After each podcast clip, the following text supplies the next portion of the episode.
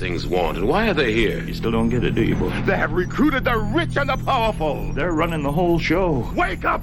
They're all about you, all around you. Look. They are safe as long as they are not discovered. I don't know what they are or where they came from, but we gotta stop them. We have no other choice. We're in trouble. The whole world's in trouble.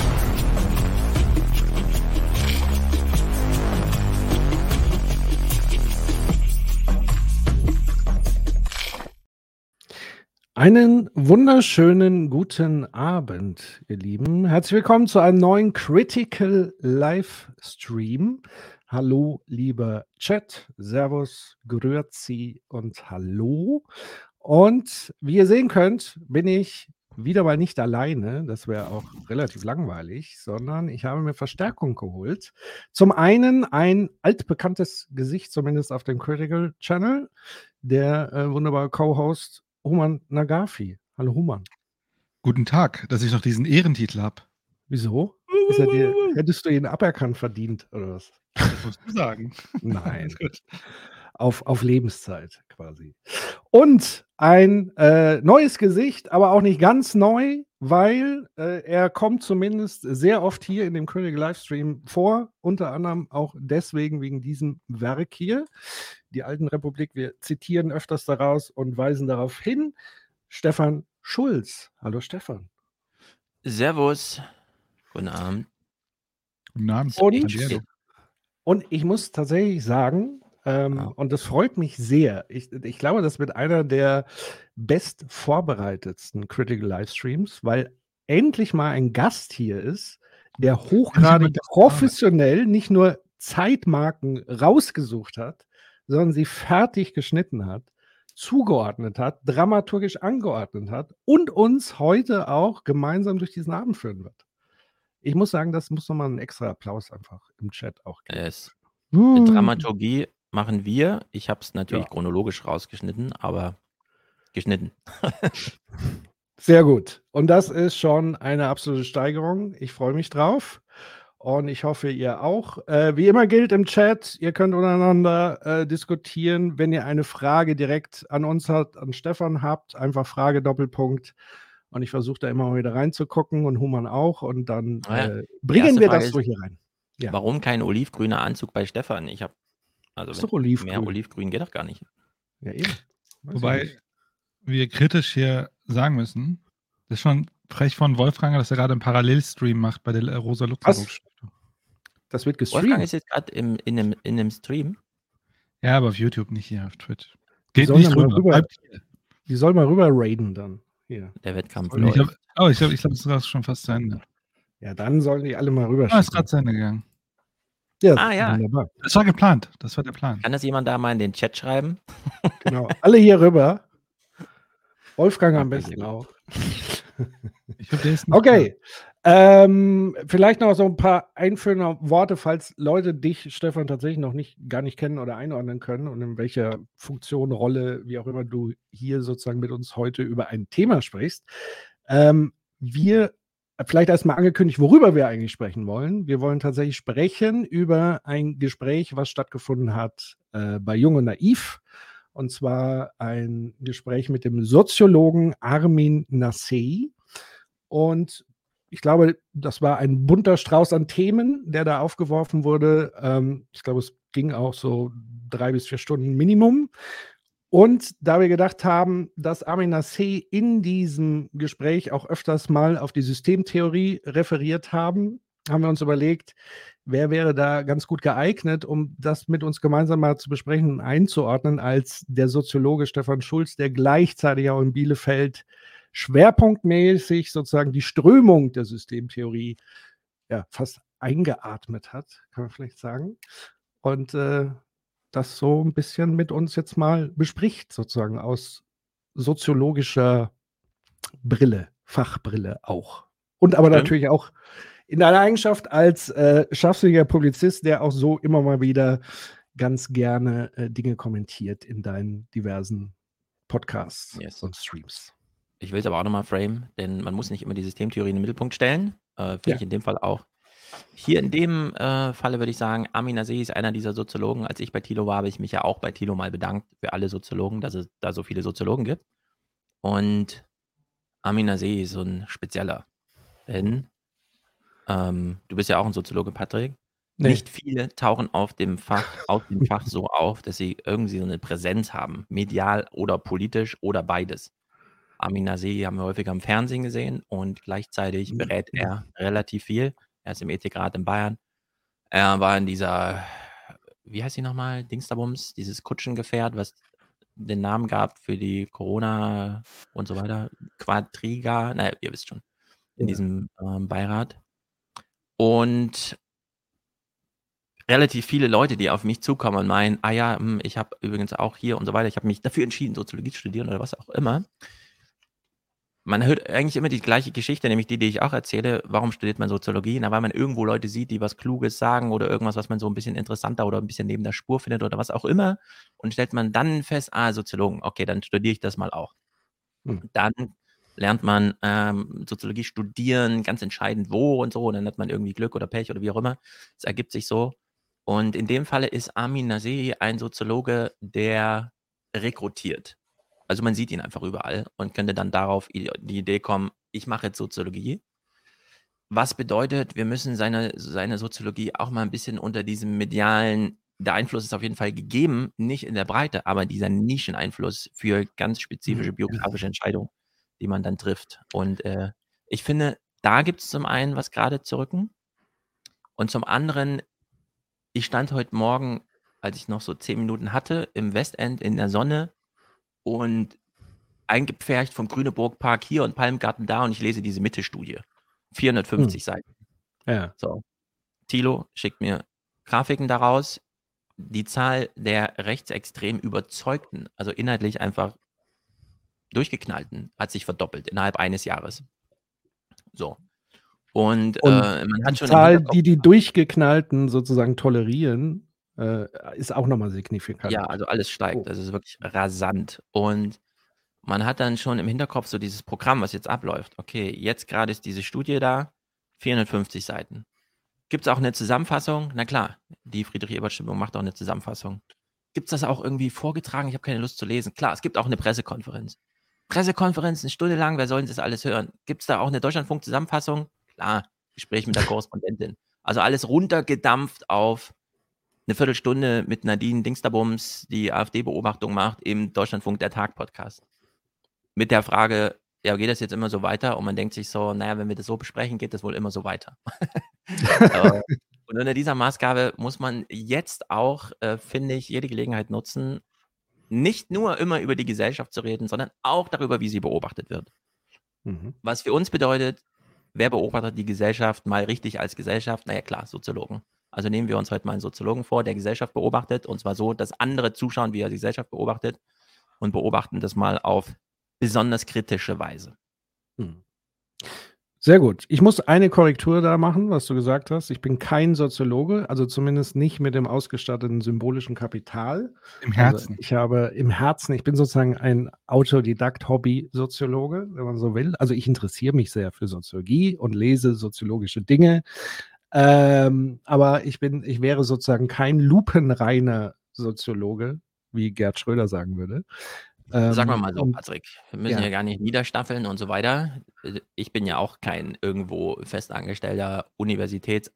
Ich warte auf den Posten. Aber du hast zumindest Soziologe. studiert. So, also da, da Ja, aber du hast einen Grimme-Preis für einen Soziopod bekommen. Ja, Das aber zählt. auch nicht alleine. So. Von daher, das, das war eher das andere Werk. Ich Okay, will es noch anmerken. Lass, lassen wir sozusagen die, die Kapitalschieberei äh, und steigen äh, sozusagen direkt äh, mal ein in die Thematik, würde ich sagen. Mhm. Also, wenn ihr wollt, weil Stefan, du hast ja gesagt, wir sind auf jeden Fall in zwei Stunden durch. Wir haben jetzt schon zehn Minuten, aber Ja. gut, ich bin, ich bin Easy. gespannt, wie wir das machen. Easy. Ähm, genau, dann würde ich sagen, schalte ich mal um auf die Clip-Ansicht. Mhm. Und äh, du sagst uns mal, womit wir so ein bisschen anfangen. Und wir lassen das mal so auf uns wirken.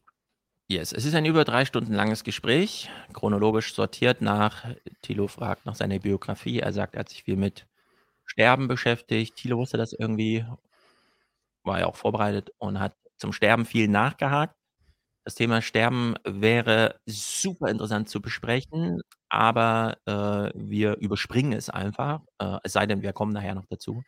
Ich Mhm. glaube, Sterben blicken. Ich finde es ein wahnsinnig relevantes Thema. Er sagt, für mich ist es ein Thema meines Lebens, denn er hat dazu angefangen, überhaupt soziologisch zu arbeiten, als er selber soziologisch angefangen hat zu arbeiten. Also so das primäre, sein Pionierthema sozusagen, das er bis heute mitschleift und das ja auch bei Corona eine große Rolle gespielt hat. Und wir kommen dann auf das, was Thilo sonst immer am Anfang macht, Biografie. Mhm. Amin See, wer ist er, wie konnte er werden, was er heute ist und so weiter und so fort.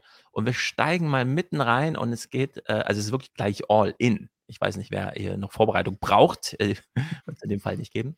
Denn sozialer Aufstieg, Thema Bildung, Thilo hat es selber häufiger äh, dort. Äh, wir kennen alle das Drama, ähm, wir kommen nicht so richtig vorwärts mit unserer kollektiven äh, Fragestellung. Könnten wir unsere wie soll man sagen, Biomassekapital immer so ausschöpfen, dass wir nicht mit 50.000 Schulabgängern ohne Abschluss und so weiter und das dann auch noch immer durch strukturelle Vermengung, um die es dann gleich gehen wird, äh, immer noch zugemünzt auf, ah, du bist zugewandert und nicht hier geboren, ah, dann äh, bist du schon sagen prädestiniert für äh, abschlusslose Berufseinstiege. Hm. Und äh, hier mal 40 Sekunden, äh, wo schon ganz schön viel drinsteckt, inklusive einer Erklärung, woran das liegt. Also wir Mhm. überspringen vieles und äh, Mhm. steigen sofort in eine Beobachtung. Der Soziologe beginnt uns zu erklären, woran es liegt, dass wir in Deutschland noch krasser als in anderen Ländern ähm, Bildungserfolge so sehr vererben. Es ist auf jeden Fall schlechter geworden, das muss man sagen. Also sozialer Aufstieg ist, äh, ist eindeutig schwieriger geworden, auch im internationalen Vergleich. Wer, Die wer, OECD-Daten sagen das ziemlich deutlich, dass in Deutschland die soziale Herkunft besonders stark ähm, ähm, prädiziert, äh, welchen Bildungsabschluss man bekommt. das haben wir in den letzten 50 Jahren immer wieder auch gelernt und rausgefunden. Auch Ja. Bildungssoziologen, Ja. Bildungsforscher und so weiter und so. Welche Interessengruppen haben in Deutschland geschafft, dass das so ist? Also ich, es wäre interessant zu wissen, ob das wirklich Interessengruppen wären, weil dann könnte man die nämlich bearbeiten. Ich fürchte, dass es eher so eine, auch eine Trägheit ist, also eine Trägheit, sich, sich solchen Problemen wirklich zu stellen. So, Patrick. Die. Trägheit der Gesellschaft, etwas zu verändern, ist die Erklärung dafür, dass etwas ist, wie es ist. Aber es ist doch schlechter geworden, oder? Und es war mal noch schlechter. Also, das heißt, es war mal ganz schlecht, dann war es eine Zeit lang ja besser. Ich glaube, man nannte es äh, sozialdemokratische Politik, zumindest in Deutschland und so weiter, die ja so ein Aufstiegsversprechen nicht nur aus, ausgesprochen haben, sondern auch zum Teil wirklich ja daran gearbeitet haben, dass das auch erfüllt wird. Und jetzt wird es halt wieder schlechter. Aber ich glaube, weiß ich nicht, ob, vielleicht ist die Trägheit nicht kontinuierlich. Vielleicht, also vielleicht ich hat er ja ein Konzept von Trägheit, das, äh, äh, vielleicht hat er so ein ausgearbeitetes Konzept Trägheit. Das kann sein. Ich bin Das sehr dafür, schwierig. Grundbegriffe auszurufen, die es vorher nicht gab. Gemütszustand. Ja. Ich bin auch total dafür zu sagen, äh, das Grundprinzip der alten Republik ist ihre Trägheit oder so, ne? Ja. Aber das würde ich im Buch schon kaum schreiben. Das würde ich vielleicht irgendwo mal so sagen, aber dann auch mit so einem ähm, ne, Augenzwinkern. Trägheit ist keine Erklärung, eignet sich auch nicht besonders gut als Grundbegriff, denn was ist denn träge? Was heißt Trägheit? Ist das jetzt irgendwie in der Zeitdimension so eine Erklärung? Was ist denn der Maßstab für? Äh, insbesondere, wenn wir uns einen internationalen Vergleich angucken, es ist ja nicht jedes Land, das da irgendwie scheitert. Also es geht ja doch irgendwie, es hat ja mit politischen Ursachen zu tun. Und als allererste Erklärung, uns Trägheit anzubieten, ist, äh, finde ich, so ein ganz typischer arminaseischer Taschenspielertrick. Denn hier wird ja keine Erklärung gebeten, äh, angeboten, sondern hier wird ja so gepitcht. Ah ja, Hm. Tilo, genau, wir fragen uns das seit 50 Jahren. Dann sage ich erstmal Trägheit, so als, ich werfe hier mal so einen Anker ins Gespräch, den man gut weiter transportieren kann. Armin hat gesagt Trägheit, ja? also man lädt das sozusagen mit der Autorität des Sprechers auf und sagt, Trägheit ist ab jetzt ein, ein legitimes Erklärungsmodell dafür. Kannst du auch jemand anderen sagen, bezieh dich dann einfach auf Armin Nasehi, nur Ja. es erklärt uns gar nichts, sondern es ist einfach nur so ein, Was- ich will jetzt nicht äh, zu viel ausholen und zu viel springen, aber in dem Ja. Sterben-Abschnitt vorher äh, sind schon solche Dinger gefallen wie, ja, also das Individuum stirbt und die Gesellschaft geht einfach weiter. Also ist das nicht irre? Und man denkt sich so, hm, ja, das mal so zu sagen, ist auf jeden Fall so ein kleiner Schocker, ja. Aber Äh. wem hilft's? Also das sind so diese Pointen, die man so abfackelt irgendwie. So eine Wunderkerze halt, ne? Man hält sich so hin und sagt, äh, Drecker. Also, äh, ich finde es ja interessant, weil hier auch jemand im Chat geschrieben hat, naja, Trägheit heißt Geschwindigkeit würde sich nicht ändern und so weiter. Und ich musste dann ganz spontan an Hartmut Rosas Buch Beschleunigung denken, der eigentlich das Ja, genau, was ist hier eigentlich äh, attestiert. So, also die Frage ist ja, ist alles, also so als Gesamtmasse und Gesellschaft träge? Wie gesagt, Hartmut Rosa würde da andere äh, äh, Theorien da reinbringen. Und Geschwindigkeit alleine ist ja jetzt nicht nur eine Beschreibung von Entwicklungen in Gesellschaft. Also Geschwindigkeit wohin? Also hoch, runter, links, rechts, keine Ahnung. Es Ja, klingt halt sagen. schön und es, ich Ja. glaube, es resoniert halt, um auch da den anderen Rosa-Begriff reinzunehmen, so ein bisschen, weil man ja selber das Gefühl hat, äh, so auch nach den Merkel-Jahren, Mehltau über dem Land, nichts bewegt Mhm. sich und jetzt haben wir eine Ampel, die verspricht Fortschritt, aber irgendwie bewegt sich eher noch alles dann wieder rückwärts zum Teil oder zumindest gefühlsmäßig. Vielleicht ist das deshalb, wa- warum es so resoniert und warum es so anschlussfähig Ja. ist. Dieser Ja, es ist halt auch- Leuten.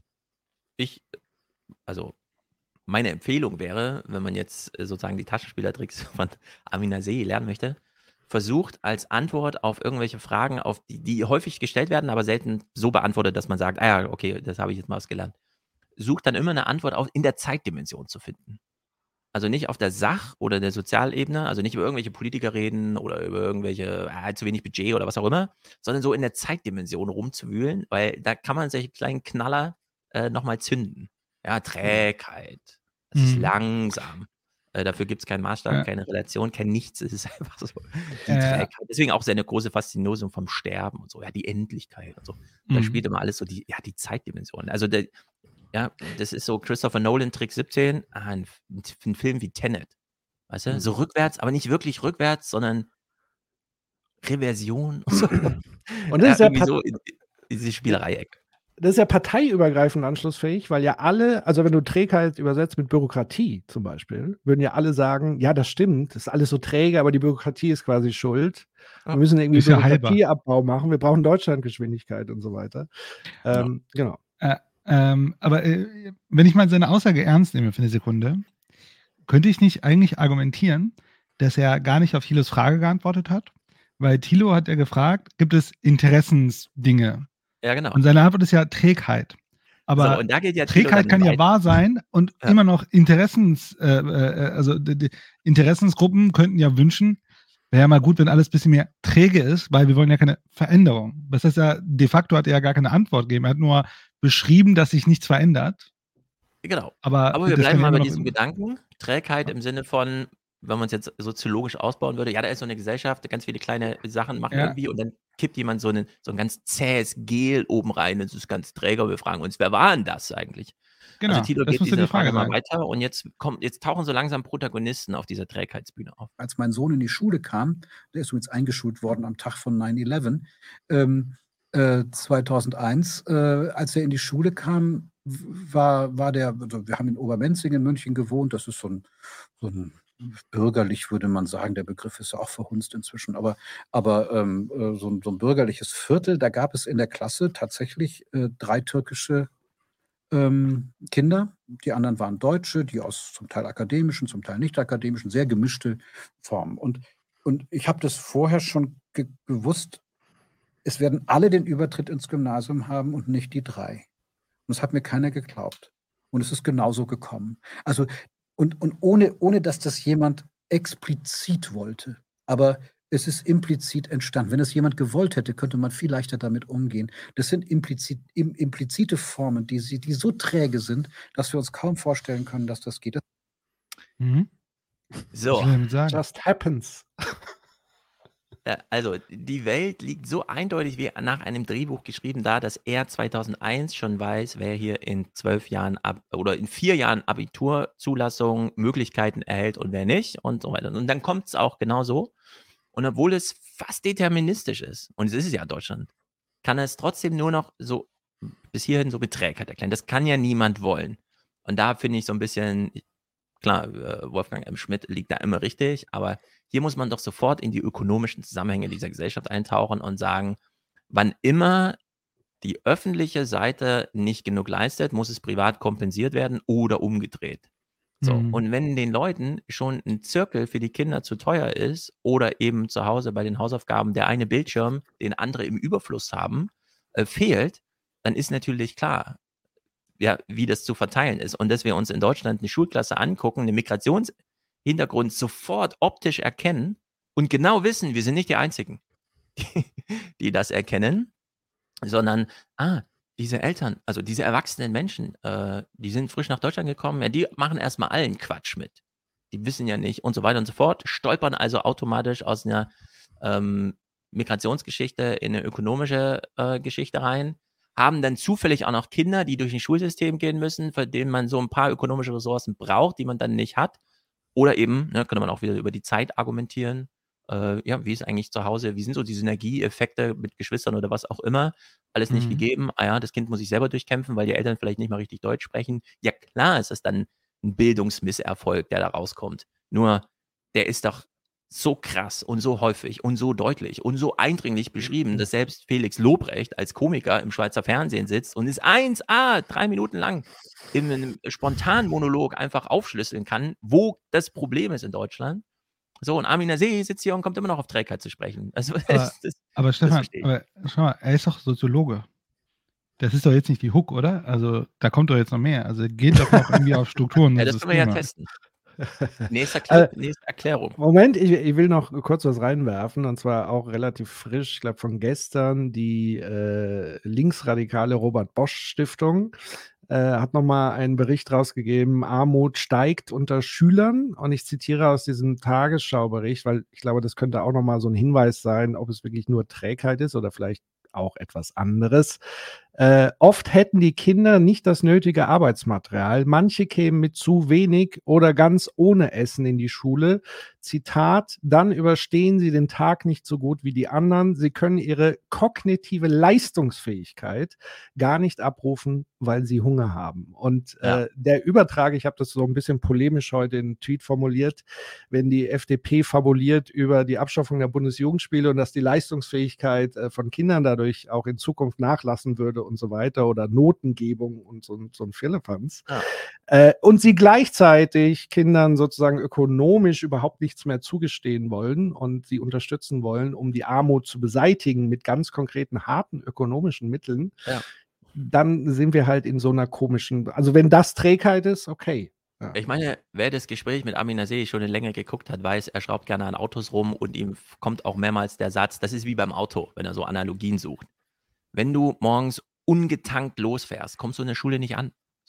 Das gilt auch für die Biomasse, die in der Schule dann Leistung erbringen soll. Also Und zum eigentlich, Tanken brauchst du eine Tankstelle. ja. Ähm, wie heißt dieser Bildungsforscher, den er auch als guten Freund beschreibt, der häufiger bei Thilo ist? Aladdin, Äh, Mafani. ja. richtig? Mafalani. Der war auch schon Ja. bei Corporate Therapy. Den meine ich, genau, der war auch schon bei, bei euch, bei Corporate Therapy. Der beschreibt auch bei Thilo ganz klar, wie die Zusammenhänge sind. Umso ärmer du bist, umso weniger ökonomischen, ich komme nicht durch meinen Tag, du hast, umso begrenzter liegt der Zeithorizont direkt vor dir, an dem du deine Entscheidung, deinen Gemütszustand, alles orientierst. Du kämpfst dich von Tag zu Tag. Wenn du einfach gesättigt und ausgeruht und deine Eltern äh, haben ein großes Zimmer für dich und du kannst jeden Eskapismus mitmachen und so weiter und so fort, dann gehst du natürlich in die Schule und denkst, ja, keine Ahnung, äh, ich habe eigentlich mal wieder Bock, nächstes Jahr in Urlaub zu fahren. Ja, dann machst du im November schon eine Urlaubsplanung für, für, für den Sommer, während andere Kinder, Urlaubsplanung, äh, keine Ahnung, ich, ich gehe morgen erstmal äh, auf dem Balkon da äh, Geburtstag feiern, ja, weil niemand hat hier einen Garten in meinem Freundeskreis.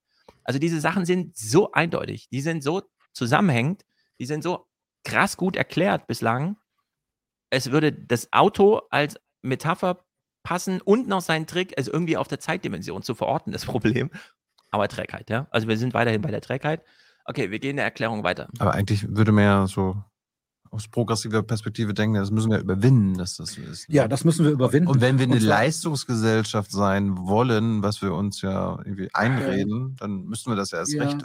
Also äh, du, du möchtest das gerne natürlich auf Kapitalismuskritik bekommen, kriegen. Ich will das jetzt mal aus also ich spiele jetzt mal Kapitalist. Ja? Sagen, es gibt schon eine ökonomische Notwendigkeit, das zu ändern. Also wir sind ein Land mit, mit äh, wenig Ressourcen mit. Äh, die Bi Ja. Bildung ist das Einzige, was wir kriegen. Und wir lassen Generationen liegen. Also wenn man sich das vorstellt, ähm, was an, an migrantischen Generationen liegen gelassen wird, dann sagt man den Leuten, ja, passt mal auf, ihr müsst jetzt Schulabschlüsse bekommen. Wenn, wenn, wenn man in einer Situation lebt, in der der Schulabschluss eigentlich hinterher nichts nützt, dann gibt es auch keine Anreize, diesen Schulabschluss zu machen. Wenn man Mhm. Institutionen hat, die das nicht unterstützen. Das ist ein Riesenthema und ich hoffe, dass das auch immer mehr kommt. Wir haben leider Gottes die Landeshoheit, was das angeht. Und wir haben in den BMBFs in den letzten Jahren niemals Akteure gehabt, die das irgendwie als ein relevantes Thema angesehen haben, sodass Bundespolitik da auch, ähm, da auch ausgefallen ist. Ein Riesenthema. So, Föderalismus ist wirklich das allerletzte, an das ein Soziologe bei hier, also hierbei denkt. So, ja. Das ist doch absurd. Hä? Also, ich verstehe das nicht. Verstehe das nicht. Ist mal ein ernsthaft. Langes Fabulieren über dieses Thema von jemandem, der von sich selber sagt, ja, ich habe einfach immer damit überzeugt, dass ich sehr gute Sätze baue, die ja, Also- Worte passen einfach zusammen. Hä? Ich würde sogar diesen Kontext mit ich in die Rolle des Kapitalisten. Es ist ja nicht so, dass der Kapitalist nur high qualified Leute auf dem Markt haben will, sondern es geht ja auch ganz stupide um sehr billige und am besten auch sehr Ja, dumme gehört. Arbeitskräfte. Jeder hat den Clip im Ohr, wie dieser Engländer auf der Bühne sitzt und sagt, wir brauchen mehr Arbeitslosigkeit. Ja. Die Leute sind überhaupt und so weiter. Ne? Wir müssen sie mehr motivieren, allein dafür, dass wir sie so prekariatsmäßig da ausbeuten Hä? können. Hier muss man auch einfach sagen, wenn ein Soziologe so über die Ökonomen spricht, wir haben eine ganz klare Trennung zwischen VWL, also was weiß ich, die große Einheitsvernunft, die da vielleicht noch so ein bisschen greift. Aber wenn wir an Ökonom und Wirtschaft denken, dann haben wir ganz klar mit BWL und partikularistischen Interessen zu tun, bei denen der große Blick gerade fehlt. Hm. Niemand, außer vielleicht BlackRock, weil die wirklich überall drinstecken, ja, macht überhaupt so ein, nee, es wäre schon gut, wenn wir mal einen Klimaschutz machen, weil in 30 Jahren hätten wir gerne noch Rendite auf die Kredite, die wir da heute geben. Und wenn dann aber einfach der Küstenstreifen vernichtet wurde durch äh, Sturmflut, dann ist das irgendwie blöd. Niemand denkt so. Jeder macht ein partikulares Argument, bei dem es genau nicht zählt, dass jeder aus einer Klasse mitkommt, sondern man grast dann einfach äh, im Kampf um die Köpfe, ja, und Ja. bezahlt halt seinen Headhuntern 300.000 Euro pro Rekrutierung oder sowas.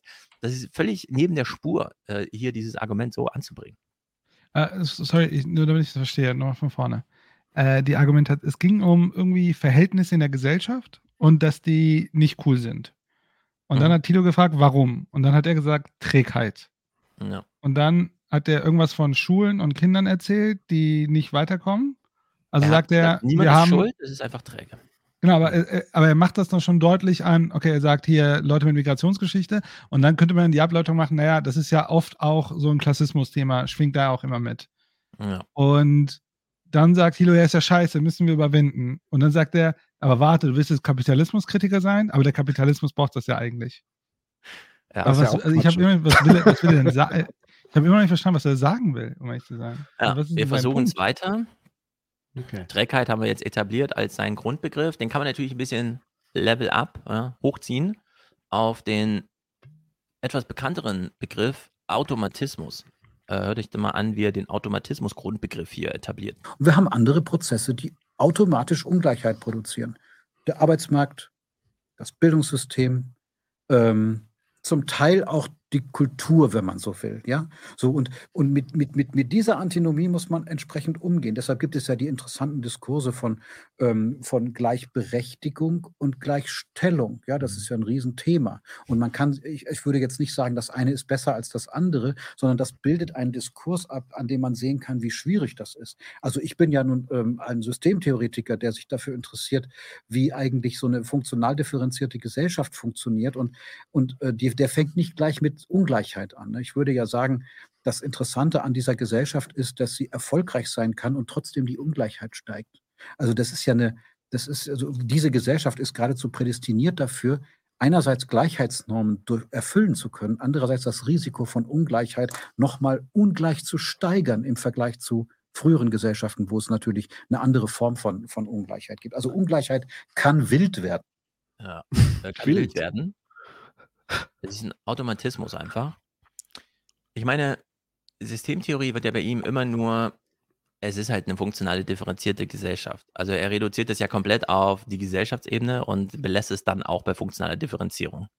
Er hat mich ja schon da verloren, wo er gesagt hat, äh, äh, Ungleichheit kann aus Kultur entstehen.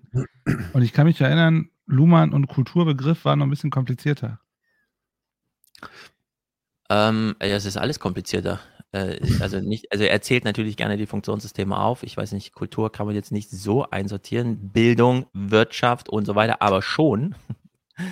Und ähm, wir kommen da überhaupt nicht weiter. Es ist. Ähm, aber was hat er denn jetzt gerade gesagt? Also ich, ich würde gerne nochmal das hinterfragen, also oder euch auch nochmal zu Also das eine, da würde ich ja sogar sagen, würde ich dem sogar in Teilen zustimmen, dass es sozusagen Selektionsmechanismen gibt. Also dass Ja. Ungleichheit reproduziert wird oder produziert wird. Mhm. Aber so wie ich ihn ja verstehe, deutet er das als so eine Art Naturgesetz, ein Automatismus, der halt so ist, weil träge und so weiter. Und da kann man auch gar nichts ändern, sondern das ist so, weil es ist. Habe ich Ja. das so richtig gedeutet? Oder? Ja, ich würde hier in dem Falle kritisieren, dass wir den Ungleichheitsbegriff insbesondere in so einer angeblichen Tiefenschärfe, Ungleichheit und äh, Dingsdabums, das andere, was er dann noch, äh, Gleichsetzung und nee, Gleichstellung, Gleichstellung und, äh, und Gleichberechtigung. auch immer. Mhm. Das brauchen wir hier einfach gar nicht in dem Fall. Denn Ja. er ist ja gerade auf dem Track zu sagen, ja, die äh, Systemtheorie und die funktionale Differenzierung und was auch immer. Wenn man so einsteigt, ist der Ungleichheitsbegriff so weit weg, weil man sich ja erstmal ganz bewusst dafür entschieden hat, nicht normativ in die Sache reinzugehen, sondern erstmal rein zu beobachten und das auch gar nicht so sehr an der Empirie, also dass man sich zu sehr impressionistisch beeindrucken lässt davon, wie es in der Schule oder in der Schulklasse oder wie auch immer gerade zugeht, sondern man stellt erstmal die Theorie in den Mittelpunkt und beobachtet nur, was einem die Theorie sozusagen anleitet. Dass er hier diesen normative, diese normative Ebene so früh reinholt, zeigt ja nur, dass er die Systemtheorie gar nicht selbst ernst nimmt, sondern nur als Widerspruch zu den normativen Theorien. Also er will im Grunde nur provozieren. Er will Thilo einfach nur, indem er ihm schon die Kapitalismuskritik, bevor Thilo die überhaupt selber aufwirft, schon mal für ihn aufwirft, damit sie auf dem Tisch liegt. Um dann anzuschließen mit, ah ja, ich weiß, im Hinterkopf denkst du, der Kapitalismus macht ja eine Ungleichheit, Ungleichheit ist schlecht und so weiter. Ja, und dann holt er den Vorschlaghammer Systemtheorie raus, aber nur, um die Ungleichheit vom Tisch zu fegen. Mit, ja, ich würde ja erstmal rein systemtheoretisch an die Sache rangehen. Nur wenn er rein systemtheoretisch an die Sache rangeht, braucht er das gar nicht. Es zeigt allen, allerhöchstens, dass er die Systemtheorie hier wirklich nur, ich sage jetzt mal soft, gebraucht, um ein von ihm selbst auf das Thema, äh, auf den Tisch gelegtes Thema, das er gerne abräumen möchte, dann auch abräumen zu können. Es ist im Grunde das, was man beim Marxismus immer unter diesen Vulgär-Marxismus zusammengefasst hat. Wenn Ein jemand einfach nur die. Klappentexte nochmal und so weiter und das Kapital und so, ja. und man einfach nur so alles auf den Punkt bringen möchte, dann kann man das machen. Und in der Hinsicht ist das hier so ein, so ein Vulgär-Luhmanismus. Ich würde nicht mal sagen Vulgär-Systemtheorie, sondern es ist so ein ganz spezifisches, weil Luhmann, den viele bewundern, die Theorie mitbrachte, die häufig als Vorschlaghammer und so weiter, mache ich das jetzt einfach mal. Dass er sich aber die Windmühle, die er abräumen will, selber noch vorher auf dem Tisch zusammenzimmert, ja, indem er Thilo einfach, ah, du willst jetzt gleich auf die Kapitalismuskritik und so weiter, ja. Das finde ich wirklich, äh, er glaubt, er macht sich hier besonders super einfach. Ja, er Mhm. nimmt das Format Jung und Naiv richtig ernst, ignoriert mich als äh, vielleicht mitdenkenden Zuschauer komplett. Und ich finde, das ist Irreführung. Ja, das ist einfach wirklich heuristische Irreführung. Das ist so eine Gesprächsgestaltung über den äh, Gesprächsleiter, in dem Fall, der ja legitime Fragen hat, auch von dem Publikum sozusagen äh, unterfüttert und so weiter. Ja, äh, wird einfach komplett ignoriert, so übergangen. Hm. Und zwar nur, damit am Ende so Sätze rauskommen, die dann eben Prädikat und Dings passt wirklich gut zusammen. Oder ich überzeuge dich gerade so, wie ich damals auch in der Uni die Leute bei meiner Antrittsvorlesung überzeugt hat. Ja, also diese Sachen kommen ja vor aus seiner Biografie in dem Gespräch. Aber er, erklärt mir doch nochmal ganz kurz, er, er sagt ja sozusagen Kapitalismus sozusagen als Gegenbeispiel oder zur Widerlegung, dass es irgendwie sowas gäbe, aber ist der Kapitalismus selbst nicht eine Art System, wo ja schon Ungleichheit fest einprogrammiert ist? Also es geht ja um Der Akkumulation von Kapital und erzeugt sozusagen ja kapitale Ungleichheit. Der Kapitalismus ist ein Begriff, den wir benutzen, um äh, sozusagen eine Subausprägung unter vielen Möglichkeiten, wie Wirtschaft operiert. So, in Wirtschaft werden erstmal nur Zahlungen aneinander angehängt, ja, und man hat äh, sozusagen einfach so eine, so, das Geld muss halt fließen. So, jedes Mal, wenn Geld äh, sich bewegt, ich will jetzt nicht, also ich werde es nachher ausführlich kritisieren, man darf nicht zu schnell auf so eine Akteursebene im Sinne von, ah ja, Geld wird ja benutzt und jedes Mal, wenn es benutzt wird, wird eine Asymmetrie aufgerufen. Mhm. So, wir können ja uns die Gesellschaft jetzt wirklich unter so Stabilitätsgesichtspunkten anschauen. Also Menschen begegnen sich und kennen einander nicht. Sie wissen also nicht, kann ich dem vertrauen oder nicht. Also handeln sie mit irgendeiner allgemeinen Währung. Wir machen es jetzt ganz simpel. Fälle, Knöpfe, Steine, was auch immer. Wir haben uns heute aufs Geld dann mal geeinigt, weil es doch sehr leistungsfähig ist mit so einem allgemeinen Zahlungsmittel wie Geld. So. Nur mit dem Geld und den Asymmetrien, die durch Profitlogiken kommen. Also irgendwer verliert Geld und so weiter, irgendwer gewinnt Geld, irgendwer geht vielleicht noch eine Investitionsentscheidung ein, also bringt dann wieder die Zeit rein. Ja? Also ich, ich nutze dein Geld, aber ich gebe es dir später wieder, aber es ist dann plötzlich mehr. Hey, wie funktioniert denn das? Naja, man muss es halt rahmen mit juristischen Gegenbalancen. Also die ökonomischen Disbalancen, die reinkommen, muss man halt, in dem Fall haben wir uns dann darauf geeinigt, es äh, juristisch zu machen. Es gibt halt einfach Verträge. Ja? Man kann nicht mit Geld einfach alles machen. Es werden so Flöcke eingeschlagen, Limits. So, und um die juristischen Limits zu regulieren, haben wir so die politische Ebene nochmal draufgezogen. Also man kann sich das richtig als Entwicklungsgeschichte. Zuerst unendlicher Reichtum und so weiter, ja, die Fuggers übernehmen irgendwie ganze Kaiserreiche und so. Dann so wird juristisch nachgebaut, nee, auch die Arbeitnehmer haben jetzt mal Rechte, ja. Nicht nur, weil der eine reich ist und so weiter, sondern nee, wir gestehen jetzt mal jedem mehr zu als zwei Quadratmeter für sechs Stunden zum Schlafen und alle sind in einer Vierschicht äh, Alltagssache äh, eingespannt. Nee, es gibt jetzt mal Rechte, auch wenn man ökonomisch eigentlich schon abgehängt ist, gestehen wir Rechte zu. So, mhm. und die Leute, ja, die dann über ihre, also da schon von Rechten profitieren, kriegen dann noch die Möglichkeit, wir haben uns dann darauf geeinigt, demokratisch und so weiter. Also diese Verknüpfung aus Kapitalismus hier, Demokratie dort und so, das ist eigentlich diese moderne Gesellschaft, die spielt sich überall auf der Welt irgendwie so ein. Und wenn sie dann doch mal davon abweicht, dann erkennen wir diese Abweichung nur, weil wir dieses kapitalistische, demokratische Prinzip und so weiter dann irgendwie durchschauen. Aber dahinter, systemtheoretisch, ist einfach das Wirtschaftssystem. Es schließt halt Zahlungen aneinander an. Und diese Verknüpfung mit, ja, aber es gibt auch neben der Wirtschaft auch noch Politik und Recht und so weiter. Ja, gibt es. Aber diese Systeme irritieren sich eben nur. Die operieren nicht miteinander, sondern die ja, haben halt so eine Parallelität alles passiert irgendwie gleichzeitig und alles balanciert sich so, ja, das sind ja auch zirkuläre Prinzipien. Nicht eins verursacht das andere, sondern es hängt halt alles so miteinander zusammen. Und irgendwo auf der Ebene müsste man so anfangen, sowas zu beschreiben, ja. Und bei, bei einer See passiert das einfach nicht. Also es ist, fallen immer diese Worte, Systemtheorie. Als würde man am mhm. Lagerfeuer sitzen und so einen Funken losschlagen, ja. Aber das Feuer geht einfach nicht an, so die ganze Zeit. Sondern, ja, also Zauberformel. Abracadabra. Ja, äh, genau. Also man sitzt so da und es ist irgendwie so, hm, ja, Armin, jetzt mach doch mal. Ja, es ist und wie bei den systemischen Coaches, ne? Wie in der Gitter Pine und so. ich wollte es nicht droppen.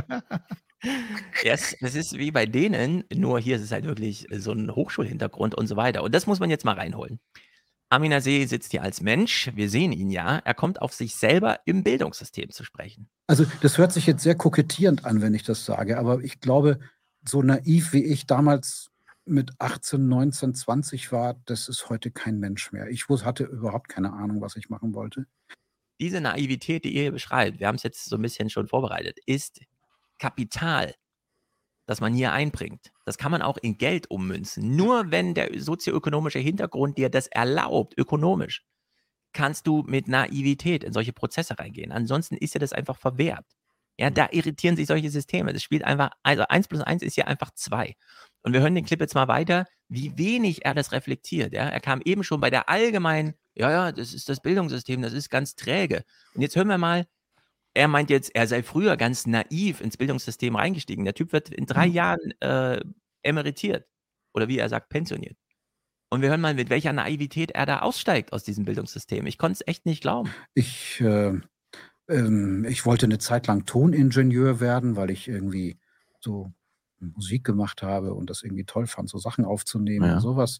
Äh, dann wollte ich ähm, dann wollte ich gerne Philosophie studieren das fand ich irgendwie cool, aber ich wusste auch nicht so genau, was das bedeutet. Und, hast, und du, ich, hast du ja im Grunde Ich habe es dann auch, ja, aber, aber erstmal nicht. Also ich habe, äh, ehrlich gesagt, durch Zufall habe ich einen, einen Zivildienstleistenden kennengelernt, der im, zufällig noch im Krankenhaus gearbeitet hat, wo mein Vater gearbeitet hat. Den fand ich irgendwie total interessant und sympathisch und der hat Diplompädagogik studiert.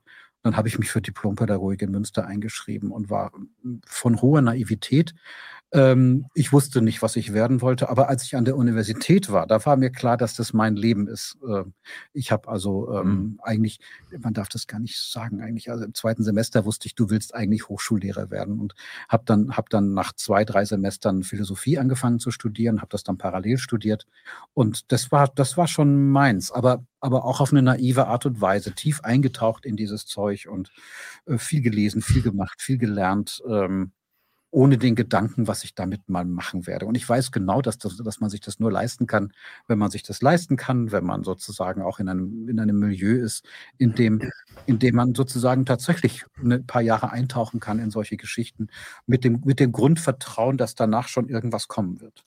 Das Grundvertrauen, dass danach schon irgendwas kommt. Wenn Mhm. du zwölf Jahre alt bist und deine Mutter sagt dir, ich weiß nicht, wer dein Vater ist, ich weiß nur, dass ich jetzt zur Arbeit muss. Ah ja, es ist 13 Uhr, du kommst gerade nach Hause. Tut mir leid, ich arbeite jetzt bis 21 Uhr, weil ich bin Putzfrau. Alleinerziehende, der häufigste Beruf in Deutschland, putzen. Die Kinder kommen gerade aus der Schule, man geht ins Büro, die gerade leer zurückgelassen wurden.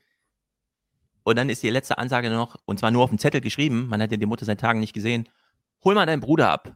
So.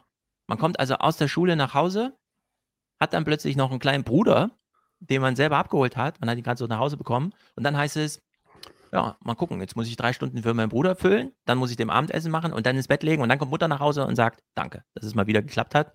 Und man macht so eine Strichliste, okay, das war jetzt der tausendste Tag, in dem das so lief. So, und dann Armin Asei daneben, das ist einfach so passiert. Ich war an dieser Hochschule, ich hatte dieses Grundvertrauen, ich konnte mir meinen Hochschullehrer aussuchen. Das ist absurd. So als Soziologielehrer im Fernsehen oder bei Thilo über das, die größten Schicksalsfragen dieses Landes zu reden. Das geht einfach nicht. Aber, äh, sorry, sorry, Stefan, ich muss da wieder mal reinspringen. Aber das ist doch jetzt nicht seine Position, oder? Äh, Zumindest hat er ja reflektiert, dass er privilegiert war. Das war ja schon mal ein. Ich meine, der ist äh, anders. Was ist der, was macht er denn schwerpunktmäßig? Also, was ist denn sein über das Ding? Sterben reden, weil das so interessant ist, dass die Gesellschaft weitergeht, während du selbst stirbst. Ist es nicht krass, wie die Konzepte da aufeinander kollidieren? Nicht ernsthaft? oder? Wir hören mal weiter, denn ähm, er baut jetzt einfach so nach und nach im Hintergrund ein, aus welchem von mir als naiv statt einfach mal durchreflektierten sozioökonomischen Hintergrund komme ich denn eigentlich? Hatten deine Eltern Erwartungen? Ja, das ist eine interessante Frage. Ich kann es gar nicht so, ich kann sie nicht mehr fragen, weil sie Ich kann sie nicht mehr fragen. Ich habe sie nie gefragt. Das war mir auch immer egal. Es hat gar keine Rolle gespielt, ob meine Eltern von mir irgendwelche Erwartungen haben. Also meine Älteste ist ja während Corona in die weiterführende Schule gekommen. Und ich dachte mir so, wartet mal Leute, wir machen hier gerade einen Elternabend per Zoom. Findet ihr das nicht ein bisschen komisch? Könnt ihr euch nicht erstmal fragen, wie kommt mein Kind jetzt in dieser Schule an? Jetzt, wenn wir noch gar nicht wissen, ob in drei Wochen wirklich Schule ist und ihr stellt jetzt Fragen zum Abitur, das vielleicht in sieben Jahren ansteht, habt ihr alle eine Meise? Und er so, meine Eltern und ihre Erwartungen an mich, hm, keine Ahnung. Während das ganze Land durchs, durch die, durchs Gymnasium geprügelt wird, ja. Hm. Es ist einfach, ich weiß nicht, ich finde dazu wenig Worte, aber wir können dem mal weiterfahren. nicht mehr leben, aber Mhm. also ähm, mein Vater war Arzt und er hätte so. das schon gerne gesehen, wenn einer seiner Söhne ähm, Auch Medizin. studiert. Medizin studiert hätten. Für mich, also mein Abitur war nicht gut genug. Ich hätte, hätte wahrscheinlich hätte ich jetzt den Studienplatz. Aber Was ähm, hast du für ein bayerisches Abitur? ich habe ja kein bayerisches, Ach so, sondern sorry. nur ein Gelsenkirchener Abitur. Ne? Und das Ist nicht so viel wert, doppelt oder? schlimm. Vernünftig. die wesentlichen Kulturtechniken gelernt. Nein, also jetzt ernsthaft gesprochen, das war nicht besonders gut und ich Was hast du für ein Abi, null? 2,8 Ja, komm. und, ähm, Immerhin. und das war irgendwie, das war irgendwie, ähm, also es spielte für mich auch keine Rolle, das war mir auch piepen egal. Also ähm, ich habe dann halt Pädagogik und dann Philosophie und bin dann da tief rein und das wurde auch von den Eltern anerkannt, wobei das jetzt auch nicht so die entscheidende Frage war. Hast du Diskriminierungserfahrungen gemacht in deiner Jugend? Ja, das werde ich immer gerne gefragt wegen des nicht-westfälischen Nachnamens und ich kann tatsächlich sagen, nein. So, das ist natürlich eine super relevante Frage, finde ich. Der junge Armin Nasee in einem Deutschland, wo man schon legitimerweise mal nachfragt später, hast du denn Diskriminierungserfahrung gemacht? Er beantwortet die auch mal. Wir, wir waren natürlich schon irgendwie, das, das wurde natürlich zur Kenntnis genommen und das war irgendwie, irgendwie anders. Es ist natürlich eine, also eine Frage auch der, der, der, der Schicht, ja. Also ich meine, Hm. äh, äh, wie, mein Vater war ein Edelmigrant und äh, hat berufliche Karriere gemacht.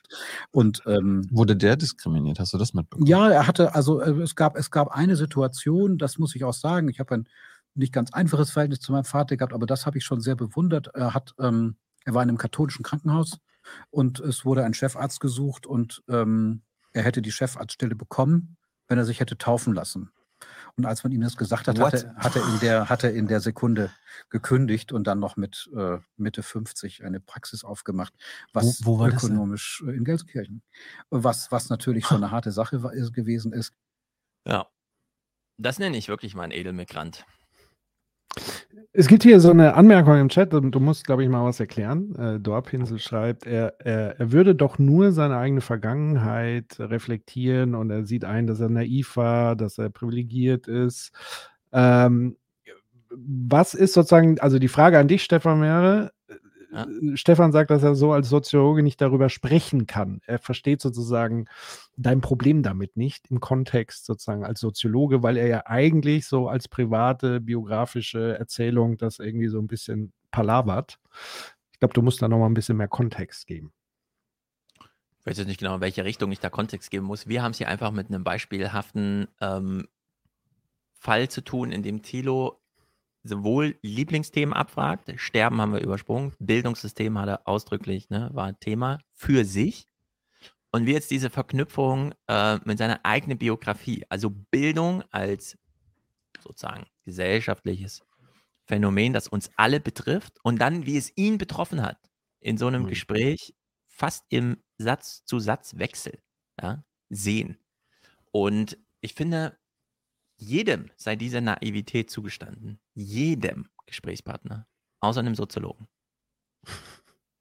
Wenn das irgendwie eine Maischberger-Sendung wäre oder äh, wie auch immer und das wäre so eine Interviewstrecke, zehn Minuten mit dem Komiker, mit der Schauspielerin, mit was auch immer, dem ehemaligen Manager, dem ehemaligen Politiker, die können das von mir aus alle machen. Die dürfen gesellschaftliche Strukturen übersehen.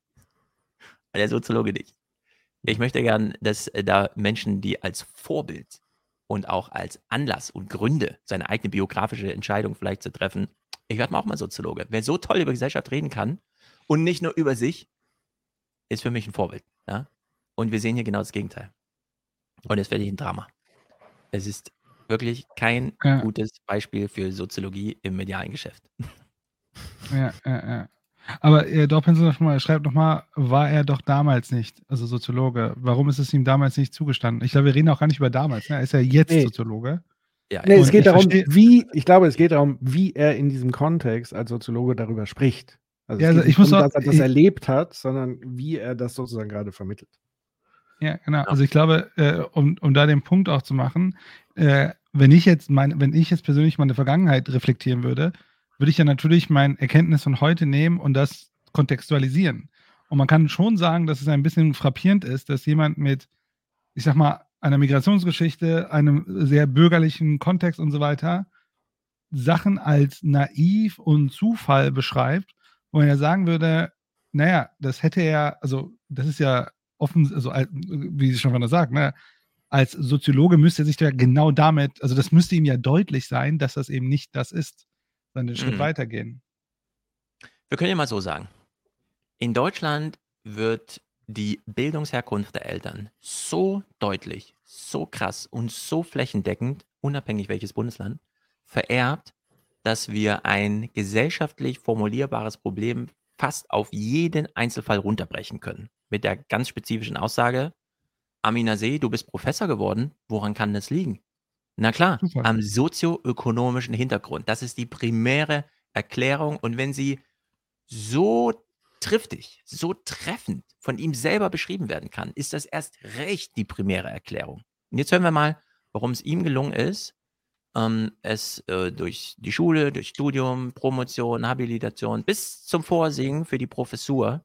Ja, jetzt hören wir mal seine Erklärung, warum er so ein äh, Professor für Soziologie wurde. Und habe mich in München beworben, ging nie davon aus, dass ich diese Stelle bekomme. Und dann ist es doch passiert. Warum hast du sie bekommen? Warum? Ja. Ich glaube, weil ich im Vortrag, also ich war noch relativ jung da, im Gegensatz zu jetzt. Äh, und ähm, habe schon ein paar Sachen gemacht und ich dachte, dass die mich wahrscheinlich einfach nur mal so hören wollten. Und ich glaube, dass ich im Vortrag sehr überzeugend war, weil ich ganz gut reden kann, lange Sätze mit vielen Nebensätzen, Subjekt passte zum Prädikat. Ja. Er konnte einfach gut fabulieren. Auch Berater werden Subjekt passte zum Prädikat. Weißt du? Er ist ja auch ein halber Berater eigentlich, will ich schon sagen. Er ist ja Politikberater schon. Ne? Vernünftig. Ich meine, ich Gut, dass solche Menschen solche- Politikberater sind. Ja, ja, also ich meine, wir kennen solche Erzählungen. Warum ist Friedrich Merz nicht beim ersten Anlauf äh, CDU-Chef geworden? Er hat den Trägheit. Vortrag versagt. Ja. Der gute Rhetoriker hat den Vortrag versagt. Und das ist dann irgendwie so eine hinreichende, ja, kann man abends 20 Uhr in der Tagesschau mal sagen, wenn es irgendwie morgens um 11 passiert ist. Aber hilft uns jetzt wirklich nicht weiter beim Verständnis zu, von irgendwas so, ja. Als ob da nicht alle Landesverbände abgesprochen, ihre Delegierten und du stimmst gefälligst so und so weiter. Nee, er hat einfach im Vortrag versagt. Ja, kann ja mal passieren. Und so. Es ist einfach völlig absurd, mit so einer Erklärung zu kommen wie, ja, und dann noch so, so schmunzelnd, ja. Ja, ich kann halt wirklich, ich, ich kriege meine Sätze gut zusammen. Also es ist einfach, äh, das ist der Soziologie nicht würdig. Also ich sag's mal so. Ähm, Er hat mich ja auch schon verloren, als er gesagt hat, dass er in Gelsenkirchen keine äh, Diskriminierungserfahrung gemacht hat in, vor 30 Jahren. Ich meine, ich bin in Bochum aufgewachsen, direkt daneben. Ja. Also ich, ich kenne andere Geschichten. Ja, ich meine, jeder macht verrückte Erfahrungen in diesen Gebieten. Ja. Es muss ja nicht mal zwingend eine Diskriminierungsgeschichte, also eine Diskriminierung aufgrund von Migrationshintergründen sichtbarerweise oder nicht, sondern jeder macht krasse Geschichten, aus denen er, von denen er erzählen kann, überall. Und hier, nö, war, war also einfach, nö, ich bin da durchgesetzt. Es ist einfach so passiert. Ja, meine Biografie ist einfach so passiert. Äh, ich, das Einzige, ich konnte mir halt nicht aussuchen, wo ich Professor werde. Ich bin halt, ja, da wurde halt eine Stelle ausgeschrieben und dann habe ich mich halt, habe ich, ereilte mich der Ruf im Grunde. Also es ist wirklich irre. Wir schwenken so langsam um auf äh, die Soziologie seiner, seine Soziologie. Thilo wirft hier so ein bisschen, es ist wie es ist Haltung vor, aber hm, Wenn man die so ein bisschen wahrnimmt, das kommt dann auch manchmal so rüber, als ob du dann so ein bisschen, äh, wenn du schreibst, durch deine soziologische Brille so, das, die Gesellschaft ist, wie sie ist. Ja, das- Äh, man, man kann da nichts ändern. nie das, also der zweiten Satz, der, der stimmt ja nicht. Also Also mein, mein, mein Impetus ist gerade der, Ich, ich meine nur, so, so Ja. kommt's an. Du bist so ein Ja. bisschen so, ach, naja, so ist das Leben halt. ja, also wer das so liest, ist faul. ja. Der hat einfach nicht verstanden. Oder wie ich erklärte, dass es einfach so passiert ist. Ich war plötzlich Professor. Ups, äh, ich bin so aufgewacht morgens. Ja. Es ist einfach schräg. Aber er betont immer wieder die Trägheit. Warum gelingt es dieser Gesellschaft, obwohl wir alle wissen, wie die Sache mit diesem Klimawandel bearbeitbar ist? Also es ist eigentlich eine simple Sache. Ne? Wir müssen den CO2-Ausstoß verringern. Das hört sich erstmal so Ah. an, als, naja, gut, ne? Ist- ist gar nicht so, so- gar nicht so Das ist schwierig. unterkomplex, würde man Ist, sagen. ja, es ist aber, es ist aber die Wahrheit, ja. Also das, das, das stimmt schon. Das wissen wir. Warum gelingt es nicht? Das zu tun. Und ähm, das ist ja eine ernsthafte Frage. Ne? Also ich glaube, Mhm. zurzeit kann man kaum eine ernsthaftere Frage stellen. Und man kann die auch äh, aus didaktischen Gründen individualisieren. Also ich sage immer das Beispiel, ich sage es jetzt hier auch, der eine oder andere hat schon gehört, ich bin zu klein für mein Gewicht. Ja? Und ähm, ich weiß genau, was man tun müsste, dass sich das ändert. Wachsen. Und das bin ich 63, wahrscheinlich bin ich seit 50 Jahren an dem Thema dran. Es gelingt nicht. Systeme sind träge. Als, Ja. äh, sie sind träge in dem Sinne, dass sie sich sozusagen, dass sie stärker wiederholen als disruptiv verändern. Mhm. Und das ist, also das ist keine Entschuldigung dafür, dass sich nichts ändert, sondern das ist sozusagen für mich der Ausgangspunkt, über die Dinge nachzudenken, warum Veränderungen wahrscheinlich selten intentional und disruptiv stattfinden und eher evolutionär. Okay. Also, wenn wir öffentlich kritisieren, nein, Herr Lindner, der Staat ist kein Haushalt oder nein, Frau Merkel, der Wolfgang Schäuble ist keine schwäbische Hausfrau, finde ich, ist das schon ganz schön viel Aufklärung, die geleistet wurde, um zu sowas zu kommen. Und dann kommt der Soziologe und sagt, dass es so ist, wie es ist, liegt daran, ich kenne das von mir selber, ich schaffe es einfach nicht, 300 Kalorien weniger am Tag zu essen. Und meine Trägheit ist die Trägheit der Gesellschaft oder wie auch immer er dieses Bild benutzen möchte. Also, ich, ehrlich Aber gesagt, sag Ja, also mir kräuseln sich ja natürlich da alle äh, Finger und Zehennägel weil das Thema Klima haben wir jetzt wirklich intensivst durchdrungen mit Jens bei 2045 und so. Wir haben ja sehr facettenreich dargestellt, woran es denn überall äh, hängt und liegt. Und ich will auch sagen, seine These ähm, zu sagen, es gibt keine systemischen Disruptionen, also das, was wir gerade versuchen abzuschaffen, also ein Teil, ist, Klimawandel ist ja nur ein Teil des Problems, wir haben auch planetare Grenzen und so weiter, aber wenn wir jetzt mal bei diesem CO2-Ding bleiben, ähm, mhm. und die gesamte Wirtschaft und auch die Gesellschaft basiert eigentlich auf fossiler Energie. Und als die gefunden wurde, tief im Erdreich, ähm, ist eine systemische Disruption dadurch erfolgt. Also durch die Findung dieses fossilen Brennstoffs, der ja ganz viel komprimierte Arbeitskraft eigentlich ist, die mhm. freigesetzt werden kann in Maschinen. Und am Anfang wusste die Gesellschaft noch gar nicht, was sie mit diesem schmierigen, klebrigen Zeug anfängt, bis auf ein paar findige Geschäftsmänner äh, wie Rockefeller und Co., die dann sozusagen eine Art Markt geschaffen haben. Ursprünglich ging es eigentlich nur darum, dass sie Lampenöl aus äh, Walfischfett äh, äh, mhm. sozusagen ersetzen wollten. Das hat aber immer so gestunken. Und dann haben sie halt angefangen, Petroleum daraus und irgendwann sind sie auf die Idee gekommen, auch das können wir auch in unsere Autos tun, in unsere Maschinen tun und so weiter. Und so ist dann diese fossile Antriebstechnologie ähm, exponentiell gestiegen und damit auch Gesellschaft sich massiv verändert. Und das gilt es ja jetzt komplett eigentlich einzustellen. Ja, ähm, und es ist ja aber vor zu allem sagen, so. Ja. ja. Es ist ja vor allem so, dass wir erst diese Woche, ich weiß noch, ich war beim Sport, höre Podcast, plötzlich geht New York Times The Daily, wahrscheinlich der meistgehörte Podcast auf der ganzen Welt, geht an. Mit dem Thema, oder was in dem Falle vielleicht das Wall Street Journal mit The Journal, die haben ja auch so ein Podcast, einer, einer von beiden. Mit dem Thema, wie ExxonMobil vor 50 Jahren schon wusste, durch eigene Forschung, was Klimawandel für uns alle bedeutet, aber was das Produzieren von Klimawandel, das Antreiben für die Firma selbst bedeutet.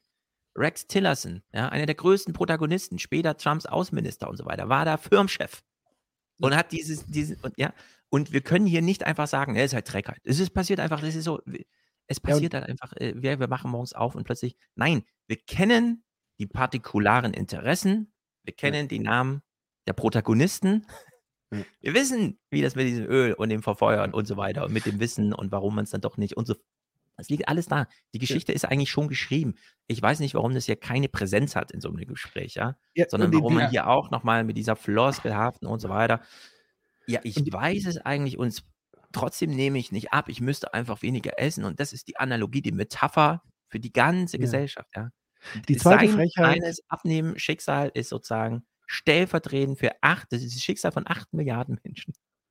Und die zweite Frechheit ist ja, er übernimmt eins zu eins die Propaganda der fossilen Industrie, die ja den Fußabdruck, den CO2, den persönlichen individuellen CO2-Fußabdruck erfunden haben als Marketinginstrument, indem man nämlich die Verantwortung dann auf das Individuum, auf das träge, äh, ich will doch abnehmen und so weiter, genau. verlagert hat weiß, und lenkt halt dann ab von diesen strukturellen Gegebenheiten und diesen ja. klar mächtigen äh, Partikularinteressen. Ja, und darauf ähm, kommen wir und das übernimmt er auch noch. Also das ja. ist ja wirklich. Ja. Darauf kommen wir jetzt zu sprechen, aber wir rahmen es im, wie vorhin schon angedeutet, er ist ein Soziologe, er hat eine Theorie und so weiter und er möchte uns da irgendwas verklickern. Wir steigen jetzt ein, nachdem wir jetzt neun, die zehn Clips zum Thema Biografie, Bildung und so weiter. Jetzt kommt die eigentliche Soziologie. Armin Nadees Soziologie und der Bezug auf Tilos Lieblingsthema Klima. Wir beginnen hier. Ich befasse mich mit unterschiedlichsten Dingen. Also was mich am meisten interessiert, das ist tatsächlich dieses Großthema Theorie einer modernen Gesellschaft. Wie beschreibt man eigentlich moderne Gesellschaften? Aber ich mache viel empirische Forschung. Mhm. Viele empirische Forschung mit der Systemtheorie, ja, das kann man immer so leicht sagen, es ist aber schwierig. Also es ist einfach, der Ansatz ist irgendwie ein anderer, keine Ahnung. Aber, und das ist eben auch so ein Punkt, er ist, und ich will den Chat schon mal darauf vorbereiten, alle, die zuhören, es kommt jetzt gleich ein ganz arroganter Punkt von mir, von dem ich selber weiß, der ist wahnsinnig arrogant. Aber ich werde ihn trotzdem machen. Und äh, das, oh, diese, dieses System. Bitte? Selbstimmunisierung, sehr gut. Ja, in dem Falle gleich nötig. Sinnvoll. Und äh, das, das, diese, diese Systemtheorie-Sachen, die kamen eigentlich nach dem Studium erst. Also das ist, ähm, das, schon, das ist dann so entstanden. Aber ich habe ich hab nie in Bielefeld was gemacht. Ich habe mal Vorträge von Luhmann gehört. Ich habe den auch damals gebeten, ähm, ähm, mein Habil-Gutachter zu werden. Und, Wo äh, das? Nee, er hat gesagt, er würde es gerne machen, aber er meinte, das, das, das wird mir gar nicht viel nützen und hat mich dann zu einem Kollegen nach Trier geschickt ähm, und so. Aber da hätte es, er hätte es gemacht, wenn ich drauf bestanden hätte. Aber es ist sozusagen nicht durch, nicht durch nahen Kontakt entstanden und ich glaube, dass ich davon sehr profitiert habe. Wenn ich irgendwas schrecklich finde, sind es die Schulen, die gleichzeitig auch noch mit persönlichen Bindungen zu tun haben. Das tut den Sachen oft nicht so richtig gut. Ja, tut der Sache nicht gut und so weiter. Ich will es mal so sagen. Ich habe an vielen Beispielen gelernt, wie groß der Unterschied zwischen systemtheoretische Texte, im besten Falle von Niklas, Niklas Luhmann selbst geschrieben, im Studium zu lernen, zu lesen und dann auch im Seminarkampf gegen Widerstände. Ich weiß gar nicht, wie das Wort dafür ist. Nicht kennenzulernen, sondern wirklich sich reinzufühlen. Im Vergleich zu nur zu lesen. Also so autodidaktisch, es sitzen hier nicht 30 Leute mit der gleichen Textgrundlage im Raum und das Seminar dauert acht Stunden. Weil dann nimmt man den Text zu ernst. Dann ist einem Niklas Luhmann als Autor zu wichtig. Dieses ganze Prinzip der Herstellung der Texte, wir sind alle beeindruckt von äh, 40 Büchern und so weiter, ja, tausende Seiten, die einfach geschrieben wurden. Ja, wann wurden die denn geschrieben? Ja, die wurden halt einfach so geschrieben. Es war ein Zettelkasten, äh, da waren so Nummern drauf, also kommt man von einem Ding zum nächsten und man liest einen viel zu deutlichen roten Faden später raus aus diesen Texten. Der muss zertrümmert werden. Es reicht nicht einfach nur das zu lesen, sondern man muss diese Dinger dekonstruieren, auseinandernehmen, sich wirklich um die Ohren hauen und so weiter, um einfach zu verstehen, was hinter dem Text passiert. Ja, dass der Text ist das Einstiegstor in diese Theorie, aber es ist nicht die Theorie. Und äh, ich bedauere das dann immer wieder, und jetzt mache ich auch ein ganz albernes Gleichnis, aber wenn zu mir in den Schwimmkurs Studenten kommen, die für ihre Prüfung nochmal Freistilschwimmen lernen wollen, im Vergleich zu, ich habe diese sieben, achtjährigen und mache mit denen eine Schwimmausbildung. Die sind einfach zu alt. Die schaffen es nicht mehr. Die kriegen die Prüfungsleistung noch hin, aber es werden niemals mehr Schwimmer. Und so ist das auch ein bisschen in, mit dieser Systemtheorie. Im besten Falle hat man einen Professor, der sich richtig gut auskennt, jede Frage beantworten kann, aber immer in einem Seminarkontext. Und dann zerkloppt man diese Texte.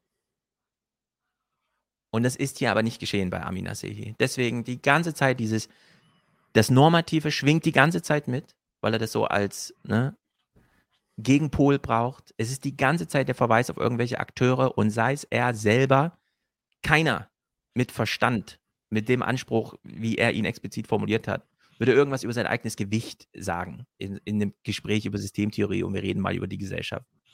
Weil es absolut nicht passt. ja, es ist einfach völlig irre. Und das sehen wir aber hier die ganze Zeit.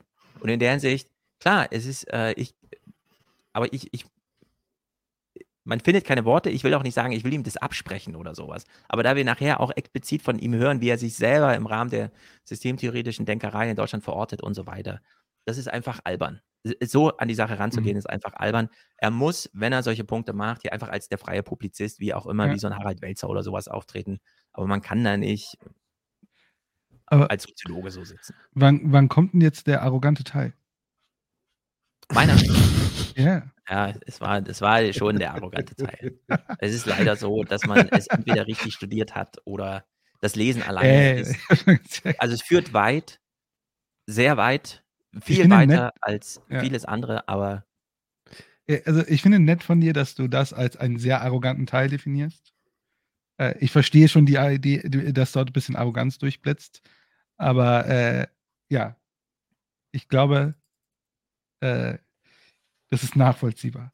ja, bei Armin See klingt es dann so. Ich gelte sicher als einer der wichtigsten Vertreter der Systemtheorie in deutscher Sprache und so weiter und so weiter. Das ist ja Aber Bullshit. das ist für mich jetzt Okay, ja okay, Bullshit. jetzt, jetzt Ey. kann man das ja nochmal anders einordnen. Weil Aber ich hätte mal, jetzt auch gesagt, wenn, wenn er sich selber gar nicht so als große ja, Systemtheoretiker aber Vertreter ist, dann hat er halt mal Luhmann gelesen, wunderbar, was soll's so.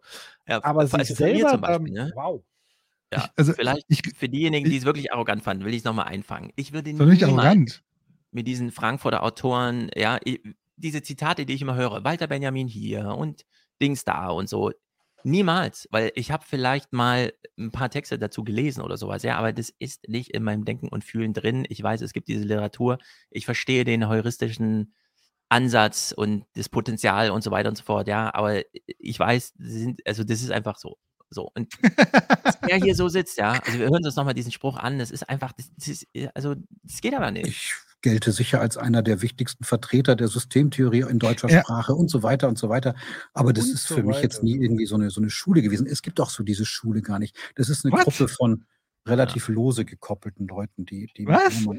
Aus diesem Dingskreis. Wie heißt der, dieser, äh, dieser, äh, oh, ich habe den Namen vergessen. Von Systemtheoretikern und Organisationssoziologen, die sich nur nach der, die, die treffen sich doch immer bei Metaplan da und dann, Ja, ich meine, äh, für solche Punkte gibt es eh keine Maßstäbe. Was ist denn jetzt, also es ist keine Sekte, die sich irgendwie im Sonnentempel trifft. Oder ja, was sowas, heißt Sekte? Aber es gibt ja schon, aber es gibt ja schon so, so einen Kreis. Äh, aber worauf ich hinaus wollte, ist, ja- äh, ich wollte ja Folgendes erzählen. Also, ich, ich, in, in deiner Kategorisierung gehöre ich ja zu diesen Freischwimmer-Menschenabzeichen, äh, die ja äh, sozusagen mit Luhmann einen Zugang verstanden haben, äh, mit Luhmann einen Zugang suchen, um ein, eine Welt anders oder besser beschreiben zu können. Und ich habe von ihm noch nie was gehört.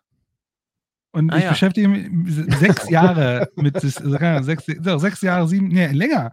Ja, weil du neun so ein Jahre oder so. Primärliteraturleser bist. Hast du nicht seine Nee. ganzen Systemtheoriebücher? Nee, nichts. Also ich kenne Stefan, also ich würde sagen, der bekannteste für mich ist ja eigentlich Stefan Kühl, weil, äh, ja, noch, weil er auch Organisationssoziologe ist und in meiner Welt sehr, sehr viel stattfindet. Ja. Aber da gibt es nicht doch diesen Dirk Becker, der ist doch auch Dirk relativ. Becker, ja. Genau, da gibt es auch ein paar, die sind doch richtig relevant. Aber ich habe von Ja, ihm ja, noch ja. nie was gehört. Ich habe nur mal, ich weiß nur, du hast mir mal irgendwann was von ihm erzählt. Äh, da war irgendwas auf Twitter und dann habe ich gesagt, ach guck mal, ein Systemtheoretiker und dann hast du gesagt, hast mir erklärt, dass es vielleicht nicht ein Systemtheoretiker ist.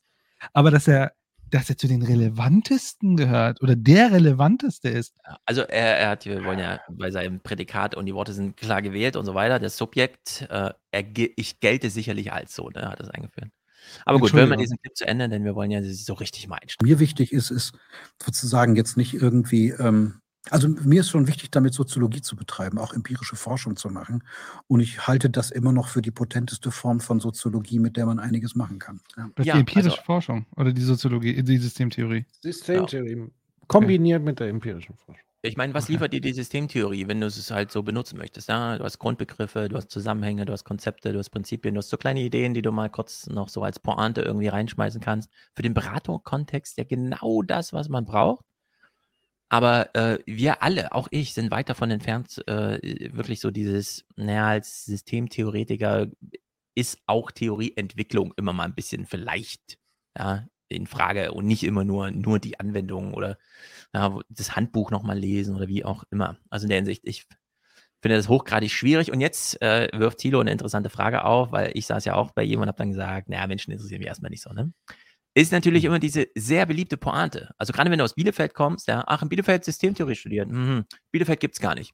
Hm. Gibt es Menschen in der Gesellschaft? Ja, also es ist ja immer dasselbe eigentlich. Also es ist sozusagen Evergreen. Tilo wirft ihn hier auf. Und dann, da sehe ich dazu. Ich habe hier schon Systemtheoretiker gehabt oder Lumanianer, die sagen so, pff, mich interessiert der Mensch nicht. Mich interessieren nur Systeme. Wie Ja, das ist ja Schmarrn. Also die, also die solche Sätze halte ich echt für Unsinn. Ne? Ich meine, wir haben es mit menschlichen Gesellschaften zu tun. Ich meine, da müssen einen die Menschen interessieren. Ja, das ist äh, diese Theorie äh, sagt auch an Also, keiner äh, Stelle, die, dass die, die Individuen, weißt du. Hauptsache es geht so um das Ja. Große und Ganze, Ja. nicht um die. also ich, ich da darf ich das mal an einem Forschungsthema festmachen. Bitte. Also wir, wir, wir, ich habe ja vorhin über Palliativmedizin geredet. Oder ich darf mal über unser, über unser über Geflüchtetenprojekt reden. Mhm. Das heißt Andockstellen für Flüchtlinge. Mhm. Ähm, ähm, wir interessieren uns also nicht für die Geflüchteten selbst, sondern wir interessieren uns dafür, dass, wenn die nach Deutschland kommen, dann kommen die ja nicht nach Deutschland und sind dann entweder anerkannt oder nicht anerkannt oder man geht nicht nett mit unbedingt oder nicht nett, sondern die, die treffen auf eine Gesellschaft in Form ihrer Instanzen. Also in Arztpraxen, in Wohnheimen, in ähm, Rechtsanwaltspraxen, vor Gerichten, ähm, in Bildungsinstitutionen, an Arbeitsplätzen und so weiter und so weiter. Dieser Anspruch, Mhm. den er hier hat, dass da eine Erklärungsfolie da ist, wenn Menschen hierher kommen und Institutionen vorfinden, also gebündelte Erwartungen, denen sie nicht entsprechen können, weil sie einfach nicht da rein sozialisiert wurden. Schon allein eine andere Sprache, andere Abläufe. Ach so, ich kann hier nicht einfach rein und ich darf auch niemanden bestechen, sondern ich muss mir erstmal eine Nummer holen und dann hier rumsitzen und so weiter und es führt kein Weg dran vorbei. Ah ja, ist ja ein komisches Deutschland. Man macht also so Erfahrungen wie ein Kulturschock. Ja? Man kommt so an und so.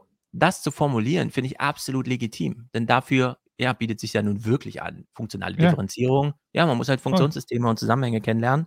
Macht man dann halt, ja. Und in dem Moment, wo man da so Abweichungen drin hat, ist das halt besonders leicht zu beobachten, äh, dass da gerade jemand nicht so genau weiß, ja, welche Tür nehme ich denn jetzt und so. Alles legitim. Nur finde ich, Ja. das ist so Jürgen Kaube Föter. Ich übersetze, was ich mal im Studium gelernt habe, für die breite Masse und so weiter und bringe mal ein paar Sachen auf den Punkt. Das geht halt sehr gut. Aber ich finde, als Soziologe muss man halt doch so eine Stufe weitergehen und äh, darfst du einfach nicht bei belassen. Und meine Kritik ist jetzt, das ist ja nicht nur, dass er das hier im Gespräch so sagt, sondern das ist ja auch seine Publikationsgeschichte. Seine ganze, ich biete mich mal als Berater an. Ich biete ihnen genau diesen kleinen heuristischen, wie soll man sagen, Flügelschlag, aber die großen eigentlichen Themen, was ist denn jetzt mit dem Rechtsextremismus? Das hat sich verdoppelt innerhalb eines Jahres. Keine Erklärung. Klimawandel, ja, keine Erklärung leider. Also es kommen einfach keine Erklärungen. Es kommen nur Doch diese träge. Das ist, ist ja träge. Genau, es sind dann diese kleinen Ausflüchte, irgendwelche, das sind dann so Erklärungen aus Verlegenheit, ja, man muss ja irgendwas sagen, also sagt man Trägheit mit allen Taschenspielertricks, also man sucht sich irgendwas auf der Zeitdimension und so weiter, das ist ein bisschen überraschend und hm, hm, und äh, führt genau nirgendwo hin. Und das finde ich einfach blöde, das ist Zeitverschwendung, es ist einfach schade, dass das hier in diesem Rahmen so stattfindet und dass Amina See damit diese relativ große Prominenz eben errungen hat, ohne dass da so ein reputativer Hintergrund einfach da ist. Ja, ich finde es auch komisch, dass er so auf dieses Bild, also ich habe das ja so verstanden mit, ähm, wenn, ich meine, er hat ja auf dich angespielt, Chilo. Äh, äh, du warst ja der Soziologe, der sa da saß und gesagt, als Systemtheoretiker interessieren mich Menschen erstmal nicht. Und ich fand es ja witzig, dass er das so ein bisschen irgendwie als so persönlich bewertbaren Affront äh, gegen irgendwas, sondern im Grunde genommen ist es ja wirklich nur die Beschreibung für die Perspektive der Theorie, die den Menschen ja wirklich als Individuum rausnimmt, sondern auf Kommunikationsströme guckt. Das heißt aber nicht, dass diese Theorie vorhat zu entmenschlichen, sondern sie, sie hat einen anderen Blickfilter auf Gesellschaft. Und sie filtert sozusagen diese Vorstellung von Individuum und so weiter erstmal komplett aus. Und das ist ja auch überhaupt nicht verwerflich. Und er versucht aber so, so aus Gefälligkeit, weil man, um Gottes Willen, man darf ja nicht entmenschlichen. Also darf man auch sowas gar Ja. nicht sagen. Also verwässer ich sozusagen diese Brille, mit der ich auf Gesellschaft gucke. Ja, und vor allem, die Pointe ist ja noch viel einfacher. Niklas Luhmann hat sie ja selber gemacht. Wir kennen ja alle diesen Spruch, äh, wer Menschheit sagt, lügt oder so, ne? Bei Niklas Luhmann hieß das ja, naja, wer Mensch sagt, sollte schon dazu sagen, wen er meint. Und in dem Falle, klar sitzen da zwei Menschen, nämlich Amina Sehi und Thilo Jung. Und niemand bei Verstand, und da muss man, äh, kann man Systemtheorie sein oder was auch immer, würde das negieren. Das ist ja totaler Quatsch, so auf der Ebene so ein Flapsigkeitsding zu machen, ja. Also äh, anderen die Heuristik aus der Hand zu schlagen, während man selber gar keinen heuristischen Hinterbau hat für seine eigenen Argumente, sondern dann eben Trägheit oder sowas in den Raum wirft. Ja? Also es ist einfach nicht klug und äh, dieses Kulturschock, also er k- kann über diese Sachen dann so unendlich lange reden. Ja, also dann so Funktionssysteme, ganz wichtig, da kommen Menschen in Zusammenhänge und das sind dann so getrennte Welten und so weiter. Und da muss man sich erstmal zurechtfinden. Und man denkt so, ja, genau, da muss man sich erstmal zurechtfinden. Und dann, äh, ja, kommt halt äh, einfach, äh, wie soll man sagen, vulgär Systemtheorie als heuristische Erklärungsfolie für Oma Erna. Da ist ein Problem und dann stellt man fest, dass die Kommunikation mit, ähm, mit, mit, mit Leuten aus Ländern, die vielleicht den Arztbesuch in dieser Form nicht kennen oder bestimmte Begriffe nicht kennen oder die Sprache nicht können, schwieriger ist, als wenn ein anderer kommt, der das alles kennt. Also wir wissen, dass wir viele der Ressourcen, die wir im Alltag kennen, gelernt haben. Wir tun ja so, als seien wir Menschen, die in dieser Gesellschaft damit gut damit umgehen können, weil wir so tolle Menschen sind. Sind wir ja gar nicht. Wir sind Menschen, die in diese Gesellschaft gut kennen. Und deshalb wissen wir, was man wann wo sagt. In dem Fall stellen wir fest, da sind auch Menschen, die aber nicht wissen, was man wann wo sagt. Und dadurch entstehen andere Kommunikationsformen. Ja. Ich, verstehe das nicht. Wir Soziologen sind ja häufiger mal eingeladen. Ich war erst letzten Freitag oder Donnerstag oder wann auch immer letzte Woche da hier in Hofheim mal im Jobcenter, weil die politische Chefebene mal zu Gast war, um sich so, wie werden eigentlich die großen Bundesprogramme regional runtergebrochen und so weiter, wie ist denn hier der Wissenstransfer? Und wenn man da sieht, wie Menschen von Amts wegen mit Klienten, die einfach zu ihnen kommen, weil sie so Anliegen an den Staat haben, wie die umgehen. Denen hilft es überhaupt nicht weiter, wenn Armin Asehin denen sagt, ja, die kommen irgendwo her, wo es halt anders funktioniert. Deswegen müssen die das hier erst lernen, dass es hier anders ist. Dann sagen die, äh, danke, Herr Soziologe, genau das sehe ich an jedem einzelnen Einzelfall. Da brauche ich gar keine Erklärung für, ja. Das ist einfach, so ist es halt. Es kommt halt jemand, der Betreuungsschlüssel ist 1 zu 75 und da muss erstmal geguckt werden, wie man die Interaktion gestaltet. Also, es ist wirklich absurd. Eigentlich Jetzt ärgerlich. mal, äh, dieser exklusive Charakter von Kommunikation auch bei Behörden äh, ist ja tatsächlich selektierend nicht nur für Leute, die sozusagen nicht der Sprache und Kodierung dieses Landes mächtig sind, weil sie irgendwie frisch dazugekommen sind, sondern es gilt ja auch für tief eingebürgerte Menschen, die der Sprache Absolut. hochmächtig sind, die davor stehen und sagen, was wollt ihr eigentlich von mir? Und dann muss man ja die Frage stellen, wie ist diese Kommunikation entstanden und welchen Zweck hat sie vielleicht oder zumindest welche Folgen hat sie, nämlich vielleicht tatsächlich eine Art Abschottung, ähm, dass man eben gar nicht so weit in ein Zimmer hineinkommt, dass man irgendwas einfordern könnte. Äh, und, und diese Dinge muss man halt dann betrachten. Ja, vor allem auch solche Fragen. Also man kann ja dann soziologisch wirklich mal die Fragen zulassen, wenn in einem Ausländer- und Flüchtlingsamt jemand für 200 Leute zuständig ist, dann heißt das ja, dieses Ausländer- und Flüchtlingsamt wird von 200 unterschiedlichen Erwartungen pro Beamten bombardiert die ganze Zeit. Was macht denn das eigentlich mit den Erwartungen desjenigen, der da sitzt, der den Staat repräsentiert, der in solchen Konferenzen dann zurückmeldet an die Leitungsebene, was da so vor sich geht? Ja, solche Fragen gibt es ja auch. Und dann hätte man auch mal einen Kulturschock aus der anderen Richtung. Dann könnte man auch mal so ein versöhnliches Argument machen, dass vielleicht nicht immer nur die Ausländer und so weiter. Aber hier wird einfach alles nochmal bedient, was eh schon die ganze Zeit bedient wurde. Ja?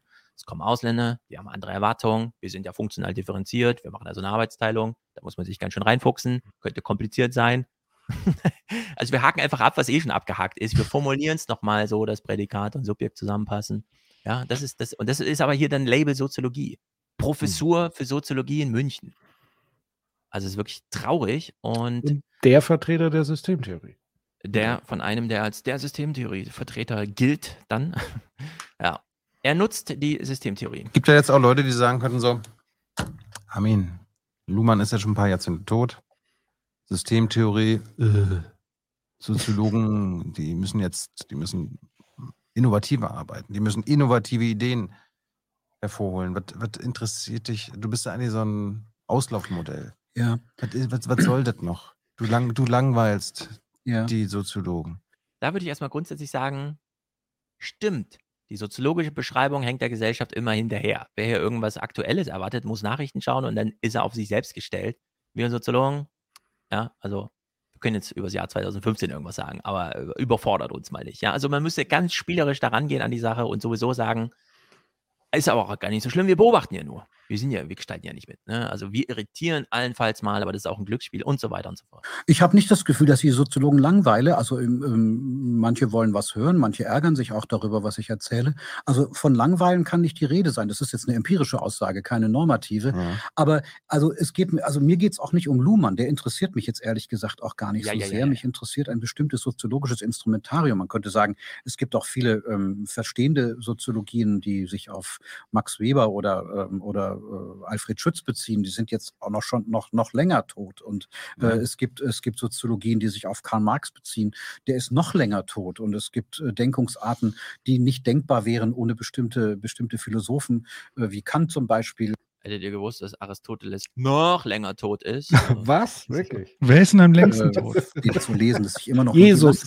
Ich mache keine Luhmann-Forschung. Mich interessiert nicht, ob der frühe Luhmann so und der späte Luhmann da und ob er nicht da hätte noch das und ob die Rezeption hier anders hätte sein können. Das interessiert mich alles nicht. Ist auch eine legitime Form der Soziologie-Geschichtsschreibung. Das, das ist nicht mein Thema. Mein Thema ist, was brauche ich eigentlich für Tools? Theoretische und methodologische, mit denen ich Themen bearbeiten kann. Und ich rede hier ja nicht über Luhmann. Ich habe noch keinen Satz über Luhmann so richtig gesagt, sondern ich benutze dieses Tool, um etwas rauszukriegen.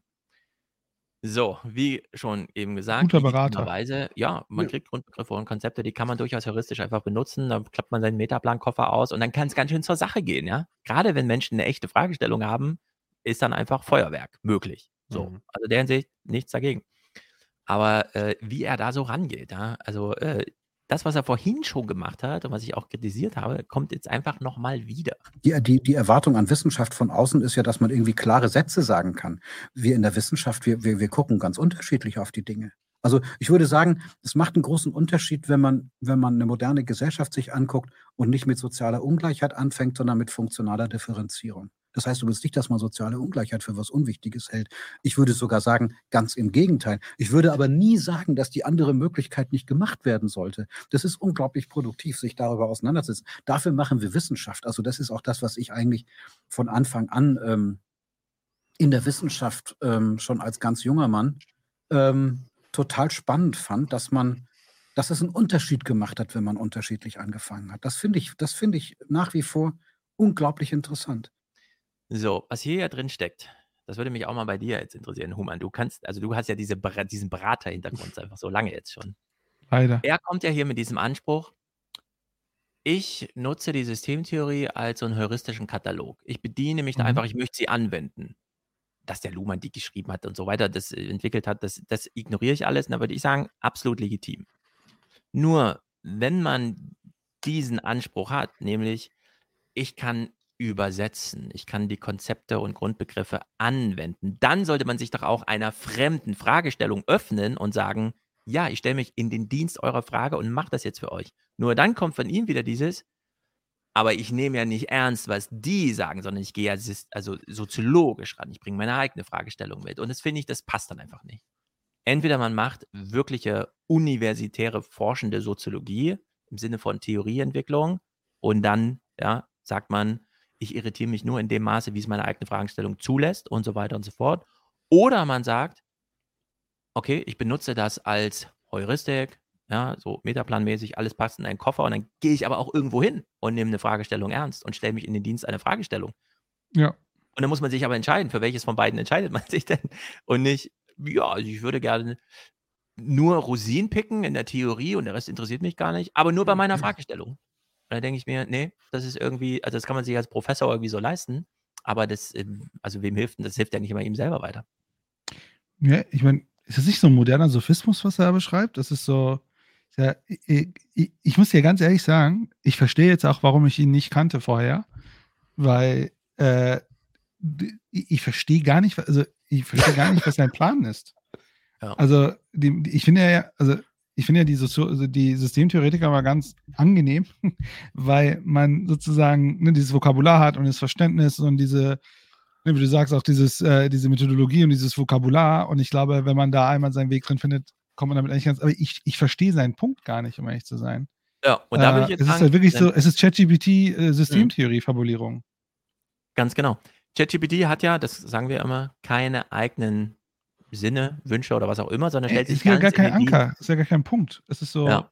das, was irgendwie gerade passt, wird gerade Genau, und das, rausgehauen. was programmatisch hier abläuft, ist, dass Amin Nasei sich seit Jahrzehnten darauf ausruht, Pointen in medialen oder politischen Kontexten zu setzen. Also während Corona Ja. geht er ins Krankenhaus, sieht, wie der ganze Ethikrat sich da alle möglichen Fragen stellt und fügt dann nochmal an, ach im Übrigen, das Pflegepersonal und die Ärzte haben unterschiedliche Erwartungen. Aber, aber Stefan, jetzt mal realistisch. Der Typ ha- ha- hat promoviert und habilitiert und ist an einer Universität Universitätsprofessor, oder? In München. Der wie kann das denn sein? Aber ich Ja, muss sagen, ich habe ich hab heftige Flashbacks zu dem gestrigen Interview, was wir angeguckt haben, mit dem Migrationsforscher, ähm, der, Ja, der auch für mich ne, einen ähnlichen Muster verfolgt, weil er, er ist eigentlich, also A, er macht vor, er ist ja, hat ja, also er hat eine Professur, aber nur so eine halbe, er hat keinen Lehrstuhl und so weiter. Aber seine Seminare, er hat zwei Stück, bestehen daraus, sein populärwissenschaftliches Buch sozusagen in die Vorlesung einzubringen. Das ist sozusagen der Seminarinhalt. Der Rest seiner Zeit arbeitet er eigentlich als Politikberater. Und mir kommt es so ein bisschen vor, als ob man äh, Bourdieu lässt grüßen, sozusagen sein symbolisches Kapital der Professur einbringt in eine Beratertätigkeit, ähm, um damit sozusagen nochmal einen höheren Stellenwert der Glaubwürdigkeit zu erreichen, um die lukrativen Beratungsmandate ähm, entsprechend aus Politik, äh, Wirtschaft etc. zu bekommen. Und daran erinnert mich das so ein bisschen, weil da war gestern auch so die Frage, was, was macht er denn jetzt? Also arbeitet er wirklich wissenschaftlich, weil dann ist das zu wenig, wie er das sozusagen in seinen Büchern vermittelt und es ist einfach unsauber. Oder ist er eher nur in diesem publizistischen Politikberatungsbusiness? Dann ist es ja okay, aber dann würde ich sagen, dann gibt doch die Professur jemanden, der sich wirklich tief mit der Materie auseinandersetzt und nach Ja, ich Wissenschaft da einige Kandidaten, die mal so eine Professur für Soziologie bräuchten. Also er Aber ist ja erst warten, bis Lehrstuhlinhaber. er emeritiert wird. Ja, also ich habe ich hab mal geguckt, ja, er ist in der LMU Lehrstuhlinhaber, Aufgabengebiet Kultursoziologie, politische Soziologie, Religionssoziologie, Wissens- und Wissenschaftssoziologie und ist im Sommersemester 23 auf dem Forschungssemester. Ja. Keine Sprechstunde. Aber das ist mal ernsthaft. Ähm, da muss doch irgend so ein Kern, also irgendwas muss ja da, da sein, oder? Also wir gehen mal weiter. Ich, ich finde, hier kommt so ein ganz äh, beispielhaftes Vermischen von, in dem Falle wirklich allem. Ist, na, wir hören uns das erstmal an und danach äh, muss man dazu sagen. Wir beobachten andere Systeme mit ganz anderen Mitteln. Ja, wir, wir, wir, wir schauen uns an, was die sich für Geschichten erzählen. Was, was erzählt die Wirtschaft sich Geschichten von sich selbst? Das ist schon sehr lustig manchmal. Was erzählt, es erzählt das politische System sich für Geschichten über sich selbst. Mhm. Wir erzählen darüber andere Geschichten. Und das, das ist das Interessante. Noch interessanter wäre, wenn man das produktiv wenden kann und diese Beschreibungen aufeinandertreffen. Das ist meine große Utopie, dass wir da bisweilen dann womöglich sogar eine aufklärerische Bedeutung haben können. Was, was sind denn jetzt deine Tools? Hermeneutisch. Kann, kannst du die benennen? Ja, die kann ich benennen. Also wenn ich mir zum Beispiel, ähm, das ist jetzt sehr methodologisch, ja, wir machen Interviews mit Leuten. Mhm. Man nennt die meistens in, der, äh, in, in unserer Disziplin Experteninterviews. Und ähm, ein Tool besteht zum Beispiel darin, dass wir in Texten lernen können, also da entstehen ja Texte draus, ne? dass wir in den Texten lernen können, dass die Texte nur die Probleme lösen können, die sie selber produzieren. Das kann man systemtheoretisch beschreiben als die Selbstreferenzialität von Kommunikation, die immer an das anschließt, was sie selber produziert. Und das finde ich total interessant. Also Beispiel Palliativmedizin, die ärztliche Perspektive erzählt andere Probleme als die pflegerische. Mhm. Und sie sieht deshalb auch eine andere Art von Patient oder Patientin oder Sterbenden Mhm. als die andere professionelle Perspektive. Daraus entstehen Konflikte. Daraus entstehen unterschiedliche Formen von Parteilichkeit. Und daraus entstehen aber trotzdem Sozialformen, in denen man zu Entscheidungen kommen muss. So, Pfleger, Ärzte, unterschiedlich. Aber ist es vielleicht wegen Ju- Jung und naiv, dass er so redet? So, Ja. oder ist es wirklich, wenn wir seine Bücher nehmen würden und da reingucken, ist es wirklich so flach? Ja, also in dem Fall würde ich das, ähm, er kommt ja mit diesem, die Funktionssysteme. Dann nennt er die Wirtschaft und die Politik und da erzählt irgendwer irgendwem eine Geschichte. Also er hat schon wieder diesen Blick auf die Akteure, die innerhalb dieser, und das ist, das ist schon mal völlig, also ich will nicht sagen, das ist ein falscher Ansatz, aber der verstellt doch komplett den Blick. Dann nimmt man doch lieber Max Weber und so weiter. Da hat man es doch alles äh, wirklich dann handwerklich. Oder Frankfurter Schule. Das auch. Oder das. So.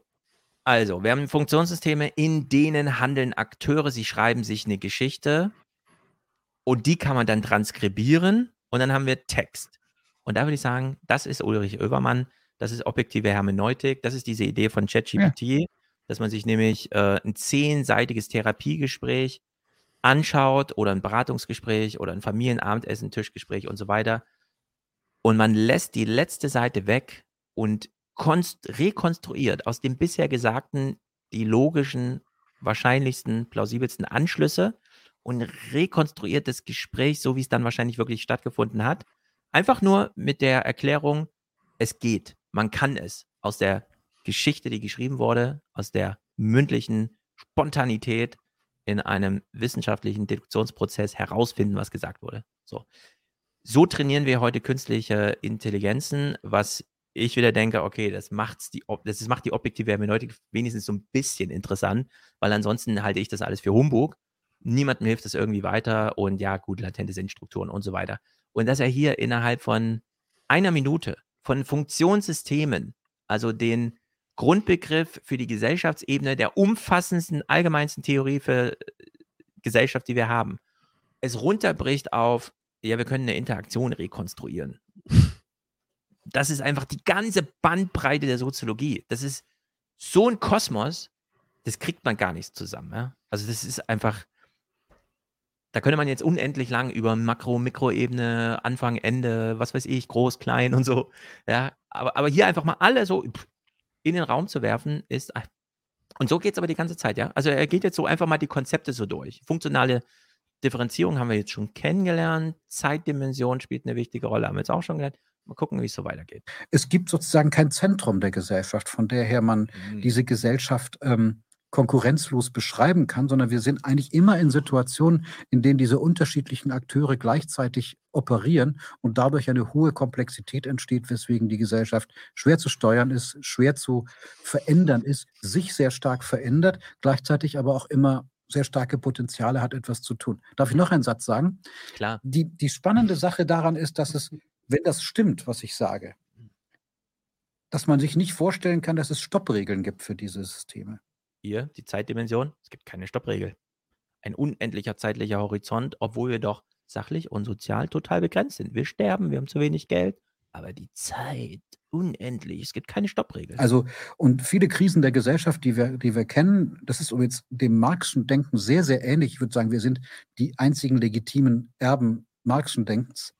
Ähm, also als Systemtheoretiker, zumindest in der Weise, wie ich das mache, ähm, würde ich sagen, also Marx beschreibt ja sehr schön, dass die Dynamik des Kapitalismus zu Formen führt, die sozusagen keine innere Begrenzung kennen. Also man kann mit allem Geschäfte machen. Alles ist gewissermaßen verwertbar in einer Verwertungslogik und es gibt keine Form, das stillzustellen. Bis man dann irgendwann feststellt, ach, Familien sind doch keine Unternehmen. Anscheinend reicht die Geld- und Profitlogik doch nicht überall hin und so weiter, ja. Es ist völlig Hanebüchen. Völlig Hanebüchen. Es hat alles kein Zentrum. Nee, ja, genau. Wir haben die allgemeine, einheitliche, singuläre Vernunft irgendwann mal ausgeräumt vor 2000 Jahren. es, ist wirklich, es ist wirklich schlimm. Ich merke, du bist ein Riesenfan. Ja, jetzt, jetzt kommen diese Sachen, wo ich sage, ja, das sind diese Taschenspielertricks, aber die dürfen wir dir nicht durchgehen lassen. Wir haben das festgestellt, dass die ganzen fundamentalistischen Herrschaftsformen, wie wir sie kennen, ähm, äh, der Nationalsozialismus, der Faschismus, verschiedene Formen von, von Diktaturen, auch die linken Diktaturen, die wir hatten, sozusagen mit Optionssteigerungen des Politischen zu tun haben. Ne, wir kennen Medien. Die Medien haben lange darum gekämpft, dass man endlich alles sagen darf. Wir haben aber ein großes Problem, wenn alles gesagt wird. Ich würde ja Zivilisation definieren als nicht alles zu sagen, was einem gerade in den Kopf kommt. Ja? Also das, das, äh, das, das gilt für andere Systeme auch. Die Medizin, das Medizinsystem ist so erfolgreich, dass es neue Probleme produziert. Also niemand ist mehr gesund. Ja, es ist kein Mensch denkbar, der, der, wenn er wirklich untersucht wird, ganz ohne Störung existiert. Und mit diesen Optionssteigerungen umzugehen, das ist das große Problem dieser Gesellschaft, weil es diese Stoppregeln nicht gibt. Und ich würde sagen, die meisten Katastrophen, die passieren, hängen genau damit zusammen, dass es diese Stoppregeln nicht gibt, die man sozusagen bi-, tri- und n-lateral äh, empirisch herstellt. Ja, äh, worauf will er hinaus? Na, dass immer wenn Wissen produziert wird, kommt umso mehr Unwissen dazu. Immer wenn Ja. jemand Komplexität reduziert, baut er gleichzeitig Redu äh, Ja, guck mal, das ist ja so, das ist ja so alles so Weisheitsgerede, ne? Ja, genau. Äh, so Zizek hat auch mal gesagt, ne? das üblicherweise. Dieses äh, Weisheit ist ja äh, äh, sozusagen Stupid Man's Wisdom, ne? Also Weisheit ist für Dumme. Ne? Weisheit ist ja sowas wie, du solltest nicht gegen den Wind pissen oder so. Ich, ich will jetzt gerade noch verstehen, aber worauf will er denn hinaus? Also, das checke ich noch nicht. Er erzählt so Dinge, aber hat, hat das auch Ja, irgendwie. Er will auf gar nichts hinaus. Wohin? Es geht einfach unendlich so weiter. Hör Was sind denn nicht- diese Stoppregeln? Wo, wo, warum redet ihr über Äh, Stoppregeln? Und äh, also nochmal, damit ich Sollen die verstehe, jetzt es kommen oder was, Diese die Regeln? Stoppregeln nicht. Also ist es, also ich habe es ja so verstanden, dass sozusagen Medien immer mehr alles sagen können und dass wir sozusagen immer freier alles sagen können. Und Ja, und wir werden er dadurch unterschlägt entsivilisiert. sozusagen äh, diskursive Unterdrückung, Selektion im Medienbetrieb, Und er will- äh, das Propaganda, End- all das ist sozusagen Ja. völlig Und es ist ein Entzivil Zivilisi wir entzivilisieren uns dadurch. Denn, denn Zivilisation ist ja eigentlich äh, nicht da alles zu sagen, was wir tun, aber das tun wir ja. Mhm. Also sind wir sozusagen, wir entwickeln uns zurück zu Affen oder so. Also so ein Ich bisschen check noch das nicht, Norbert, aber wohin er Norbert denn? Elias reingeworfen quasi.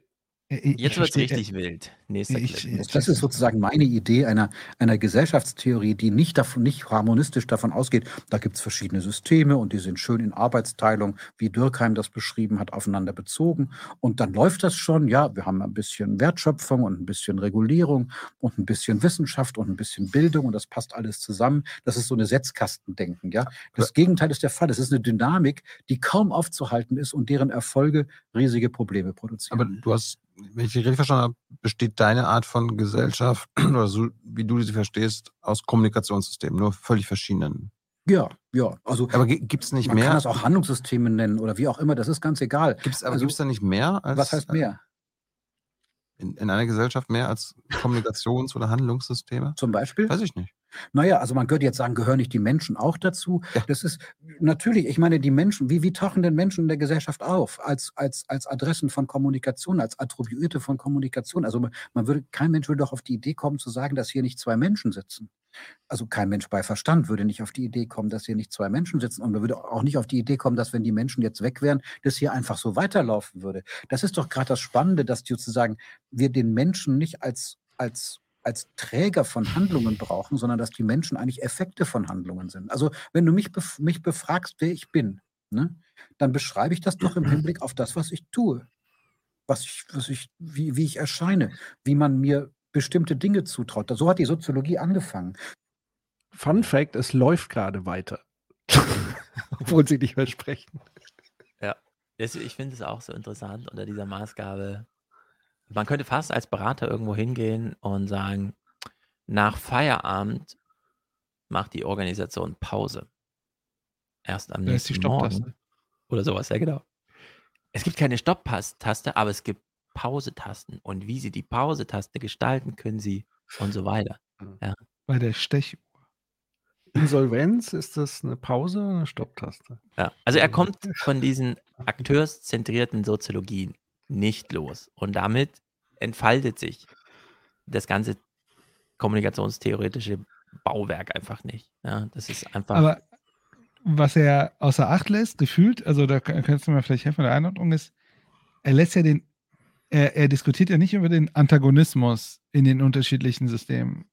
Also, dass du ja Interessenskonflikt, also weil er so schön beschreibt, ne, wir haben das, Arbeit, schön arbeitsteilige Gesellschaft, bla bla bla.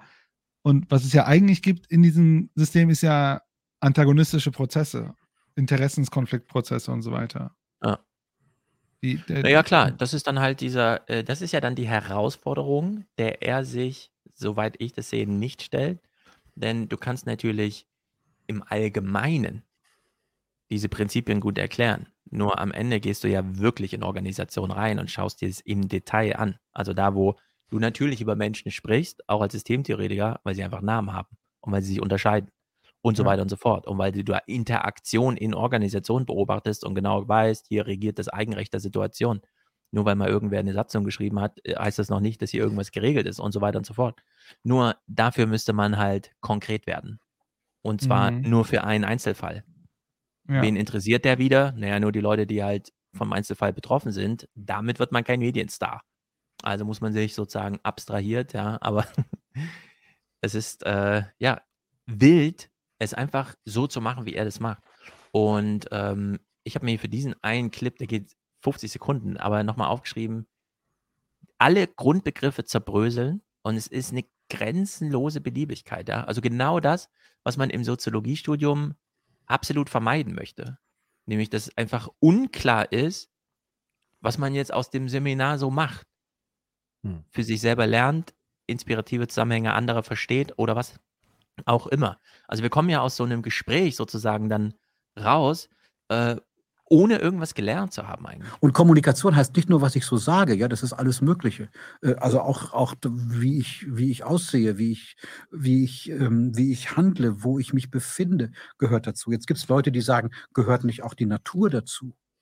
Ich, das kann, darüber kann man nachdenken. Bruno Latour ist ein, Soziologe, der das stark macht und sagt, die Tasse ist auch ein Akteur, ja, weil sie sozusagen mich dazu ähm, äh, ermuntert, was trinken zu können. Und, und die, die Lichter gehören auch dazu, weil ohne das wäre diese, dieses Setting hier nicht möglich und das Mikrofon äh, ist gewissermaßen eine Bedingung dafür, dass unsere Kommunikation irgendwo anders hörbar ist.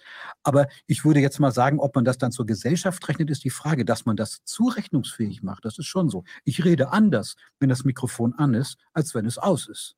Mhm. Mhm. Ja, Was will er haben uns wir jetzt jetzt was sagen? gelernt. Ja. Ich verstehe es nicht. Ich verstehe normalerweise Soziologen und Systemtheoretiker sehr gut, aber ich verstehe diesen Menschen nicht. Der Kommunikationsbegriff bei ihm ist so weit. Alles ist Es ist, Kommunikation. ja, ja, hört euch das mal an. Mhm. Das ist doch das Spannende. Kommunikation ist ein offenes Medium. Also das ist nicht, das ist kein Determinationsverhältnis. Ne? Also wenn ich jetzt äh, das Glas hier fallen lasse, das ist ein Determinationsverhältnis. Das Glas kann nicht sagen, ey Alter, ich habe keine Lust runterzufallen, ich bleibe jetzt mal hier oben. Aber ähm, bei, einer, bei einer Person, die man zurechnungsfähig hält, gilt das schon. Und wen man für zurechnungsfähig hält, das ist ja gesellschaftlich ganz offen. Das können Blitze sein, das können Götter sein, das können Tiere sein, das kann alles Mögliche sein. Meistens haben wir mit Menschen zu tun. Ja, soweit ich Hm. das verstehe, hat es schon ein bisschen was mit doppelter Kontingenz zu tun. Also wenn ich jetzt mit meinem Mhm. Kühlschrank kommuniziere und wirklich davon ausgehe, dass er mich mit irgendetwas überrascht, dass etwas Unvorhersehbares in der Antwort passiert, würde ich sagen, sind wir in so einem Devianzbereich, wo dann schon eine Diagnose fällig wird. Ja, also so breit kann man den Kommunikationsbegriff nicht machen, dass man zum einen sagt, äh, wir haben eine Kommunikationstheorie, aber es finden trotzdem immer Menschen statt, denn es ist ja eine menschliche Gesellschaft. Und übrigens, mit wem die Menschen kommunizieren, ist uns dann ganz egal. Ja? Also wenn das noch Soziologie sein soll, wenn jemand in den? Wald geht und mit einem Baum redet, ist das für ihn noch anschlussfähig an die Systemtheorie. Würde ich Aber sagen, unter Umständen ja, es gibt heuristische Potenziale, die man da durchaus mal wecken kann. Immerhin haben wir ja auch mit vormodernen Gesellschaften zu tun, in denen Menschen wirklich glaubten und so weiter, ne? Geister und was auch so. Aber äh, heute nicht. Also ich kann mir kein Beratungskonzept vorstellen, in dem man den Leuten sagt, wir helfen euch nochmal auf die Sprünge mit euren Management-Sachen, wenn wir euch auch nochmal den Konferenztisch als Akteur verkaufen. Ah, Und dann holen wir einen okay. Designer dazu und so, ja, und er erklärt euch doch mal, wie, das, wie die Zusammenhänge sind. Das ist einfach albern. Also mir geht es da so ein bisschen wie Human. Ich weiß nicht, worauf er eigentlich hinaus will. Also, Niemand weiß es. äh, Aber man hört sich das so an Äh? Stunden und denkt, oh, das ist aber ein tolles Es ist wirklich ChatGPT redet da. ja. also Jetzt kommt wieder eine ärgerliche Stelle. Ich check Wir hören sie uns erst an. Ich Du meinst vorhin, äh, dass du auch deine Kolleginnen ärgerst. Äh, womit ärgerst du die Leute? Das weiß ich nicht, das muss man die fragen. Mit Ärgern meine ich jetzt. Du bekommst es ja offenbar mit. Ja, also es gibt sehr unterschiedliche Soziologien und ich bin jetzt auch jemand, der durchaus auch deutlich, äh, deutlich seine Position vertritt und das wird sicher auch den einen oder anderen ärgern. Ja. Die einen sagen so, du die ärgerst? Also ähm, vielleicht mit dem Gestus, dass ich nicht mit dem Normativen beginne. Kein Soziologe fühlt sich davon geärgert, außer die letzten Hardcore Frankfurter Schule oder was auch immer, dass ein Soziologe nicht normativ anfängt, also nicht die Logik seiner Protagonisten übernimmt, sondern man wird ja geradezu gefragt als Beobachter von außen, der mal nicht die normative Logik übernimmt, die eh schon das System lähmt, wenn man einen Berater holt oder sonst irgendwie träge hält, um diesen Grundbegriff zu sagen. Sondern nein, man wird natürlich für eine Fremdbeschreibung gebucht, bei dem man ausdrücklich nicht normativ reingeht. Und ich kenne keinen Soziologen, der irgendwie kritisieren würde, ey Armin, das ist so schlimm, dass du gar nicht normativ reingehst in deine soziologischen Fragen. Ich will als allererstes mal wissen, was ist denn hier gut und was ist denn hier schlecht? Und bevor das nicht geklärt ist, akzeptiere ich keine soziologische Erklärung. Das ist doch irre. Also wie sehr kann man sich denn seine Strohpuppen selber aufbauen in dem Gespräch? ist völlig absurd. Jetzt kommt seine Forschungsfrage. Aber so stellt man sich das manchmal vor, wenn die das machen würden und die das machen würden und die darauf verzichten würden und die ihre Interessen mal zurückstellen und die das machen, dann könnte man eine Gemengelage finden, in der das funktioniert. Leider leben wir in einer Gesellschaft, die gegenwartsorientiert ist. Äh, Ein Buch, das ich geschrieben habe, heißt Gesellschaft der Gegenwarten. Das findet gegenwartsorientiert statt. Alle handeln gleichzeitig, unkoordiniert und müssen aber sich aufeinander beziehen. Und dann ist die Frage, wie kann man in einer solchen komplexen Situation trotzdem zu angemessenen Entscheidungen kommen? Das ist die Forschungsfrage, die mich interessiert. Ja. ihn interessiert die Forschungsfrage, wie wir, obwohl wir die einheitliche Vernunft ausgeräumt und es mit sehr vielen unterschiedlichen, gleichzeitig operierenden Rationalitäten zu tun haben, trotzdem einen Schritt vorwärts gehen können. Ja, herzlichen Glückwunsch. Das interessiert jeden Menschen ab seinem zweiten Geburtstag. Also das begründet keine Soziologie. Es ist absurd, aber- ja. Aber Jetzt kommen äh, wir dieses, hier auf das wa- aktuelle. wa- was meint ihr denn mit äh, ähm, gegenwartsbezogener Gesellschaft? Was Ja, das ist also, dieses Gespiele auf der Zeitdimension, weißt du? Gibt es auch vergangenheits- und zukunftsbezogene Gesellschaften? Ja, also ich meine, die Zeitdimension in der Systemtheorie sagt ja immer Erwartung, Erfahrung. So. Erwartung und Erfahrung treffen in der Gegenwart aufeinander. Tata, das ist es. Punkt. Daraus kann Ein man jetzt Buch unendlich viel machen und so. Geschriebene Geschichte, unendliche Komplexität, kann man ja mal reduzieren. Also Handlungsempfehlungen schreiben oder sonstig irgendwie einschränken, was jetzt möglich ist. Ja, also politische Leitlinien für CO2-Produktion oder was auch immer. Ja, damit kann man halt alles. Aber es ist Erwartung, Erfahrung. Das war's. Das ist, das ist die konzeptionelle Dichotomie, mit der wir es halt zu tun haben auf dieser Zeitdimension. Er macht einen Popanz daraus. Es ist unglaublich. Naja, jetzt versucht Scheint mal aber zumindest, zumindest so zu funktionieren, dass man äh, bei Tilo sitzt und mehrere Bücher produziert. Das funktioniert überall. Berater. Man kann das überall Ja. machen. Äh, deswegen nehmen wir uns ja besonders die Aufgabe, äh, einfach auch mal alle mitzukritisieren, die äh, solche Gespräche einfach mal so durchlaufen lassen.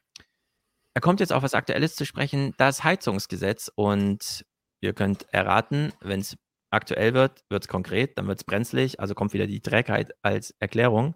Aber deskriptiv, also nicht nochmal. ganz deskriptiv, ja. Okay. Also selbst ein Heizungsgesetz, das ja nicht die Lösung aller Probleme gewesen wäre, Nee. ähm, lässt sich gegen unglaubliche Widerstände nicht durchsetzen. Und dann Warum? ist die Frage, muss man das womöglich in Teilen anders machen?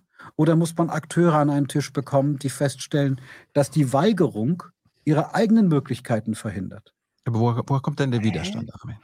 Ja. Ja. woher kommt der Widerstand? Ich würde sagen, aus Trägheitsmomenten. Ja, klar. Das hat keine ähm, Zum Kapitalinteressen. Beispiel in der, in der, in der deutschen Automobilindustrie Oh äh, jahrelang verschlafen haben, dass Dinge nicht so weitergehen, wie sie weitergehen, weil man Haben sie es wirklich verschlafen oder haben die einfach gedacht, nee, das ist unser, unser Know-how. und Daraus kriegen wir ganz schön viel Profit. so. Zeitperspektiven von relativ kurzer Zeit hatte und dann weiter den Diesel optimiert, ähm, die haben ein, also eigentlich haben die gegen ihre eigenen Interessen verstoßen. Gegen ihre eigenen Interessen? Was? Nee. Ey, aber sorry, Ja. der hat ja gar, der hat doch gar kein Äh, ökonomisches eher- Verständnis, oder? Null, also weder im Kontext dieser ganzen Klimageschichte und so weiter und natürlich alles, was sozusagen wirtschaftliche Interessen Ja, aber guck mal, das Ding ist, angeht. wenn er sagen würde, politische Trägheit- Propaganda lässt er weg, all diese Sachen halt. Ich meine, Trägheit musst du doch einfach übersetzen in, es gibt eine herrschende Klasse, die gerne die Machtverhältnisse so lassen würde und es sind Entscheidungen notwendig, die teilweise sogar sozusagen substanziell sind, aber diese herrschende Klasse hat Angst vor Deutungsverlust und Machtverlust und deswegen wird diese Entscheidung nicht getroffen. Das ist Trägheit. Ja, man käme dann in so eine Ja. Organisation rein Ja. und würde sagen, naja, die Chefebene hat so, die spielt hier so Ereignisspiel. Die hat gar nicht die gleichen Interessen wie die Belegschaft, die gerne noch den eigenen Sohn, da er auch in der Nachbarschaft wohnt, in die Zukunft der Autoindustrie Ja, führen will. oder eine Pension haben möchte oder whatever, Beispiel. vier Tage Woche, was weiß ich halt, ne? Also Das sind diese Feststellungen, die man dann so macht. Nur dafür muss man nicht in die Organisation reingehen. Das weiß man eigentlich von außen. Also das Trägheitsding lässt sich so leicht als Erklärung vermeiden. Mit sehr viel klügeren und da braucht man echt Ja. noch keinen Zugang, kein Schau mal, das Ding- Nichts. das, das Ding mit der Trägheit ist doch, das Problem ist ja, er tut so, zumindest ist meine Annahme, dass er so tut, als wäre Trägheit eine Naturkonstante. Ja. Weil, o- oder erklärt der, woher kommt diese, weil das ist ja, äh, es sind ja, also, pff, ich meine, es sind ja Interessen. Also, es, ich meine, wir arbeiten ja in der Wirtschaft. Wir, ich sehe diese Interessen jeden Tag, Ja. die passieren, wo genau darüber diskutiert wird, Unter mehr Geld haben oder nicht. Ja, das, also das finde ich überhaupt das Allerbeste, ne? wenn du dir das mal so vorstellst. Du fährst nach Hambach und siehst dieses Kohleloch. So. Das ist einfach, du machst eine Fahrradtour drumherum und bist 60 Kilometer unterwegs. Du siehst die andere Seite nicht, weil es so diese hier ist. Ja? Es ist so weit einfach. Diese riesigen Bagger, die größten mobilen äh, Sachen, die wir je her hergestellt haben. Du siehst sie einfach nicht, ja, weil die so tief weit da unten drin stehen. So. Und dann ist eine Erklärung, da haben wir einfach nicht genug drüber nachgedacht. Das ist so Trecker, das hat sich eingespielt. Irgendwie hat jemand so ein Loch gegraben, das so groß wäre, als hätten wir da zehn Atombomben reingeschickt. Also das war, da 100. waren wir träge. Es ist einfach so passiert, das ist so träge, keine Ahnung, da hat man nicht drüber nachgedacht. Und plötzlich war halt ein riesiges Loch da. Da hat Aber man auch, da hat man auch gar kein, so gar kein Engagement, gar keine Energie, gar kein Kapital investiert, damit dieses Loch entsteht. Das ist sozusagen nicht. aus der Trägheit heraus Aus geboren. der worden. Trägheit der modernen Gesellschaft Aber- einfach dieses Loch. Aber aus dieser Position zu argumentieren, bedeutet ja immer, man ist im Nachhinein schlauer. Oder ne? auch Weil man hätte mal drüber nachdenken sollen. Wir waren da mal träge. Aber es ist, Ja. also du, du kommst ja niemals, also, und dann könntest, kannst du ja sagen, naja, es gibt eine Situation, da haben wir gewusst, das war dumm und haben es trotzdem gemacht. Ah, ich würde es ja noch. Heizungs, Heizungsgesetz. Ja, also dumm. wir kommen da gleich ausführlich drauf. Aber ich würde jetzt schon mal sagen, wir können jetzt einfach feststellen, also jetzt, 2023, die letzten 400 Jahre absolute Erfolgsgeschichte, aber wenn wir unseren Modus nicht ändern, wird es die Katastrophe. Wir müssen jetzt einfach den Modus ändern. Wie das geht, klären wir gleich anhand von Clips, von denen ich jetzt schon denke, ach du Scheiße, wie sollen wir dafür noch Worte finden? Aber wir nähern uns dem langsam. Wir fangen erstmal an mit dem großen Ziel. Die Klimaneutralität 2045. Was müssen wir darüber wissen? Es gibt unglaublich viel Gerede über, in dieser Gesellschaft über die Dinge, wie sie stattfinden. Es gibt jetzt eine gesetzliche Vorschrift, dass wir 2045 in Deutschland klimaneutral sein werden. Ja. Ne? Also Trägheit. jeder weiß, dass das nicht gelingen wird. Sehr so, gut. wir pausieren kurz. Jeder weiß, dass das nicht gelingen wird. Das ist natürlich vorbildliche Vorbereitung Trägheit. für Jung und Naiv. Das bedient ja Thilos Ansinnen. Ja, eigentlich wissen wir das. So. Das wissen die auch in der, im politischen Betrieb und wie auch immer. Ja, also äh, er legt wieder so eine Fährte aus. Jetzt kommt aber zur These mal das Argument. Und wer das für Soziologie hält, also wirklich. Jeder. Also es gibt so eine, die Gesellschaft hat sozusagen eine, eine Kommunikation auf so einer auf so einer Vorderebene, man könnte sagen, auf einer Vorderbühne, auf einer Hinterbühne. Das kennen wir auch aus Familien, ja. Also ähm, Familien reden anders, wenn Gäste da sind. Mhm. Ne, dann, dann ist alles ganz toll, dann sind die Kinder gut in der Schule und wir verstehen uns ganz toll und wir haben jede Woche tollen Sex und es ist alles ganz wunderbar. Ja, die Heuristik ist, die Metapher, die uns hier nahe liegt. Familien, da würde ich mich eh schon mal fragen, wie meint er das jetzt genau? Also Familien auf der Vorderbühne im Sinne von, wenn sich die Eltern mit anderen Eltern auf dem Spielplatz treffen und man hat so ein bisschen Zeit zu plaudern, dann redet man darüber, wie gut der eigene Sex ist oder was? Habe ich noch nie festgestellt, sowas, aber es scheint seine Empirie zu sein. Überhaupt mit dieser Idee zu kommen, dass die Familie hier mal wieder als beispielhaft für alles, für den politischen Betrieb. Ja, dann dieses lotterhafte, ja, es gibt ja so einen Vorder- und Hinterbereich, also man könnte auch sagen Vorderbühne, Hinterbühne. Ja, das sind die Grundbegriffe, die Erwin Goffman wirklich jedem Soziologen, egal wo man studiert hat, einmal dargelegt hat. Äh, ja, also das so, hm, ja, ich, ich komme mal schnell auf diese Idee. Nee, dann kann man auch einfach mal sagen, ja, das ist so die Heuristik, die eigentlich jeder Soziologe kennt. Aber ich will es nochmal für die Allgemeinheit sagen, nur sie passt hier gar nicht. Wir haben es ja gar nicht mit einem Vorderbühnen-, Hinterbühnen-Ding zu tun. Also haben wir schon, aber es hilft einem jetzt gar nicht weiter, nochmal zu denken, ach so, wenn die Bundespressekonferenz vorbei ist, reden die ministerialen Sprecher danach anders miteinander als mit der Presse. Hm, Ja, ist ja interessant, Vorderbühne, Hinterbühne. Nur, wem erklärt das nochmal irgendwas? Zusätzlich zu unendlichen Unklarheiten, die man vorher hatte. Also das ist doch absurd. Jeder weiß, was ein öffentlicher Termin ist und so, ja. Also es bringt gar nichts, hier innerhalb von 20 Sekunden auf äh, Mütter erzählen, wie sie Sex haben oder sowas mit anderen. Ja, das ist doch Quatsch. Also das ist wirklich alles Quatsch. Ähm, das Auto. Ein paar Sätze zum Auto. Und ich glaube, dass wir Verhaltensänderungen in der Gesellschaft nur hinkriegen, wenn wir Formen und, und, ähm, und äh, wie soll man sagen, also Gesetze ist vielleicht jetzt irgendwie die falsche Form, neue Routinen bekommen, Hm. in denen die Menschen feststellen, die funktionieren auch. Also wann, wann lässt man das Auto zu Hause? Wenn die Alternative funktioniert. Ja, oder wenn es zu teuer ist, dann hat man nämlich gar keins. Aber es ist Ja. wieder ein ökonomisches Argument, das ungefähr die Hälfte der Gesellschaft betrifft. Also hier in Frankfurt auf jeden Fall. Wer fährt mit dem Auto in die Innenstadt? Leute, die eins haben. Ja. Und das ist wirklich eine, also wirklich eine harte Kluft zwischen diesen Leuten, die keins haben und die ein- eins haben, ja. Ähm, Oder wenn Straßen nicht gerade überflutet sind. Oder das. Man, also man könnte unendlich viel dazu sagen. Ja? Er bricht es wieder runter auf so einen Nonsens. Und äh, also man kann es ja immer noch mal einfacher sagen, ne? Jetzt wählt er sich ja mal eine ganz einfache Heuristik. Ich finde, eine der klügsten Akteurinnen auf diesem Gebiet ist, ähm, ist äh, ähm, äh, Luisa Neubauer, die ich auch ein bisschen kenne, die inzwischen ihre eigenen Bewegung ins Stammbuch schreibt. Ihr werdet feststellen, dass sich die Verhaltensänderungen der Menschen nicht über die großen Formen des Wollens, sondern über die kleinen Formen des Könnens in bestimmten Situationen einstellen werden. Die Lebenslüge, dass das alles ohne Gebote, Verbote, Einschränkungen funktioniert, die müssen wir sowieso fahren lassen. Also meine, die schlimmsten sind im Moment die, die jede Art von Regulierung gleich für eine illiberale Form äh, der, der, der, wie soll man sagen, der Freiheitseinschränkung halten. Diese Gesellschaft ist schon voll davon. Es gibt viel mehr Sachen, die ich nicht machen darf, als die ich machen darf. Ja, Luisa Neubauers Spruch gehört genau dahin, wo er ihn gehört hat, nämlich vor dem Protest, während der Protest auf der Straße steht. Da hat man extra ein Mikrofon dafür, da sagt man sowas. Diese Art von Protest-Selbstbeschreibung in ein Gespräch zum Thema Soziologie und so weiter mitzunehmen. Nicht, also eben hat er noch Vordergrüne Hinterbühne, ja, jetzt könnte man echt mal äh, diesen äh, Selbstbeschreibung, Fremdbeschreibungsaspekt reinbringen. Wäre es nicht mal angebracht, hier dem eine Fremdbeschreibung gegenüberzustellen, die vielleicht mal von der normativen Ebene abstrahiert, von der er eben noch behauptete, mit der geht er ja nicht immer rein. es, also es passt wirklich von vorne und hinten nicht zusammen. Es ist völlig absurd. Und jetzt kommt äh, ein Spruch, der ist so gut, dass ich ihn äh, am Dienstag, wenn wir in der Case äh, Neue 20er live machen, nochmal mitbringe.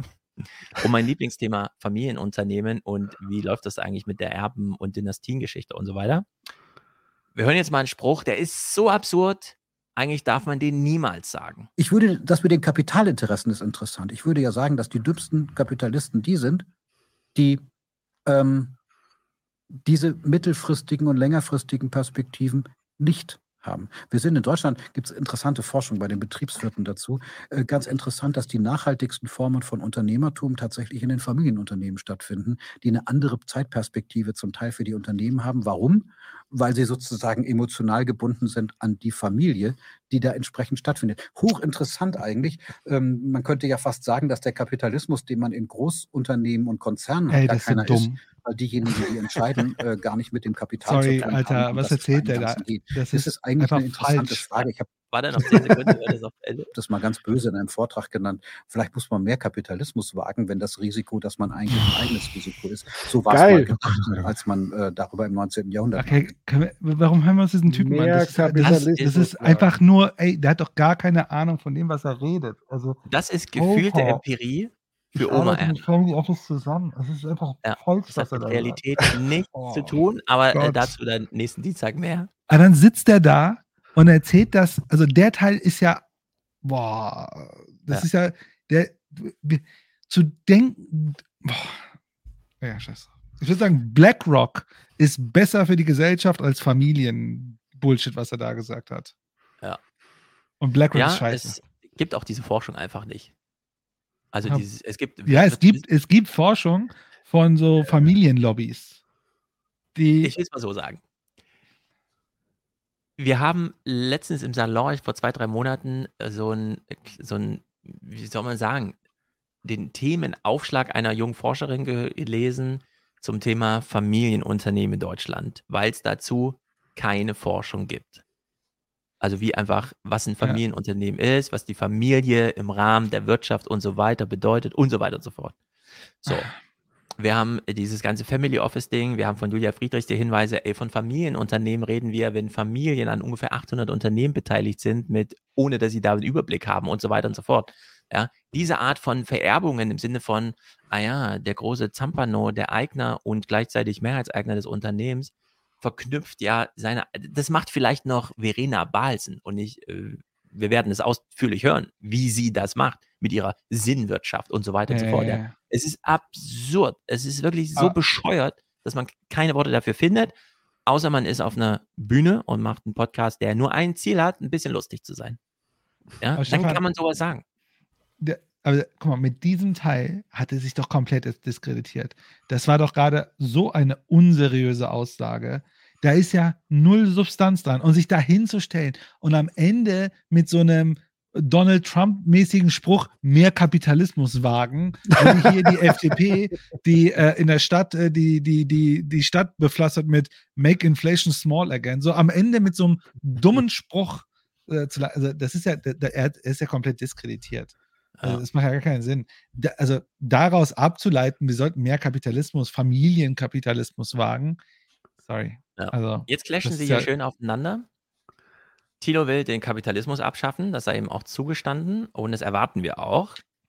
Amina See antwortet mal darauf. die alte Diskussion, ja, die Liberalen sagen, je mehr Staatstätigkeit, desto schlechter. Und dagegen sagt man dann, wir brauchen mehr Staatstätigkeit im Sinne von Dirigismus.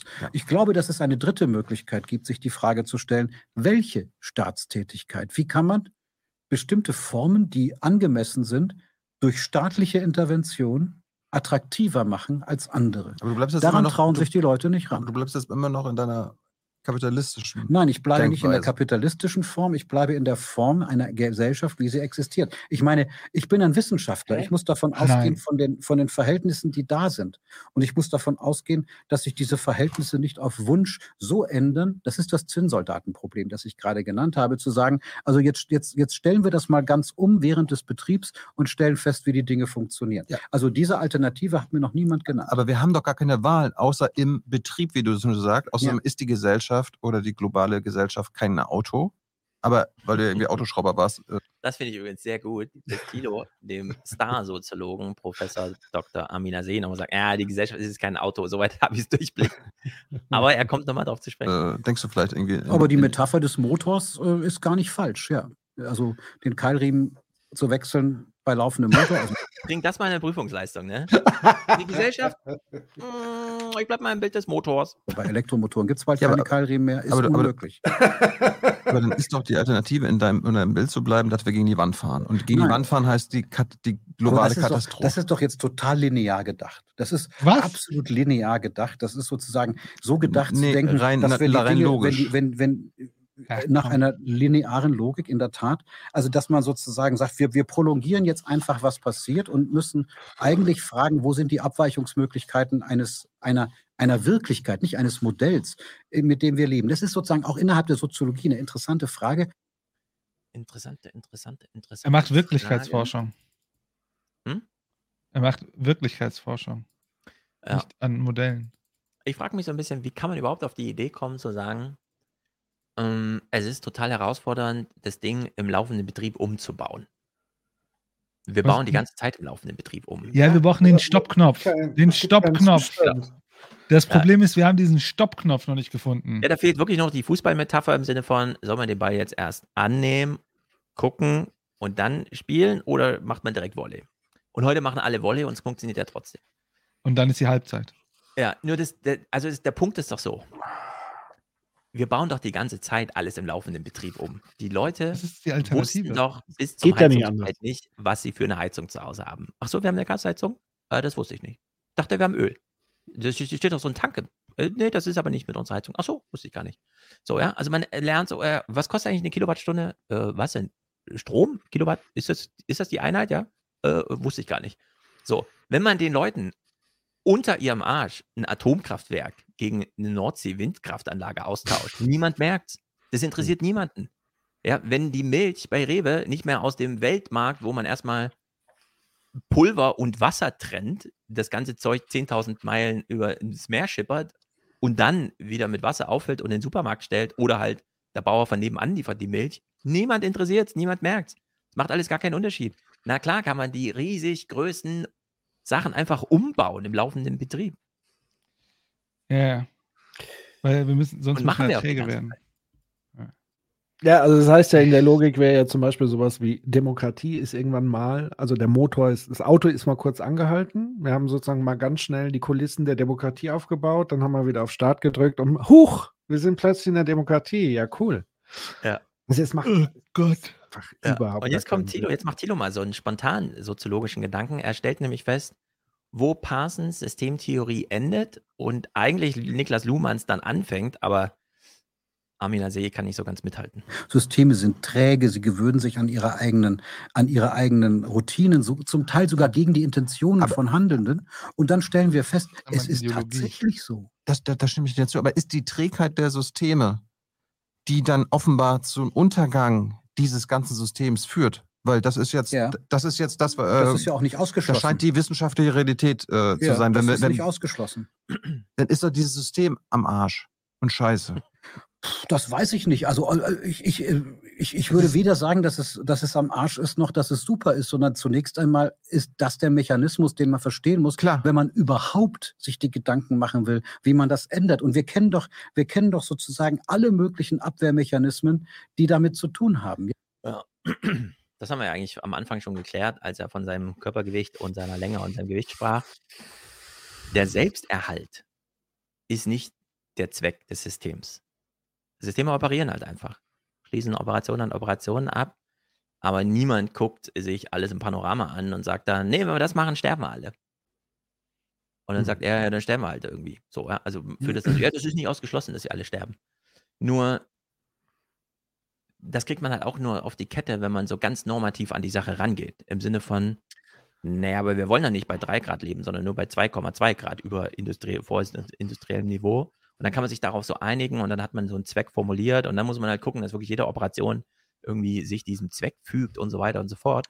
Nur hier Mhm. treffen sich beide wirklich auf Augenhöhe und das finde ich äh, so faszinierend, dass ähm, Thilo da so intuitiv reingeht und er im Grunde auch. Also er stellt dir mit so gar nichts mehr entgegen, ja. Es ist einfach, Mhm. du hast Wünsche, ich höre deine Wünsche, aber du musst halt Ja. wissen, nicht alle haben die gleichen Wünsche und so auf der Ebene wird das Ja. jetzt verhandelt.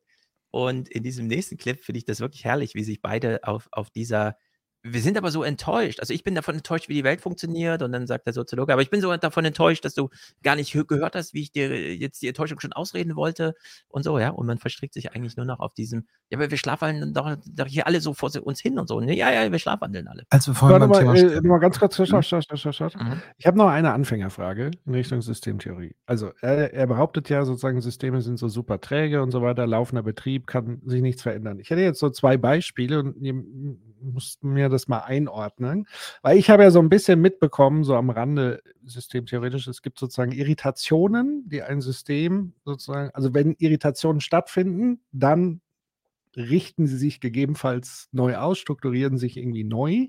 Also wenn ich das richtig verstanden habe. Also Beispiele, es gibt solche Anlässe, wie zum Beispiel, Nicole hat es im Chat ja geschrieben, Agenda 2010. Also ich mache so einen Wurf, einen gesetzlichen, ich gieße das in Gesetze und so weiter. Und dann strukturiert sich doch etwas aus in der Gesellschaft, unter anderem ein völlig neuer Niedriglohnsektor beispielsweise. Also es verändern sich sozusagen Dinge, Plus, es findet ja dann Stigmatisierung statt, Hartz IV etc. pp.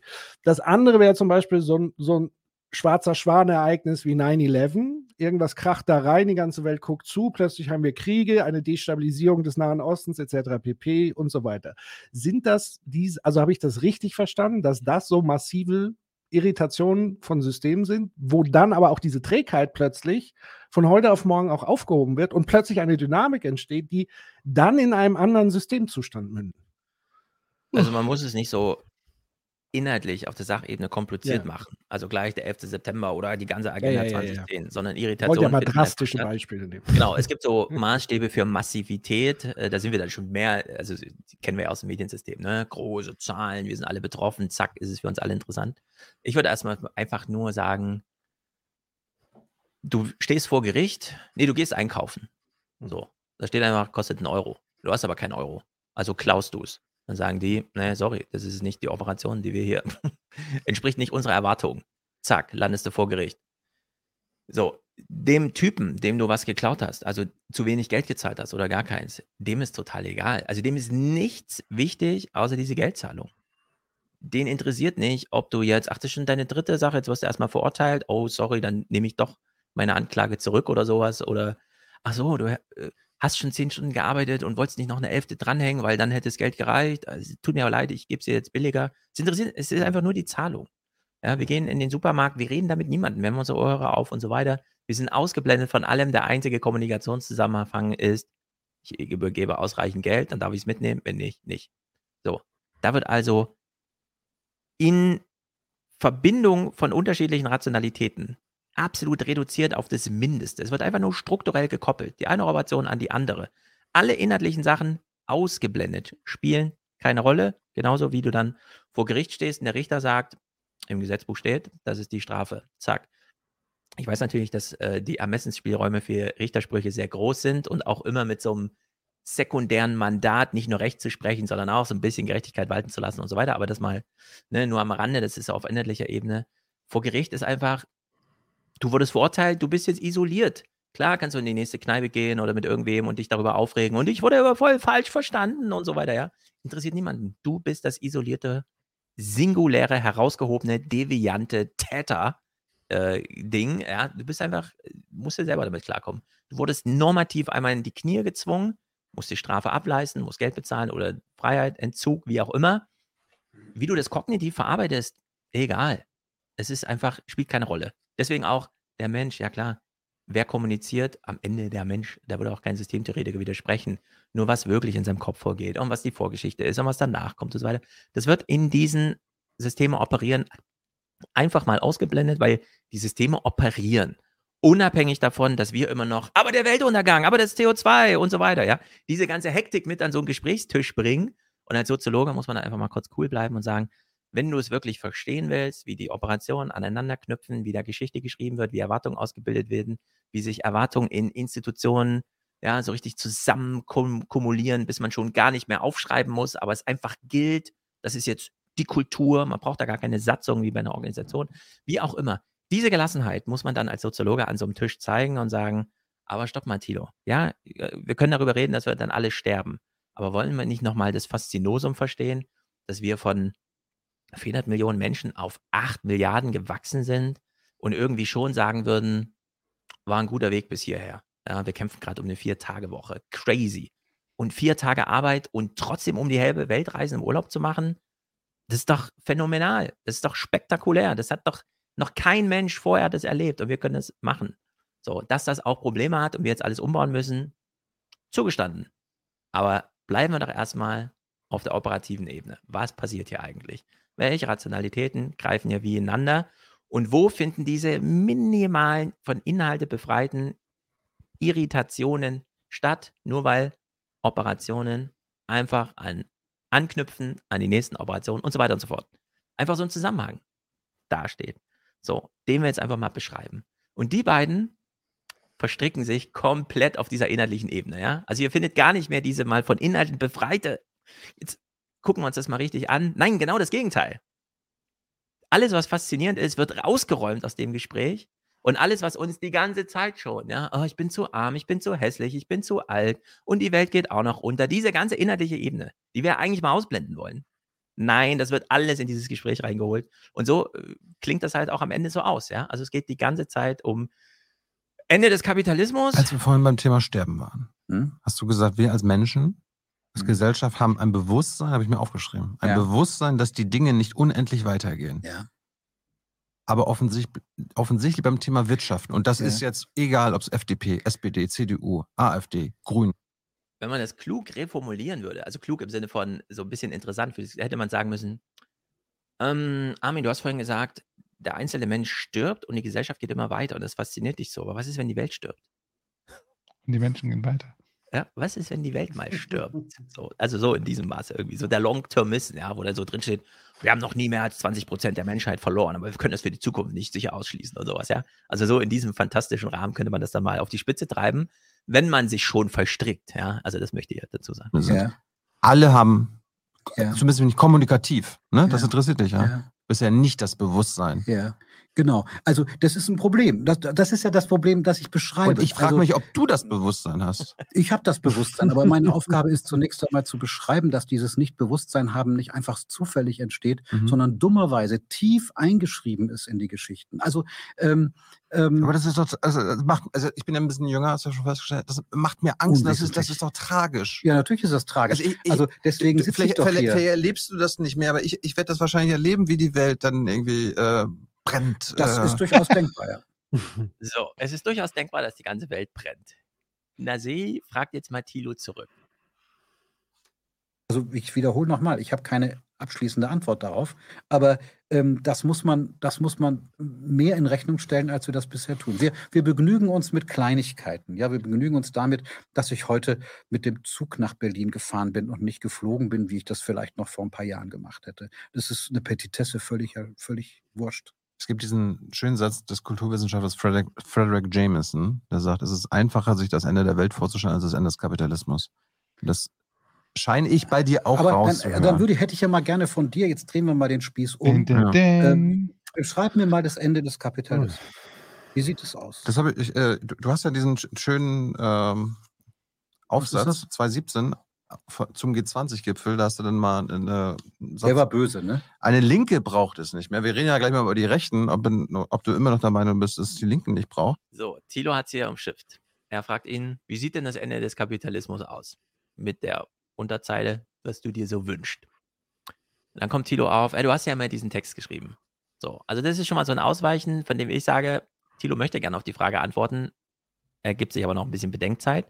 Die überspringen wir jetzt, sondern ähm, wir nähern uns jetzt der Frage, wie, wie schaffen wir den Kapitalismus jetzt ab? So, und dann hätte ich jetzt gerne Antwort auf die Frage, was heißt das So, denn eigentlich? also was jetzt, jetzt, denn heißen? jetzt mache ich seit zehneinhalb Jahren jung und naiv. Und wir beschäftigen uns mit der Frage. Ich war früher, dachte ja auch mal so, was, was soll das heißen? Mittlerweile habe ich gelernt, durch halt viele Gespräche und so weiter, dass es halt keine einfache alte Ein-Wort-Alternative gibt, weil die ist aber auch äh, zweitrangig. Natürlich gibt es die nicht. Ja. Aber es ist klar, was wir machen müssen, um diesen Kapitalismus zu überwinden. Das ist erstens keine Ausbeutung von Menschen mehr, keine Umweltzerstörung, keine CO2-Ausstoß äh, durch, durch unser Wirtschaften, kein unbegrenztes Wachstum wegen diesem Wachstumszwang, weil wir einen endlichen Ja. Planeten haben, Ja. die Begrenzung von Reichtum, Ja. beziehungsweise eine massive Umverteilung, das Ende vom Überkonsum und zum Beispiel äh, ermöglichen, dass es keine Milliardäre mehr gibt, weil Kapital ist Macht. Das sind die einzelnen Ja. Punkte, die wir erreichen müssen. ja. Und dann ist es mir oder irgendwie, das, so habe ich es jedenfalls verstanden, so verstehe ich das, ist mir egal, ob wir das System, wenn wir das, wenn wir das, wenn wir diese Hausaufgaben Ja. gemacht haben, ob man das immer noch als Kapitalismus bezeichnet oder nicht, weil dann sind alle zerstörerischen beziehungsweise Notwendigkeiten erfüllt. Okay. Ich stimme allen zu. Also Cool, ich, fertig. ich stimme diesen Dann bist Zielen, du auch. Überwunden. Nein, ich stimme, Easy. ich stimme diesen Zielen zu. Aber das ist ja Aber- sozusagen das, das, das Träge. Nee, nee, Moment. Ziele sind es nicht. Ziele kann jeder formulieren, hast du auch mal gesagt. Das sind die Wege, das sind die Mittel. Ach so, das sind schon die Wege. Aha. Nee, das, also, sind, die, das, das, das ist die Mittel. Nein, das, also da steht doch drin, CO2 vermeiden, ne? Das ist ein Ziel. Wie, macht, wie man das macht, das, das ist doch die, Ja, die empirisch interessante Mittel. Frage, ist doch, wie man das macht. wie, wie, wir, wie wir das machen, keine Umwelt mehr zu zerstören. Das ist einfach, äh, so, so schwer ist das gar nicht. Wir dürfen es einfach nicht mehr machen. Und darum, das müssen wir aber nur durchsetzen. Aber das ist doch jetzt so, das ist doch jetzt sozusagen Trotztheorie. Wir dürfen es einfach nicht mehr machen. Wohlwissend, so ähnlich wie man hingeht und sagt, 2045 sind wir CO2-frei. Alle wissen, Bullshit-Satz. Ich ja? ich Schönes Ziel. ich aber frage, wenn, Ja, wenn wir vor das hat 250 Jahren geredet haben, hätte- habe ich mich gefragt, da war ich noch zu klein. ich weiß, aber So, jetzt kommt ein Punkt, mit dem können wir nur anhand dieses Beispiels inhaltlich Uh. alles andere auch vom Tisch räumen. Aber den hören wir uns noch an. genau, vor 250 Jahren hätten wir dieses Gespräch geführt, dann hättest du wahrscheinlich gesagt, Sklaverei abschaffen? Tilo, also das hört sich ja schön und gut an, aber Trotzhaltung. wie sollst du das schaffen? Wie hat man denn die Sklaverei abgeschafft mit den Mitteln, die man damals hatte? Aha. Mit normativen Mitteln, die entstanden sind. Wir arbeiten doch gerade an den normativen Mitteln, dass wir feststellen, dass wir, dass wir, dass wir Erfolge erzielt haben, die Nebenfolgen Dumm. produzieren. Also muss man das ändern. Also, Dumm, was er gerade sagt. Wir haben die normativen Mittel schon. Wir müssen nicht mehr an denen arbeiten. Ja, also die Sklaverei. Wir können Die haben wir heute. nicht mehr. Also- Also haben wir schon andere Formen. Ja, warte, warte, warte, warte, stopp, stopp, stopp, stopp, stopp. Die Sklaverei. Wenn wir heute mit so einem Hollywood-Ding rangehen, mit so einem Hollywood-Bewusstsein. Wer hat denn die Sklaverei abgeschafft? Abraham Lincoln. Nee, die Sklaverei Django. ist ausgeklungen, weil sie unrentabel war. Man musste sich nämlich um den ganzen Menschen kümmern und konnte nicht einfach 18 Uhr sagen, ist mir doch egal, was du nach Feierabend machst. Hauptsache, du kommst morgen lebend wieder. Was ja dann zu den noch viel krasseren Ausbeutermechanismen führte, wie ja, deine Miete für deine zwei Quadratmeter Pritsche ist genauso hoch wie dein Lohn, weil irgendwo schlafen willst du ja, aber mit dem Schlafen selber haben wir nichts zu tun. Ja, also wenn du nach Feierabend tot umfällst, stell mal jemand anderen an. Wir müssen dich hier nicht beseitigen. Sklaverei wurde zu teuer. Und dazu, ich will nicht sagen, es gibt ausführliche Soziologie von Niklas Luhmann dazu, aber diese kleinen Anmerkungen zum Thema schon. Die kann man da auch nachlesen und ich finde es auch wahnsinnig faszinierend. Aber Sklaverei wurde nicht normativ abgeschafft. Man hat nur irgendwann den Siegel drauf gemacht. Nachdem sie schon so langsam ausklang, hat man plötzlich gesehen, ach, solche Ausprägungen hat das. Diese alten, überholten Systeme, die sich hier einfach nicht aus den letzten Winkeln nach austreiben lassen. Also das muss jetzt weg. Ja, die Rechte, die 30 Prozent der Leute haben, muss jetzt auch und dann sind es bald 60 Prozent der Leute und dann wird die letzte Sklaverei auch noch so normativ abgeräumt. Aber würden wir wirklich sagen, dass wir heute, so wie wir damals kognitiv, nicht normativ, sondern der Profitgedanke war es. Ja? Wir haben gelernt, was Profit macht, nämlich den Sklaven dann in seinen Feierabend zu entlassen.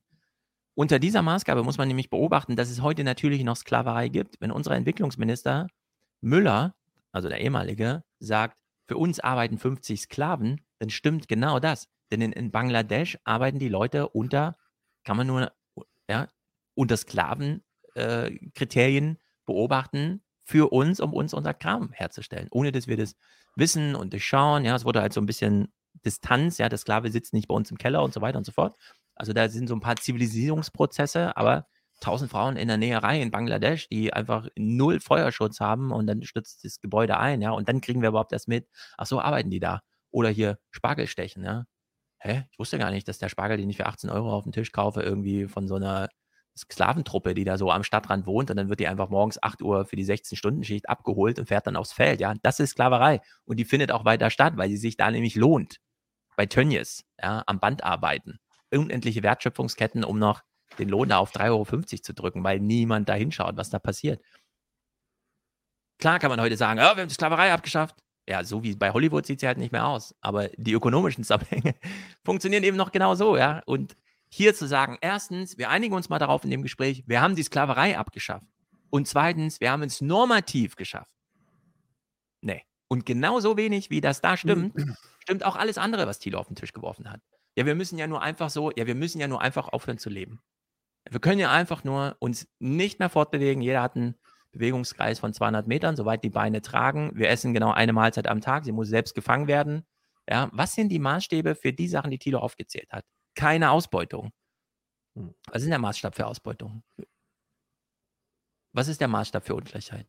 Wann sind denn da Ziele erreicht? Thilo sagt jetzt, das sind definierte Wege. Nee, das sind nicht mal Ziele. Selbst das Ziel kann man einfach nicht so definieren, indem man einfach ich sag mal eben so Ungleichheit, ja, darauf haben wir uns ja geeinigt, was das ist. Wir haben uns auf gar nichts geeinigt. Wir führen doch alle diese Kulturkämpfe überhaupt nur, weil wir keinen Begriff mehr klarziehen, weil einfach alles komplett entgrenzt ist, inklusive der Kommunikationsbegriff, der Trägheitsbegriff, der was auch immer, welche Metaphern und so. Ja, ist doch alles total beliebig und entgrenzt.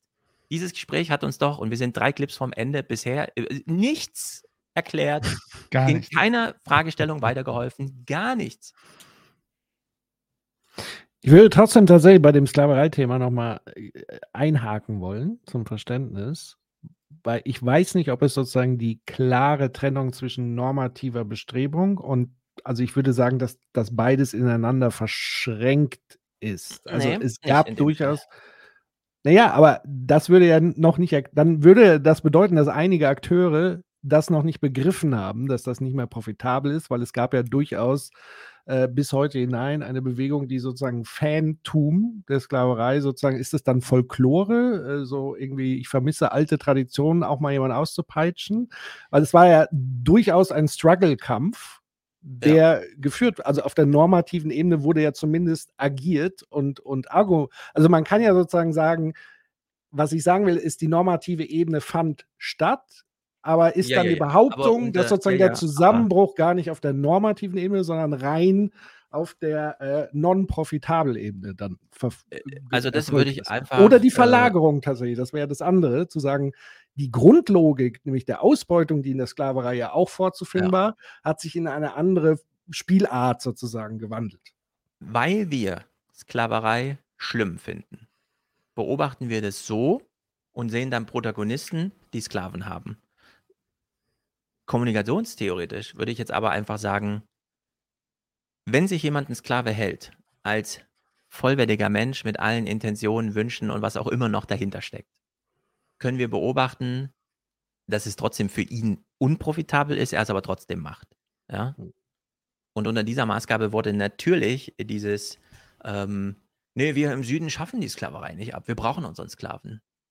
obwohl die auch ja, schon sehr viel ökonomische Synergieeffekte hätten nutzen können, wenn sie einfach auf Angestelltentum umgesattelt wären. Aber man bleibt halt noch Trägheit ja, dabei. Ja, ich möchte, dass sie gerne mir gehorchen und so weiter. Ja. Ich, will die, ich brauche die nicht nur als Arbeiter. Ich muss auch morgens über den Hof gehen und möchte gerne mal eine Ansage machen. Ja.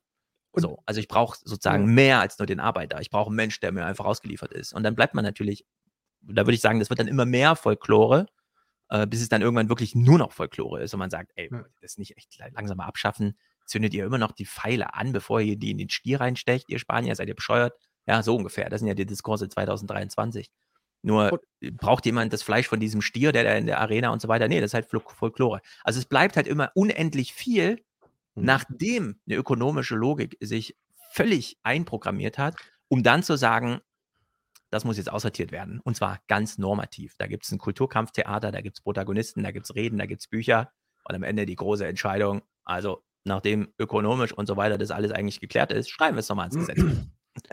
ja? Ja, und wenn ich das richtig verstehe, schließt sich doch da auch dann der Kreis zu dieser fossilen Industrie, weil letztendlich war wahrscheinlich mit ein Faktor, warum es nicht mal profitabel war, die Erfindung sozusagen von Maschinen, die dann mit komprimierter Energie in Form von Kohle, was auch immer, sozusagen die Arbeitskraft der Sklaven an der Stelle ersetzt haben, leichter zu warten waren, zu pflegen waren Ja. und so weiter, äh, äh, was dann sozusagen auch zu dieser Nicht-Profitabilität geführt hat und dann aber trotzdem sozusagen eine Verlagerung der Ausbeutungsstrukturen. Also das war so eine Kontinuität, aber die, die, die Spielart wurde sozusagen verändert. Ja, ja, ja. Also das ist ja, was ich am Anfang schon beschrieb. Zuerst haben wir eine ökonomische Asymmetrie, die sich einspielt. Die versuchen wir dann juristisch einzuhegen und diese juristischen Asymmetrien, die entstehen, versuchen wir dann politisch immer mal nachzuregeln. So, und da könnte man jetzt wieder im arminaseischen Taschenspielertrick sehen sagen, da liegt so eine Zeit dazwischen. Eine gesellschaftliche Arbitrage. Wir kommen immer sehr zu spät auf die politischen Regelungen, um dann nochmal nachträglich zu regeln, was sich ökonomisch schon längst eingespielt hat. Ja, und das sehen wir hier halt wieder. Und das betrifft aber wirklich grundlegend alles und auch die Sklaverei. Also hier einfach zu sagen, ja, wir haben doch mal die Sklaverei normativ ausgeräumt und genau so könnten wir jetzt auch einfach, keine Ahnung, es gab irgendwann einen Tag im Juni, da fanden 131.000 äh, Flüge statt, kommerzielle Flüge auf der Welt. So, mit welcher normativen Entscheidung wollen wir denn 100.000 Flugzeuge vom Himmel holen? Ist doch, das wird natürlich ökonomisch geregelt, ist doch klar. Den Leuten ist doch scheißegal, was passiert. Äh, eine Wärmepumpe, die wird sich ökonomisch rechnen. Olaf Scholz steht bei der IAA Mobility auf der Bühne und lässt mal kurz den Satz fallen, ja, wenn Sie Ihr E-Auto tanken, äh, kostet Ihnen das nur ein Drittel bei derselben Strecke heute. Das sind doch die Argumente, die zur E-Mobilität führen.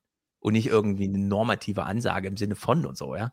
Äh, und so ist es aber immer wieder, und das äh, müsste man eigentlich als Soziologe dann auch genauso beschreiben, nämlich, das wäre, hätte ich dann gedacht, wäre so die Aufgabe von Amin See, Thilo eben dieses normative Denken auszutreiben, damit einfach auch für die Zuschauer mehr Perspektive, mehr Blick, mehr Zeit auf die ökonomischen Zusammenhänge sind, die sehr viel früher ansetzen, sehr viel weiter wirken und auch sehr viel interessanter sind, würde ich jetzt sagen. Ne? Weil eine normative politische Entscheidung findet in einem Parlament statt. Es macht uns das wirklich Spaß, uns das anzugucken? Nee, es ist doch viel interessanter, die längst Tag für Tag laufenden ökonomischen Operationen sich auf dem Feld anzuschauen und dann eben zu sehen, ach so, die E-Mobilität, äh, 700 Kilometer mittlerweile, ja, und man braucht nur noch ein Drittel des Geldes zum Tanken. Ach so, ah ja, die bauen jetzt wieder äh, Südlink fertig. Endlich mal, fünf Jahre zu spät. Das bedeutet, für den Preis, für den man vor fünf Jahren, als es diese Südlink-Leitung noch nicht gab, ein, eine Windkraftanlage in, äh, in der Nordsee geplant hatte, kriegt man heute die dreifache Energie raus. Ist es nicht irgendwie cool, dass Südlink erst jetzt fertig ist, weil man jetzt einfach noch viel größere Windparks für das Geld, die, ja, ich meine, vor fünf Jahren hätte man Windkraftanlagen bauen können, die 15 Jahre halten. Jetzt baut man sie fünf Jahre später, sie halten auch 15 Jahre, werfen aber dreimal so viel ab. Also auf die Gesamtzeit berechnet, sind die viel lukrativer. Was ist denn das eigentlich für eine Denke und für eine Argumentation? Das ist doch viel interessanter, als ich ewig und wo sind wir hier, 695 Ausgaben, junge naiv, zu fragen, ja, was ist jetzt mit der politischen Entscheidung? Wo ist denn jetzt die politische Entscheidung? Wo ist denn jetzt die Diskussion und so weiter? Ne? Macht's am Bewusstsein vorbei. Die Leute interessiert nicht, wo die Milch im Supermarkt herkommt. Die wissen eigentlich nicht, was sie für eine Heizung haben. Ignoriert doch das Bewusstsein der Leute und es geht trotzdem vorwärts. Es reicht, die wichtigen Leute ja, mit Themen zu belästigen und so weiter. Dann wird auch so operiert, dass da anschlussfähig und so weiter und dann auch die ganze Welt gerettet wird. Aber ja, man kann natürlich auch auf das Jahr 2045 warten und dann irgendwie denken, ach cool, und sieben Jahre vorher sind wir aus der Kohle ausgestiegen, weil es politisch entschieden war. 2038 verbrennen wir in Deutschland keine Kohle mehr, weil es absolut unrentabel ist. Diese politische Entscheidung ist doch der größte Nonsens aller Zeiten. Und Kretschmer steht wieder auf der Bühne und feiert das als ein Sieg des Vertrauens, den die Menschen in die Demokratie haben, weil wir den Kohleausstieg für 2038 entschieden haben. Das ist doch alles absurd. Warum verschwendet man seine Zeit auf dieser normativen inhaltlichen Ebene bei so wichtigen Themen wie Klimawandel. Und ich empfehle sehr Adam Tooze bei Thilo, weil er da genau das beschreibt. Ausführlich und ich empfehle jedem, sich dieses Gespräch von Adam Tooze mit Thilo dreimal anzuschauen. In einfacher Geschwindigkeit, sodass man wirklich versteht, was er da sagt. Von Amina See muss man echt nicht gucken. Aber wir gucken die letzten drei Clips noch zu Ende. Thilo über die Zerstörung der Lebensgrundlagen durch den Kapitalismus, von dem ich eben schon meinte, nee, der hat für 8 Milliarden Menschen ziemlich krasse Lebensgrundlagen erstmal gelegt. Äh, ist ja egal, ob wir jetzt das K-Wort verwenden oder nicht, äh, sondern wir, unser Wirtschaftssystem, wie wir es jetzt haben, mhm. Globaler Kapitalismus, zerstört unsere Lebensgrundlagen. Und wir brauchen ein, also ich wir würde brauchen sagen, ein, ein, die Industrieform, die wir haben, die Produktionsform, die wir haben, zerstört in der Tat.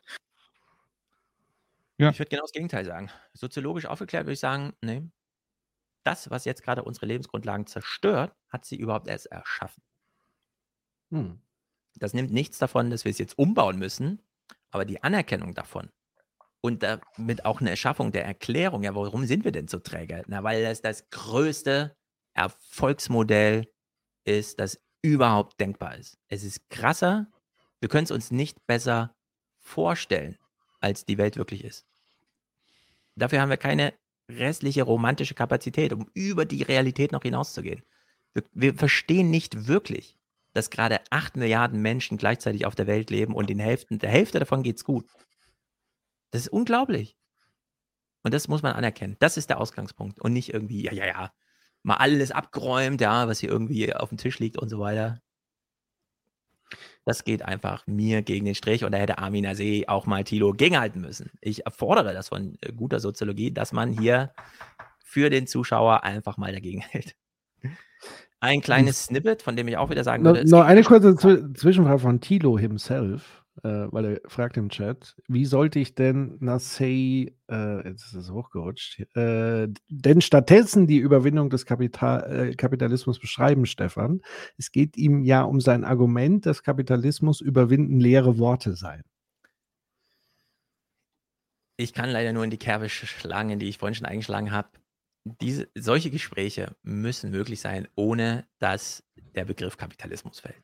Wir reden hier nicht über Kapitalismus, wir reden hier über die Funktionsweise der Wirtschaft. Was willst du jetzt mit Kapitalismus da irgendwie und so weiter? Das ist doch Quatsch. Damit hast du doch komplett den Blick verstellt.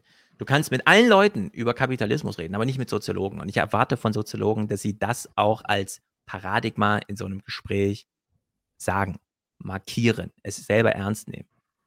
Ich weiß, es gibt normative Ebenen, Ebenen. Ich weiß, ich kenne die Rationalitäten. Ich bin ja auch ein Mensch. Ich weiß, was du meinst, wenn du Kapitalismus sagst. Aber wir wollen jetzt ein aufgeklärtes Gespräch führen. Ist so ein bisschen frech einfach, muss man das machen. Aber man muss es machen. Ansonsten ist es ein ganz beliebiges Gespräch, in dem man danach einfach nochmal sagt, schön, dass wir mal wieder die Wünsche formuliert haben. Gute Nacht. Hilf uns Gott oder sowas, ja? Weil mehr kann man dann nicht sagen. Das ist einfach, ja, dann hoffen wir mal auf Gnade oder sowas, ja. Wenn die Trägheit so groß ist, na, dann hoffen wir mal auf Gnade. Gott ist einfach zu träge, vielleicht. Gott ist zu träge, ja. Also irgendwie, es ist äh, kreuz und quer. Aber wie gesagt, ich empfehle, Adam Tooze macht es so krass richtig. Das ist so gut, Adam Tooze da zu hören. Das ist einfach wirklich ein Spektakel und ich empfehle das sehr. Hier ein kleines Snippet, von dem ich auch wieder denke, genau das Gegenteil kann man doch auch sagen. Aber der Satz, dass der globalisierten Welt noch nie so gut ging wie heute, ist doch gerade aus Klima- und planetare Grenzensicht ein Witz. Also das ist kein Witz. Der, der, die, der Welt ging es noch nie so schlecht. Das würde ich nicht sagen. Für den Preis äh, unserer, unseres Lebensstandards, insbesondere des westlichen Lebensstandards. Naja, das ist ja jetzt eine andere, das ist jetzt eine andere Währung. Das ist eine andere Währung. Ja, geht es uns so schlecht wie noch nie zuvor? Ich weiß nicht. Ich habe verschiedene. Es ist ja schwierig, aber Deskription aus dem 15. Jahrhundert, dem 8. Jahrhundert oder bis hin zu Gunnar Heissons Dissertation 10.000 Jahre vor den ersten Stadtgründungen im antiken Griechenland gelesen. Und ich würde sagen, uns geht es noch nie so, also es war noch nie besser. Naja, da, da würde ich dann schon mal einhaken und fragen, was ist die Kategorie gut, besser, wie auch immer, woraus Genau. definiert sich das? Ist das sozusagen überhaupt dieser Maßstab? Die, die Fülle an äh, Materialien, die zur Verfügung? Ist es irgendwie das Gefühl, gut irgendwo integriert zu sein? Also da gibt es ja tausend Milliarden Varianten, wie man gut oder besser oder schlechter ähm, sozusagen beschreiben kann. Ähm, aber was glaube ich tatsächlich das Kernproblem ist, worum es ja letztendlich auch geht bei der Art, wie wir wirtschaften, ist, und das hast du ja gerade selber ja auch gesagt, also zum einen hat es das erzeugt, worin wir uns bewegen. Wir profitieren hier gerade, also wir drei, die wir sitzen und alle, die da beim Chat zugucken, würde ich sagen, wir haben das große Glück davon, in vielerlei Hinsicht zu profitieren. Wir können rumreisen, sehr schnell, A, B bewegen und so weiter. Wir können konsumieren. Wir können uns sogar entscheiden, ob wir gesund oder ungesund konsumieren, etc. pp. Wir können Bio, wir können Fast Food, whatever. Wir können hier klicken, kaufen. Es wird am nächsten Tag geliefert. Ähm, und gleichzeitig diese Art von Optionen und Freiheit, was uns das ja ermöglicht und Luxus und keine Ahnung, führt aber dazu, dass sozusagen die Basisgrundlage, also sagen wir mal Biosphäre, das, was sozusagen im Kern alles am Laufen hält, dass das so weit ins Wanken bringt, dass dann irgendwann der Punkt ist, wo das gar nicht mehr möglich ist. Diese, also diesen Lifestyle gar nicht mehr möglich ist. Mhm. Das ist ja sozusagen die, die, die Grundtheorie, wo man sagen, irgendwann kollabiert sozusagen die, das System der Systeme, nämlich die Biosphäre, und alle Ja. anderen darauf, die damit nicht klarkommen und die sich dem anpassen können, weil Kollaps heißt ja jetzt nicht Weltuntergang, alles explodiert und dann ist nichts mehr da und so, sondern wir als eine Entität, ähm, als Zivilisation, whatever, das wird halt einfach nicht mehr der Fall sein. Also das wird, also entweder wird es noch Menschen geben und wir sind dann so in Mad Max-Szenarien oder keine Ahnung. Also es wird sich ja komplett verändern und wir werden uns so oder so dann verabschieden von dem Lifestyle, den wir jetzt gerade haben, der daraus resultiert ist, der gleichzeitig, das gleichzeitig dieses Problem bildet. Letztlich. Ja, aber du hast ja angefangen mit dieser Fragestellung, gut, schlecht, normativ, ich wo sind die Maßstäbe und so weiter und für mich Urteile darüber, der Maßstab. Sozusagen. ja genau, also für Urteile darüber, wie es Menschen auf der Erde gerade geht, gilt der Maßstab, wie geht es denn so allen Menschen, was ist denn so die Dimension und wir, wir vergleichen dann 50 Prozent mit uns und stellen fest, krass geht es den Leuten schlecht. Und es stimmt ja auch. Ja. Nur es bleibt trotzdem ein normativer Maßstab, der nicht einfach erweitert werden kann im Sinne von noch nie ging es der Menschheit so schlecht wie heute, weil das stimmt einfach nicht.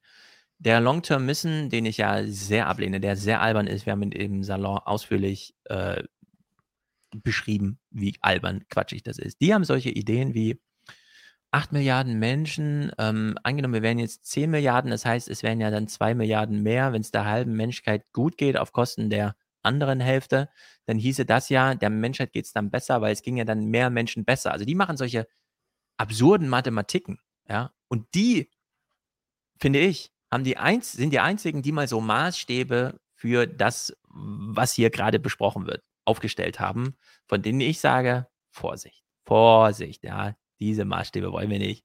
Das geht Mhm. einfach gar nicht so zu denken, weil dann sind wir ganz schnell bei diesem Thomas und so weiter, Musikproduzenten. Also wenn 100.000 Leute bei einem Konzert Spaß haben, dann darf der Typ auf der Bühne gerne 10 Menschen dafür quälen, weil es steht dann 10 zu 100.000. Ja, in diese Kalkulation wollen wir nicht verfallen. Ja. Das Problem ist nur, wenn wir die normativen Maßstäbe, die hier in diesem Gespräch latent einfach das ganze Gespräch übernommen haben, ausbuchstabieren, enden wir genau dort. Ja, bei so einer komischen Vergleichslage, bei denen wir einfach nicht klar mehr verstehen, was sagt uns das und zweitens, was leiten wir denn politisch daraus ab? Also, wenn wir jetzt sagen, ja, äh, wir müssen die Armut bekämpfen auf der Welt, so. Und wir hätten dann das Angebot, wie das China einfach sagt, ach, Millennium Goals ist ja schön und gut, wir sitzen ja auch im ständigen äh, Rat der UN. Dann holen wir mal unsere Mittel, äh, unsere Armen in die Mittelschicht. Dann wird plötzlich 20 Jahre später festgestellt, ja, noch nie war die Armut so wenig wie jetzt. Aber nur in China hat man die Menschen aus der Armut geholt und auch nur auf Kosten eines krass ausgebauten autokratischen Systems, wo wir sagen, dann geht es vielleicht materiell gut, aber darüber hinaus müssen wir uns doch ein paar Sorgen machen. Ja. Wo sonst sind denn Maßstäbe? Das sind doch, also es gibt dafür, wir, also radikaler Universalismus, wir müssen uns jeden Menschen einzeln angucken, ja, und dann solche Sachen runterbrechen, Entscheidungen treffen und so weiter und so fort. Wenn wir irgendwie so diese normativen Maßstäbe und noch nie und na ja und jetzt müssen wir mal und überhaupt und eigentlich wäre es doch cool, wenn wir mal die Ungleichheit, über deren Maßstäbe wir nichts sagen können, außer ja, es gibt sehr viel Reiche, sehr viel Arme, äh, dann Ausbeutung, äh, ja, was ist Ausbeutung? Also das verhandeln wir doch jedes Mal wieder neu und so weiter und so fort, ja. Äh, äh, also das führt ins Nirgendwo. Das ist einfach schön, dass wir darüber gesprochen haben, aber das hilft uns nicht weiter. Das verstellt uns geradezu den Blick. Fast so, als gäbe es irgendwo geheime Kräfte, die ökono ökonomischen Ressourcen haben, uns, un, um uns das bewusst vor die Augen zu setzen, damit wir uns da in Kulturkämpfen verstricken, statt einfach mal die ernsthaften Fragen anzugehen. So. Und mal von den normativen Maßstäben abzulassen und zu sagen, ey, nee, wir tauschen jetzt mal die normativen Maßstäbe gegen die, die wir haben, aus. Ein Euro ist ein Euro. Und wenn ich feststelle, ich habe nur einen halben, ich brauche ein Dreiviertel. So, wie machen wir das jetzt politisch? Dann kommt man nämlich auch zu Handlungsweisen. Ja. Aber das, was Thilo ja. auf den Tisch geworfen hat, hilft uns dann nicht weiter. Was Amina See begegnet hat, erst recht nicht. Äh, meine Frage.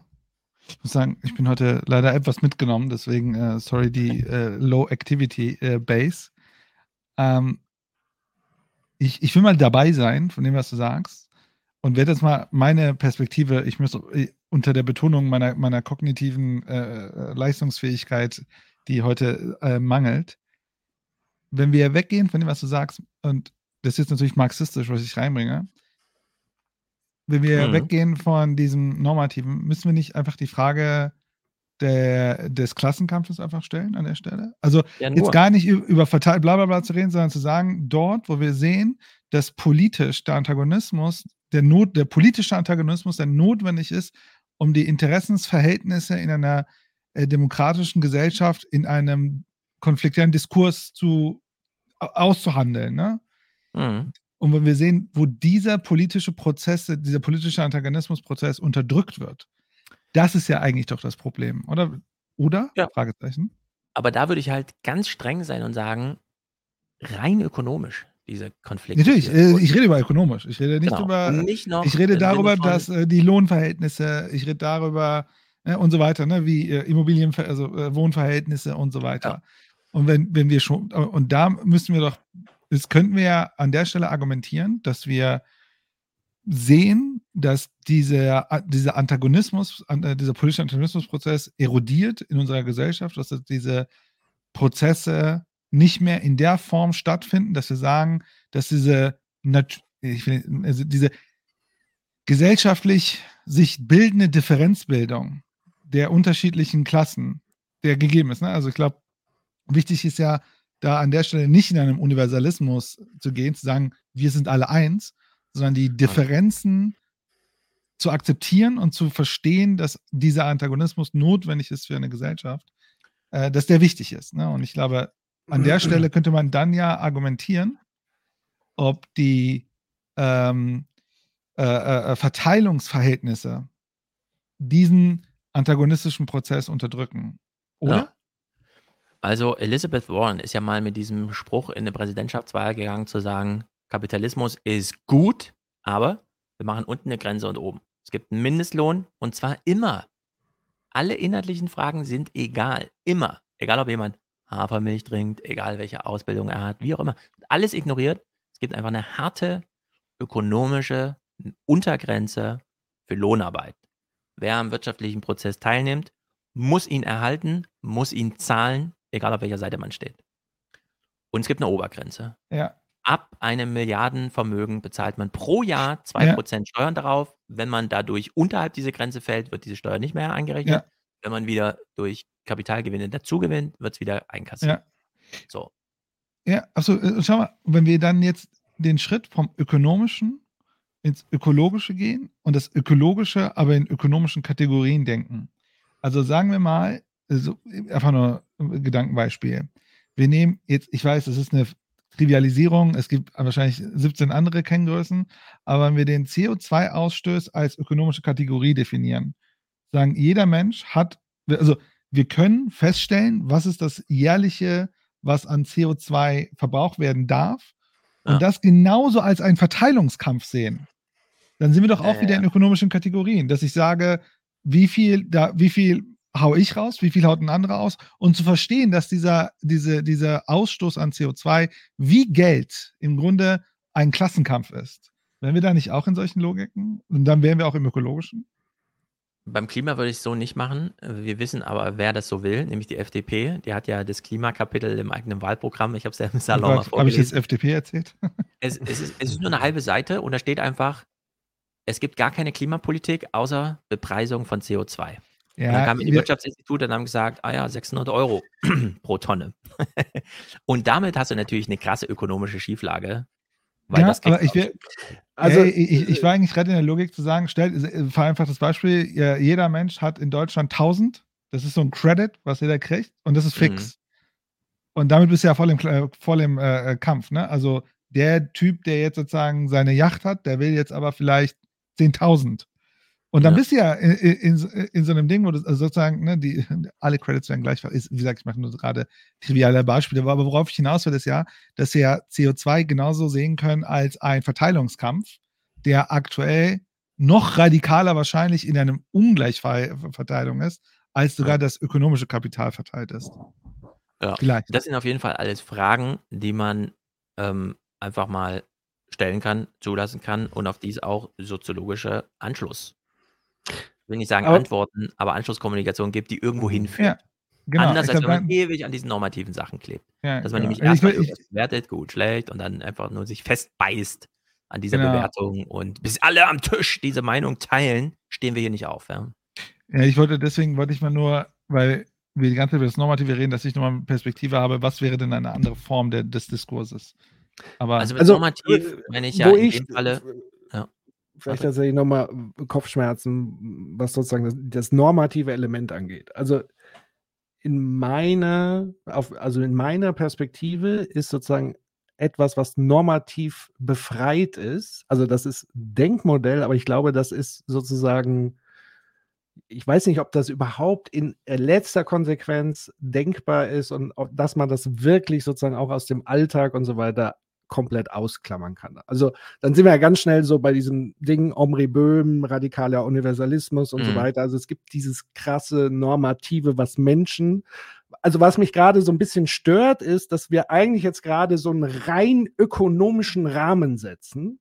Und der ist so ganz fest und in dem bewegen wir uns und lösen sozusagen das Problem, was erstmal dazu geführt, also das würde ja zum Beispiel bedeuten, dass diese ökonomischen Kategorien von Menschheit Beginn an sozusagen, also Geld, der Euro und so weiter, diese We Art von Währung war schon von Menschheit Beginn an vorhanden, um Gesellschaft zu strukturieren und organisieren. Weiß ich nicht, ob das so ist. Ähm, und heißt ja natürlich nicht auf der anderen Seite, dass man jetzt irgendwie sagt, man muss das komplett beiseite lassen, sondern ich würde sozusagen versuchen, beide Dinge zusammen zu schmieden, in dem Sinne von, ich will das Normative nicht komplett ausschließen, Mhm. sondern ich sehe das so als eine Art, ja, fast schon instinkthaftes, wenn man so diesen Universalismus sieht. Ja, Sozusagen, also eine moralische Überzeugung, Menschenwürde etc., das ist keine ökonomische Kategorie, sondern sie Ja. ist eigentlich ein Antagonist davon. Ja. ja, Und Ich will und mal ich- zwei und- Begriffe auseinanderhalten. ja. Das Normative und die Moral. Die Moral ist, es gibt das Buch Die Moral der Gesellschaft, was so ein bisschen klingt, als wäre das im Kanon der Funktionssystems Monographien irgendwie drin, aber nein, es ist tatsächlich nur ein Aufsatzband.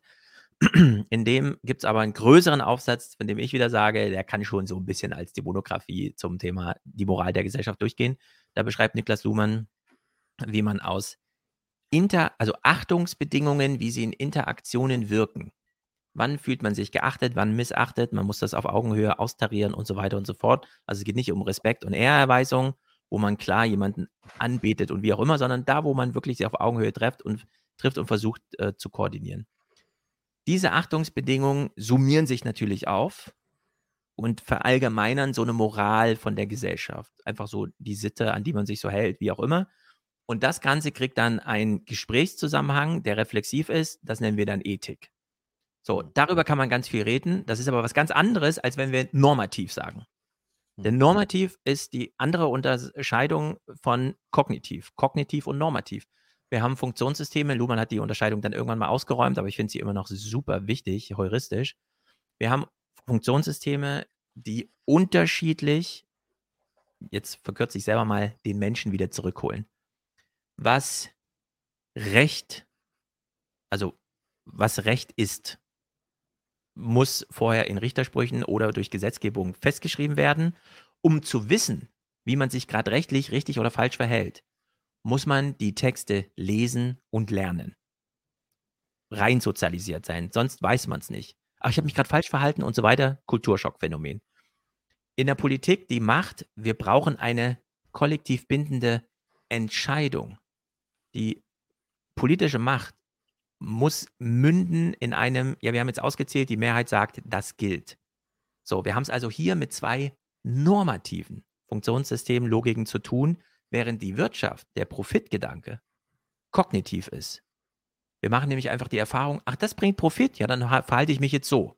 Da muss nicht niemand irgendwas erst in den Gesetzbuch schreiben und ich muss auch nicht erst bei den Juristen nachgucken. Etwas bringt Profit, also bringt es Profit. Wenn es dann auch noch illegal ist, ja, dann ist es halt ein illegaler Profit, aber es ist ja trotzdem Profit. Wir versuchen es dann zu verheimlichen und so weiter, aber ein Profit ist ein Profit. So.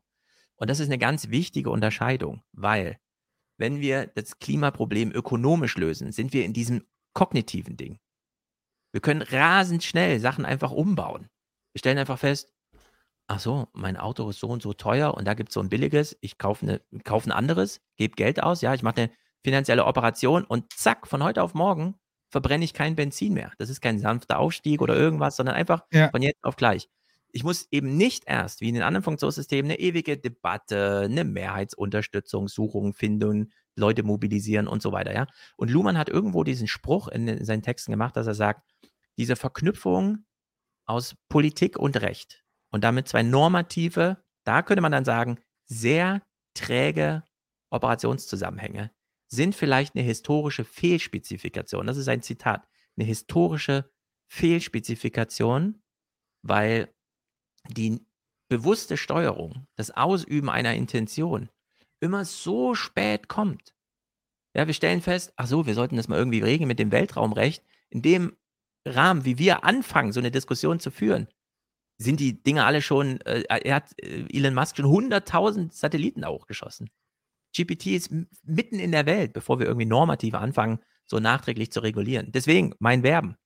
Wenn wir soziologisch aufgeklärt an den Klimawandel herangehen sollen, kleinteilig gucken, wo die kognitiven Vorteile einer Profitlogik sich verstecken und die dann gezielt politisch unterstützen und nicht die allergrößte Frage überhaupt in den parlamentarischen Prozess einbringen, in der Hoffnung, dass ah ja, Ursula von der Leyen hat ja 2020 vom Green New Deal gesprochen und irgendwann vererbte sich jetzt auch die nationale Gesetzgebung. Also sind wir vielleicht 2027 soweit, nachdem wir das Gesetz ins Amtsblatt geschrieben haben und dann nochmal die zwei Jahre warten, bis eine Regulierung wirkt oder eine Verordnung. Ja, das ist einfach, das ist so zeitintensiv. Und aber um das Gespräch das, abzukürzen. Ja. Aber ist das nicht letztendlich das Konzept des Green Growth? Ob du jetzt Kapitalismus sagst oder Green Growth ich lehne das ab. Entweder du führst aus, was du mir sagen willst. Naja, also, also falls du noch nichts von Green geht, Growth oder? ist sozusagen, Green Growth ist ja sozusagen das Vorhaben, in dem man sagt, man lenkt Kapitalflüsse in andere Formen CO2 frei über den CO2-Preis beispielsweise das Ganze zu machen und man erhofft sich, dass Profite sich anders verlagern, dass Geldflüsse woanders hineingehen, damit sie abgezogen werden, sozusagen von der fossilen äh, äh, Produktionsweise hin zu erneuerbare etc. pp. Und der Gedanke ist, dass man die gleiche Profitlogik beibehält und dann einfach nur die Geldflüsse umleitet und das mag noch ja. vielleicht bei dem Thema CO2 irgendwie hinhauen. Wenn man aber sich nicht die elementare Frage stellt, äh, dass sozusagen das System des Kapitalismus, worauf sozusagen ja Green Growth basiert, also Wachstum, mhm. ähm, dass es nur mit Wachstum weitergeht und wir gleichzeitig die planetaren Grenzen haben, die eben noch sagen, ja, okay, CO2 ist ein Ding und Klimawandel ist ein Ding von neun anderen. Da wäre dann sowas, wir holen, wir müssen ja, um erneuerbare Energien zu machen, um da profitabel zu sein, weiterhin Ressourcen aus der Erde holen. Wir müssen weiterhin Minen irgendwo in kolonialen Gebieten machen und Rohstoffhandel etc. pp. Das Mhm. heißt, wenn wir in dieser Wachstumslogik weiter, also Profit, wenn das sozusagen die treibende Kraft ist, ist ja gleichzeitig Wachstum vorausgesetzt. Und das würde bedeuten, wir würden aber weiterhin Ressourcen in diesem Maße auch verschwenden, etc. pp. Ja. Und damit wäre wahrscheinlich gar nicht groß irgendwie was aufgehalten, weil, und das ist ja das Problem, was zumindest im IPPC drinsteht, sozusagen uns die Zeit komplett davonläuft, weil wir dann in Lebensumstände kommen in der Biosphäre, die eben dann irgendeine Form von Wertschöpfung, zumindest für Teile in der Welt, gar nicht mehr möglich machen. Also das System frisst sich sozusagen selber Äh, ja. an der Stelle auf. Ich will mal eine Frage kurz stellen. Wir sind ja jetzt nicht mehr bei äh, Kritik von Soziologen, sondern wir sind jetzt beim Thema Kapitalismuskritik. Ja. Und ich, mit dem Blick auf die Uhr woll- wollte Ja. ich nur kurz anmerken, wollen wir Ja, ja, das Wir Thema auf die fokussieren? Sehr gut. Wir haben fast die Also. zwei Stunden voll. Drei Stunden meinst du? Drei Stunden. Ja, ja, mein aber Vorschlag wir ist, gucken jetzt mal diesen letzten Clip. Ich erspare euch mach mal. jetzt, hätte ich jetzt gerne noch gemacht, weil es gibt noch diesen einen Clip zur Entkopplung. Wir haben längst das Wirtschaftswachstum vom Ressourcenverbrauch entkoppelt.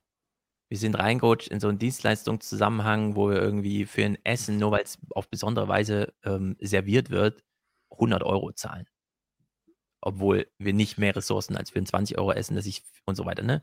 Also Ich glaube nicht, dass wir entkoppelt sind. Das andere kommt halt on top. Also ich glaube nicht, ja, dass aber wir die da vollständig CO2, also wir haben das entkoppelt CO2 müssen ja äh, produzieren. unseren Wirtschaftszusammenhang wirklich auch reduziert. Wir sind nicht einfach nur aus der ostdeutschen Kohle ausgestiegen und es hatte keinen Effekt oder sowas, ja. sondern Es wird das reduziert, aber wir sind, und das ist ja der- Zeitfaktor, ist das Problem. Ähm, wir werden, wenn das in dem Tempo, in der Trägheit, wie Armin Hm. Nassé so sagen würde, äh, es, wird halt, die Zeit wird nicht reichen. So, und, und Ja, die Entkopplung sozusagen, also die Entkopplung auf Dienst, also wir haben ja Dienstleistungen, aber wir brauchen ja immer noch Ressourcen, um Dienstleistungen auszuführen. Wir müssen, der Friseur braucht ja trotzdem die Schere, er braucht ja trotzdem das Gebäude, er braucht ja trotzdem Ja, Materialien. Patrick, du hast absolut recht, aber ich will nur einen Punkt machen. Also nur Ja. einen Gedanken dazu und auch nicht, Mhm. ähm, nur zum drüber nachdenken, muss nicht beantwortet werden. Ja. Seitdem der Club of Rome geschrieben hat, Grenzen des Wachstums, 71 oder sowas, haben wir die Weltbevölkerung verdreifacht. Ja, und das ist ein ganz wichtiger Punkt, denn natürlich ähm, könnten wir jetzt sagen, aber wir müssen es doch reduzieren. Ja, aber wir wollen es auch reduzieren ohne Massenmord oder sowas, ja. Also man muss immer so ein bisschen gucken, dass man es dann doch nochmal auf einen Maßstab so runterbricht mit, können wir es nicht irgendwie pro Kopf oder so weiter, können wir nicht so ein paar Relationen einführen und dann einfach sehen, ja krass, ähm, wir haben das Auto super effektiv gemacht, es ist halt dreimal so schwer geworden.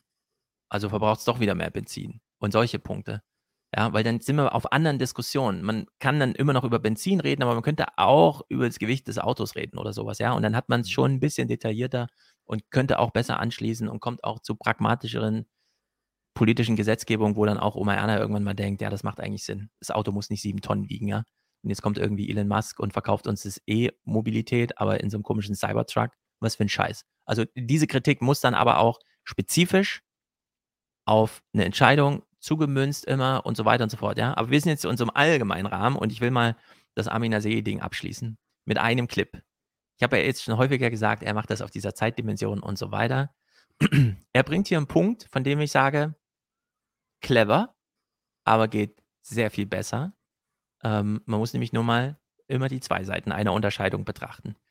Also ganz am Ende, es ist wirklich der letzte, bevor der Abspann läuft, ja. Die, Hans hat alle seine Fragen gestellt und so weiter und so fort. Sagt ähm, Amina See nochmal das hier. Äh, An dem Punkt, äh, wo ihr vorhin drüber gesprochen habt, äh, du sagst, der Umbau ähm, bei laufendem Motor ist nicht Ja. äh, möglich. Thilo sagt, ja, dann muss die Karre erst an die Wand fahren. Hat das etwas zu tun ähm, mit dem, es gibt dieses alte deutsche Sprichwort, erst wenn die Marmelade im Bad klebt, holt man den Barbier. Das heißt, dass die, dass die Trägheit, die etwas mit Ausblendung und äh, Verweigerung von Erkenntnis zu tun hat, dass die Not erst so groß werden muss, ist es eigentlich schon Ja, zu spät. Aber ist. heißt muss? Also es ist leider oft so. Ich meine, wir kennen das, so in Forschung kennen wir das etwa bei Präventionsfragen. Ne? Wir, Ja. sind, wir, wir wollen nicht gerne präventiv arbeiten. Deshalb werden bestimmte Leute zum Beispiel in, in, in der Arbeits-, in der Unfallprävention bei der Arbeit gesetzlich dazu verpflichtet, bestimmte Präventionsgeschichten zu machen oder sich zu versichern oder so etwas. Also ähm, Prävention ist etwas, was leider Gottes einen Ertrag erst später hat Mhm. oder überhaupt nicht sichtbar, weil man ja Prävention betrieben hat. Mhm. Insofern ist dieser Mechanismus leider auch in größeren Zusammenhängen da. So, Prävention. Jemand wird verpflichtet, schon mal zu antizipieren, was passiert. Und dann gibt es irgendwie eine normative Beschränkung. Nee, das machen wir mal nicht. Ja, wir verhindern das jetzt mal im Vorfeld schon, weil wir wissen, das geht nicht gut aus. Wir haben dafür ein Gegenmodell. Wenn wir in der Unterscheidung, die ich eben schon vorgestellt habe, bleiben und sagen, die Prävention, die jemanden verpflichtet, das ist normativ. Das ist langsam, das ist träge, das hilft uns nicht weiter. Wir haben ja ein kognitives Gegenmodell dafür. Die Investition. Jemand kriegt einfach einen finanziellen Handlungsspielraum und damit ist wirklich ein materieller Handlungsspielraum. Er kriegt nämlich Zeit, er kriegt Material, er kann sich was kaufen und so weiter. Er kann erstmal was machen, bevor sich eine Rendite einspielt. So, und anstatt die ganze Zeit über normative, wir verbieten dir die Gasheizung und die Ölheizung, könnten wir auch einfach sagen, wir warten mal noch fünf Jahre, investieren aber politisch gesteuert so krass in diese Wärmewechseltechnologie, dass einfach Ja. jeder, der sich eine neue Heizung kauft, sagt, sorry, das macht keinen Sinn, eine Gasheizung zu kaufen. Ja. Und diesen Weg gehen wir in Deutschland nicht oder nicht Ja. deutlich genug. Und den, das ist der einzige Weg, der uns retten wird. Und es ist ein hardcore-kapitalistischer. Ja, ich Das ist das Wichtige. mein äh. Finale äh, aus diesem Gespräch, dass sich so sehr an dieser Normativität verstrickt hat. Und dieser allerletzte Gedanke, da würde ich jetzt sagen, da muss man jetzt rein mit Armin Nasee und sagen, wir haben dich jetzt durchschaut, wir haben dir drei Stunden zugehört. Mhm. Jetzt ziehen wir das alles nochmal über diese Norma äh, äh, kognitive Schiene auf. Genau. Ich, ich glaube, um es vielleicht nochmal äh, äh, deutlich zu machen, was du ja auch sagst, Stefan, ist ja, was er mit träge meint, ist das politische System. Ne? Da, da gibt es diese ganzen Diskurse und so weiter. Und Fakt ist, und das ist so, ich würde es genauso sehen, wir sehen ja eben auf dieser ökonomischen Ebene, wo wir ja dann kognitiv über Dinge nachdenken, dort werden ja Sachen deutlich schneller ausgespielt. Ne? Wenn Preise sich verändern, passieren Dinge. Und die Frage ist natürlich jetzt an der Stelle, ähm, worauf, also klar, ne, der, der, der normative Diskurs wird auch geführt und so weiter und so weiter. Aber ich glaube, das ist schon wichtig zu schauen. Aber Sachen müssen ja auch passieren. Ne? Dinge müssen produziert werden, äh, die dann andere Dinge austauschen äh, und so weiter und so weiter. Und das steuert sich natürlich über, über dieses Wirtschaftssystem. Dadurch kann man das ja auch aussteuern. Ich glaube, das Einzige, wo wahrscheinlich so ein bisschen äh, der Diskurs äh, äh, hängt, und das hast du jetzt gegen Ende auch nochmal deutlich gemacht, Stefan, ist, woher kommen diese Investitionen, dass es passiert? Ne? Und die Frage ist, kommen sie aus der Privatwirtschaft komplett alleine? Und wir sagen, nee, wahrscheinlich nicht. Ne? Also da könnte man ja schauen, äh, äh, dass. Diskussion. Genau, ne, da sind wir bei der Schuldenbremse-Diskussion, Invest, so, wie die USA. Ja. Genau, ne, die, die USA Genau. nimmt die Kohle in die Hand und pusht das in die Wirtschaft und sagt, ey, lass uns schauen, dass das günstiger ist, lass uns schauen, dass die Leute darauf. Und das ist ja auch wirklich, ne, man kann sozusagen jetzt lange Kriege führen und in einem Konsens, also äh, argumentative Kriege führen, meine ich, äh, äh, im parlamentarischen Kontext und dann in eine Konsenslösung fallen. Oder wir sehen, äh, ne, ähm, keine Ahnung, äh, das eine ist billiger, das eine ist von der Nutzerfreundlichkeit erstmal so. Und ich glaube, beides ist wichtig, ne, äh, äh, um da das deutliche zu machen. Genau. Ja, also lass mich einen letzten Gedanken, weil ich finde, der bietet sich jetzt wirklich an, die Schuldenbremse. Mhm. Ob wir die Schuldenbremse haben oder nicht, entscheidet darüber, ob die Politik weiterhin gefesselt einfach nur normative, das darfst du nicht, das darfst du nicht, Verbot, Verbot, Verbot, Ja. oder ob wir ihr durch finanzielle, du darfst auch was fördern, nicht nur verbieten, sondern auch fördern, ob wir ihr Ja. kognitive Kapazität geben, einzugreifen in den Lauf der Dinge. So, und das, das entscheidet einfach. Und äh, Christian Lindner sagt, ne, ich will die Profite auf der privaten Seite, denn das sind meine Freunde. Ich lege der Politik kognitive Fesseln an. Sie darf nur Sachen verbieten, aber nichts fördern. Und das ist, ja, das stürzt Ja. uns ins Verderben. Absolut. Ja. Sehr gut. Gute Nacht, alle miteinander. ja, vielen Dank. Ähm, es war ein Fest. Wir haben nur äh, 60 Minuten überzogen, also es lag. Ja, ich meine, so wir haben im 60 Vorhaben. Minuten überzogen, aber 45 Minuten äh, der Kapitalismusdiskurs. Wie immer, die, die, die Zeit vereinnahmt, ne? Der Kapitalismus Ja. vereinnahmt ja, was er kann. und damit auch diesen Diskurs. In diesem Sinne, Zeit ist Geld, ihr Lieben. Macht's gut. Vielen Dank, Stefan, dass du da warst, das Ding hier runtergerockt hast.